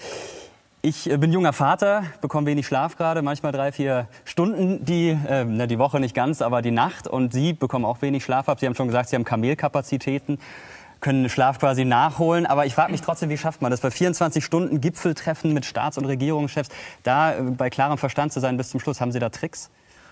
Die Tricks habe ich nicht, aber ich darf nur sagen, ich muss auch ab und zu mal schlafen. Okay, jetzt sind Sie hoffentlich Dann trotzdem alles- noch fit Ja. für Ihren nächsten Termin. Frau Merkel muss gleich weiter. Ganz ehrlich, das war scheiße. Hättest du auch Thomas Baumann hinsetzen können. Oder hier die Dings von der, von der DPA. Ich habe Mirko gesagt, dass äh, er es nicht besser oder und auf jeden Fall nicht schlechter gemacht hat als ein Sommerinterview in der ARD oder ZDF. Ja. Und das ist ungefähr, also das ist das schlechteste Urteil, was wir fällen können, ja? Oder das Bestmögliche. Nee, also dieses letzte Ding jetzt, kennst du ihn persönlich oder was? Willst du ihn jetzt nicht angreifen? Nein, nein, nein. Also, Nee, so, du, ich mein, das- es hätte viel schlimmer laufen können. Die waren, die waren, die waren vorbereitet, sie haben sich da einen Plan gemacht. Ich meine, man merkt es, dass das auswendig gelernte Fragen sind, dass sie sich auf die Fragen konzentriert haben. Und das ist halt das Problem. Ich meine, das, das, das habe ich auch erst mit meinem 20., 30., 100. Interview gelernt. Du musst halt zuhören. Ja? Und daraufhin dann nachfragen. Aber so ist es halt immer das Problem. ja, aber der vierte jetzt stach echt heraus. Das war ja unglaublich. Hm. Also das war ja wirklich Ja. so dieses, ja, also vor mir waren ja drei, die sind ja mehr so YouTuber. Ich, ich lese ja schon mal Zeitung. Ich zeige denen jetzt mal, was eine gute Themensetzung ist. Und dann kommt er irgendwie mit diesen, was weiß ich, Yücel. Ich meine, wir haben dreijährige deutsche Kinder da im Gefängnis, ja. Weiß er anscheinend nicht, sonst hätte er es genannt. Aber das ist doch, nee, also das, das, das letzte Ding hat nochmal gezeigt, dass es auch scheiße sein kann, ja. Das war echt scheiße. Vielleicht hat er noch eine junge Naiv abonniert. Ja. Der liest tatsächlich noch die alten Zeitungen und macht einen auf seriös und so. Das waren wirklich diese Standarddinger. Beitrittsgespräche, da sind sie ja kein Fan von, das weiß ich, das habe ich gelesen. Die anderen haben das nicht gelesen, die lesen ja keine Zeitung, aber ich habe es gelesen. Sie sind ja kein Fan von dem EU-Türkei-Beitritt. Merkel hätte Ihnen bei jeder Frage äh, eine Vorlesung halten können, ja. Da wissen Sie eigentlich, was Beitritt heißt. Da geht es ja nicht darum, dass es irgendwann mal beitritt, sondern es sind ja schon konkrete Verhältnisse, die da geschaffen werden und so. Wissen Sie, wovon wir da zurücktreten, wenn wir da sagen, nee und so, da geht es um Milliarden Euro. Ja, wie was, da geht es um Milliarden Euro? Nee, das fand ich blöd. Es hatte keinen Bezug zu irgendeiner Lebenswirklichkeit, außer zu einer Pseudo-Lebenswirklichkeit, die uns halt in Zeitungen vorgemacht wird, ja, auf Seite 1 bis 3. Wir gucken uns mal den, das Fazit von heute Plus an. Die hatten mich äh, an dem Tag auch angefragt, ob ich da irgendwie Lust habe, für 30 Sekunden ein Statement abzugeben. Das hat dann jemand anders übernommen, weil ich keine Lust hatte, wollte auch nichts sagen. Aber sie haben sich trotzdem bei mir bedient, was ich wichtig und richtig finde. Wichtig und richtig. Seiberts Gesicht muss gerade wie Merkels Lieblingsemoji aussehen. Will heißen, Merkels PR-Mann Seibert dürfte heute allen Grund zum Lächeln haben. Was hängen bleibt? Der Smiley, vor allem symbolisch. Ja, naja. Ist, ist da wirklich super gelaufen aus Seiberts Sicht? Ja, und also erwartbar. Es gibt trotzdem eine große Leere, finde ich. Gefühlt. Es gibt eine gefühlte Leere. Weil wir jetzt auch vier Vergleichsfälle haben. Wenn, wenn wir medial erfahrene Leute haben, die sich um Schminktipps kümmern, läuft es besser, viel besser, als wenn irgendwer nochmal versucht, so eine alte Idee von Journalismus aufrechtzuerhalten. Wir hören mal ganz kurz rein äh, in den Deutschlandfunk. Da hat sich ein Politikwissenschaftler geäußert, der Erik Meyer. Und äh, wir sind ja hier nur zynische, medienverachtende Politikverachter. Äh, mal schauen, was die Wissenschaft zu äh, dem Merkel-Auftritt auf YouTube sagt. Und Sie waren sicherlich gut vorbereitet äh, auf Ihre jeweiligen Themen, die Sie behandelt haben. Haben sogar das eine oder andere Mal tatsächlich nachgefragt, was mich ein bisschen erstaunt hat, da ja die meisten von denen keine wirkliche Interviewerfahrung hatten. Na gut, also dass das Nachfragen äh, ist sozusagen jetzt auch schon so ein bisschen eine Prüfung. Äh, muss ich nachfragen, damit ich als ernster Journalist wahrgenommen werde? Äh, ich finde, es gab unterschiedlich überzeugende Auftritte. Mir hat am besten eigentlich gefallen äh, das, was Alexi Becks die gemacht hat und zum Thema Auto und E-Mobilität, das fand ich einfach eine äh, stimmige äh, Performance und eine stimmige Auseinandersetzung mit dem Thema. Wie hat sich denn die, die Kanzlerin geschlagen? Also das war ja auch eine schicke Werbung für sie, schon bevor sie überhaupt den Mund aufgemacht hat. In, in sämtlichen Gazetten, auf Blogs, sozialen Netzwerken, auch auf dem YouTube-Portal natürlich war das der Aufmacher. Also sie musste ja eigentlich gar nicht mehr viel machen, außer da zu sein und zu antworten. Ja, da haben Sie ganz äh, recht. Äh, das ist für die Kanzlerin in dieser Konstellation auf jeden Fall ein Gewinn. Äh, die Art und Weise, wie sie auf die Fragen reagiert hat, ist jetzt auch nicht anders wie in jedem anderen Interview auch. Überhaupt war diese Differenz nicht so stark zu merken. Ähm, und insofern allein die Tatsache, dass sie sich mit diesen jungen YouTubern assoziiert hat und dass sie das durchgezogen hat, was vielleicht andere nicht von ihr erwartet haben, das wird ihr einen Imagegewinn bringen bei Wählern, die vielleicht sonst äh, nicht so von der Politik der Angela Merkel und ihrer Partei erreicht werden. Zumal sie auch ganz geschickt ab und zu mal äh, Worte wie E-Cloud oder Breitband äh, mit eingeworfen hat. Ja, da ist man schon neu im Neuland. Hm. Und dann dreht es sich um die Frage, sollte Martin Schulz jetzt zu diesem gefährlichen, medienverachtenden äh, jungen AI-Format gehen? Hm. Hm. Warum machte SPD-Kanzlerkandidat Schulz sowas nicht? Der politische YouTuber Thilo Jung, der hat heute Morgen im Interview im Deutschlandradio Kultur erzählt, dass er dort mehrfach angefragt hat und die haben dankend abgelegt. Dumm eigentlich, oder? Nun gut, also da muss man zunächst mal feststellen, dass das Format von Thilo Jung ein ganz anderes ist und es vielleicht auch kein Zufall ist, dass er jetzt nicht in dieser Runde vertreten war, weil er einen anderen Interviewstil pflegt und auch äh, da sehr erfahren ist. Ähm, und ob Martin Schulz sich nicht in einer ähnlichen Konstellation auch wiederfindet, das haben die Verantwortlichen ja offen gelassen. Es wurde jetzt am Schluss des Interviews nochmal darauf hingewiesen, dass das Format ja YouTuber Fragen Punkt, Punkt, Punkt heißt. Und insofern äh, ist in Aussicht gestellt, dass möglicherweise weitere Spitzenkandidaten ähm, zur Verfügung stehen. Ich finde das auch wünschenswert, weil das wäre sonst als exklusives Format doch äh, eine eindeutige Vorteil für Frau Merkel gegenüber ihren Konkurrenten. Ach, ey. Ich sag mal, ich sag mal so, egal ob Martin Schulz, Christian Lindner, Sarah Wagenknecht, äh, wie heißen sie hier, KGE und Özdemir da auch noch auftauchen, es zählt nur der allererste Auftritt. Und das war die Kanzlerin und die hat den, den, die millionenfache Aufmerksamkeit. Wenn die anderen das wirklich noch machen, dann wird das nur heißen so, ja, der Lindner war auch da. Ja. die werden auch nicht auf der Google-Startseite verlinkt. Und, das muss man auch sagen, es werden andere YouTuber sein, die nicht so sorgfältig ausgewählt sind, bei denen nicht so viel auch das Kanzleramt im Hintergrund äh, äh, sich Mappen vorlegen lässt. Wer sind die denn? Wie bewegen sich vor der Kamera? Kommt die Merkel da gut weg? Sondern das würde dann, und das kann dann für Schulz auch schnell nach hinten losgehen. Weil ich habe auch wieder gedacht, der Schulz ist ja nun wirklich total aus dem Spiel. Also absolut unpräsent in den Medien. Ja? Also man sieht ihn ja tagelang nicht irgendwie, obwohl ich er hab, Wahlkampf ich habe ich hab Team Schulz Mhm. gesagt, hey, ich meine, die Kanzlerin macht nächste Woche was mit den YouTubern. Ja, das sind keine, keine, äh, die haben nichts mit Politik sonst am Hut. Ja? Äh, es wäre doch eine gute Idee, wenn der Schulz auch mit dem YouTuber was macht, der aber wirklich was mit äh, Politik macht. Und da kann er zeigen, hier, die Kanzlerin macht nur Show, ich mache äh, sachliche äh, Gespräche oder so weiter. Ja. Ich Aber muss da immer wieder Die, halt, die, die Haltung ist immer noch dieselbe. Ja, wenn die Merkel nicht macht, dann machen wir das Ja. auch nicht. Ich muss da immer wieder, also Senders und Corbyn, ne, gehen mir einfach nicht aus dem Kopf. Wenn du denen eine Anfrage schickst und das ist einfach nur eine Stunde dieses Publikum, das wäre denen doch so egal, von wem sie interviewt werden, oder?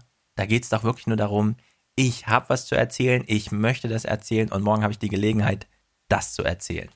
Ja, so, Corbyn hat doch jedes Mal einen Adrenalinschub bekommen, wenn er in BBC irgendwelche Fragen zurückweichen konnte, um zu sagen, hier Leute, hier ist das Manifest, hier ist mein Publikum und das ist das Angebot und das verbreite ich jetzt, ja. Und dann, eigentlich, Martin Schulz könnte dann Kanzler werden, wenn er zu dir gerne ins Interview kommt, weil er deine Haltung gegenüber der Bundesregierung, CDU-Teil, teilt. Das wäre die ist Voraussetzung. Gut für unser Land. So eine Haltung. Und dann würde Sowas, er das ja. so gerne machen, ja. Der würde wahrscheinlich dich anfragen, ob man nicht einfach montags einen Podcast zusammen macht, eine Stunde lang, ja, bis die Wahl ist oder sowas. Aber dass Schulz da aus persönlicher Angst das nicht mitmacht, das schon, also es ist wirklich erstaunlich, dass Schulz vor seiner eigenen Botschaft, weil er weiß, dass es keine ist, so viel Angst hat, dass er keine Gelegenheit mehr wahrnimmt, sie mal länger als drei Minuten zu verbreiten. Also ich erwarte auch das Schlimmste beim Kanzlerduell, ja. Der wird so untergehen. Steinbrück war damals so kämpferisch. Wir werden das nochmal hören. Aber wenn ihr wollt, das ist, das ist anderthalb Stunden, das ist beste Unterhaltung. Man kann ein paar Dinger überspulen, aber das ist beste Unterhaltung, wenn man das jetzt nochmal guckt, wie das damals abging. Und Steinbrück war so kämpferisch, solche Sprüche gemacht, Bälle aufgegriffen, die ihm da irgendwie von Anne Will und so zugeworfen wurden. Null, null davon bei Schulz. Wirklich erstaunlich. Naja, Merkel hat dann einfach die Medienmacht, die weiß, wie es läuft, die weiß, die kann Seibert so einen Befehl geben und eine Woche später ist für sie bei Google ein Fernsehstudio gebaut und die YouTuber sitzen so als Bots da, die eine Viertelstunde Zeit bekommen und deswegen wissen, dass sie sich an ihr Skript klammern müssen. Und dann kann sie da natürlich triumphieren. Amen. Das war's von uns für diese Woche. Wir brauchen für Folge 228 nächste Woche, äh, wo wir unter anderem Angela Merkel beim RTL gucken werden. Ja, St- Stefan hat, Äh, hat ja schon gesagt, dass er sich da freut. Wann kommt das? Sonntag oder? was? Am Sonntagabend. Ah, sehr gut. kommen. dann passt das ja. Wie, wo du es herbekommst, ist deine Sache. Ich, ich, ich, musste schon. krieg das in HD, kein Problem. Ich bin ja Ich hab's technisch ni- versiert. Ich habe es nicht in HD bekommen. Ich mach Viel Spaß. Ich mach das schon. Also wir brauchen für Folge 228 noch Unterstützer, äh, Produzenten, das werdet ihr ab 42 Euro und, wenn ihr sogar wollt, Präsentatoren ab 228 Euro. Und ja, schönes Wochenende. Geht auf iTunes und überall, wo man Podcast bewerten kann und bewertet diesen Podcast so positiv wie möglich. Bewertet Junge Naiv positiv wie möglich. Äh, am Donnerstag kam gerade äh, neu, die neue Folge mit Jürgen Trittin raus. Vielleicht schaut Stefan noch rein. Das ist, ist ein ziemlich aufwachendes Interview gewesen. Am Sonntag kommt Jens Spahn von der CDU. Und äh, das ist auch lustig geworden, muss ich sagen. Und wir, wir haben diese Woche schon mit Katja Kipping gedreht. Wir haben diese Woche auch schon mit Beatrix von Storch gedreht, was super lustig geworden ist. Äh, und ansonsten war es das. Und für Folge 29, äh, 229, das wissen wir jetzt schon, das dreht sich um diese Frage hier. Afghanistan ist für uns alle Neuland. Ja. Da haben wir den ultimativen Experten. Ja. Und freut euch drauf. Deswegen, falls ihr euch fragt, ähm, ja, was ist denn jetzt mit Barcelona? Da ist irgendwie ein Typ 500 Meter die Dings runtergefahren. Äh, haben wir auch mitbekommen. Ist dann nächste Woche Nachrichtenthema. Was soll man sagen, ja? Wir haben heute äh, eine Stunde mit, auch erstaunlich, ja? Wir haben, also heute ist Donnerstag, wenn ich heute sage, wenn wir den Podcast am Freitag spielen, aber wir haben heute Morgen eine Stunde mit Lea gesprochen. Und sowas wie in Barcelona, wenn man jetzt einfach nur sagt, es geht um Menschenleben und deswegen ist es wichtig, passiert dort jeden Tag vor Europas Küsten, ne? auf offener See. Und jetzt haben wir eine mediale Situation, in der sich alle darüber freuen, dass Donald Trump nicht erst zwei Tage auf All the Facts wartet, um dann eine, was weiß ich, auch Verurteilung von irgendwas zu machen, sondern dass er gleich wieder schreibt, hier, das ist zu verurteilen, wir stehen an eurer Seite und dann noch We love you, ja, in den Tweet mit reinpackt. Also es ist wirklich, diese Medienwelt ist sowas von krankhaft. Man kann es nicht anders sagen. Passt das Merkel-Ding wunderbar rein. Mhm. Man kann nur mal wieder hoffen, dass der Wahlkampf schnell vorbeigeht, ja. Aber irgendwie macht er auch doch ein bisschen Spaß. Also in der Hinsicht, ein bisschen Wahlkampf haben wir noch. Naja, wie auch immer. Bis nächste Woche. Bye bye. Good night and good luck.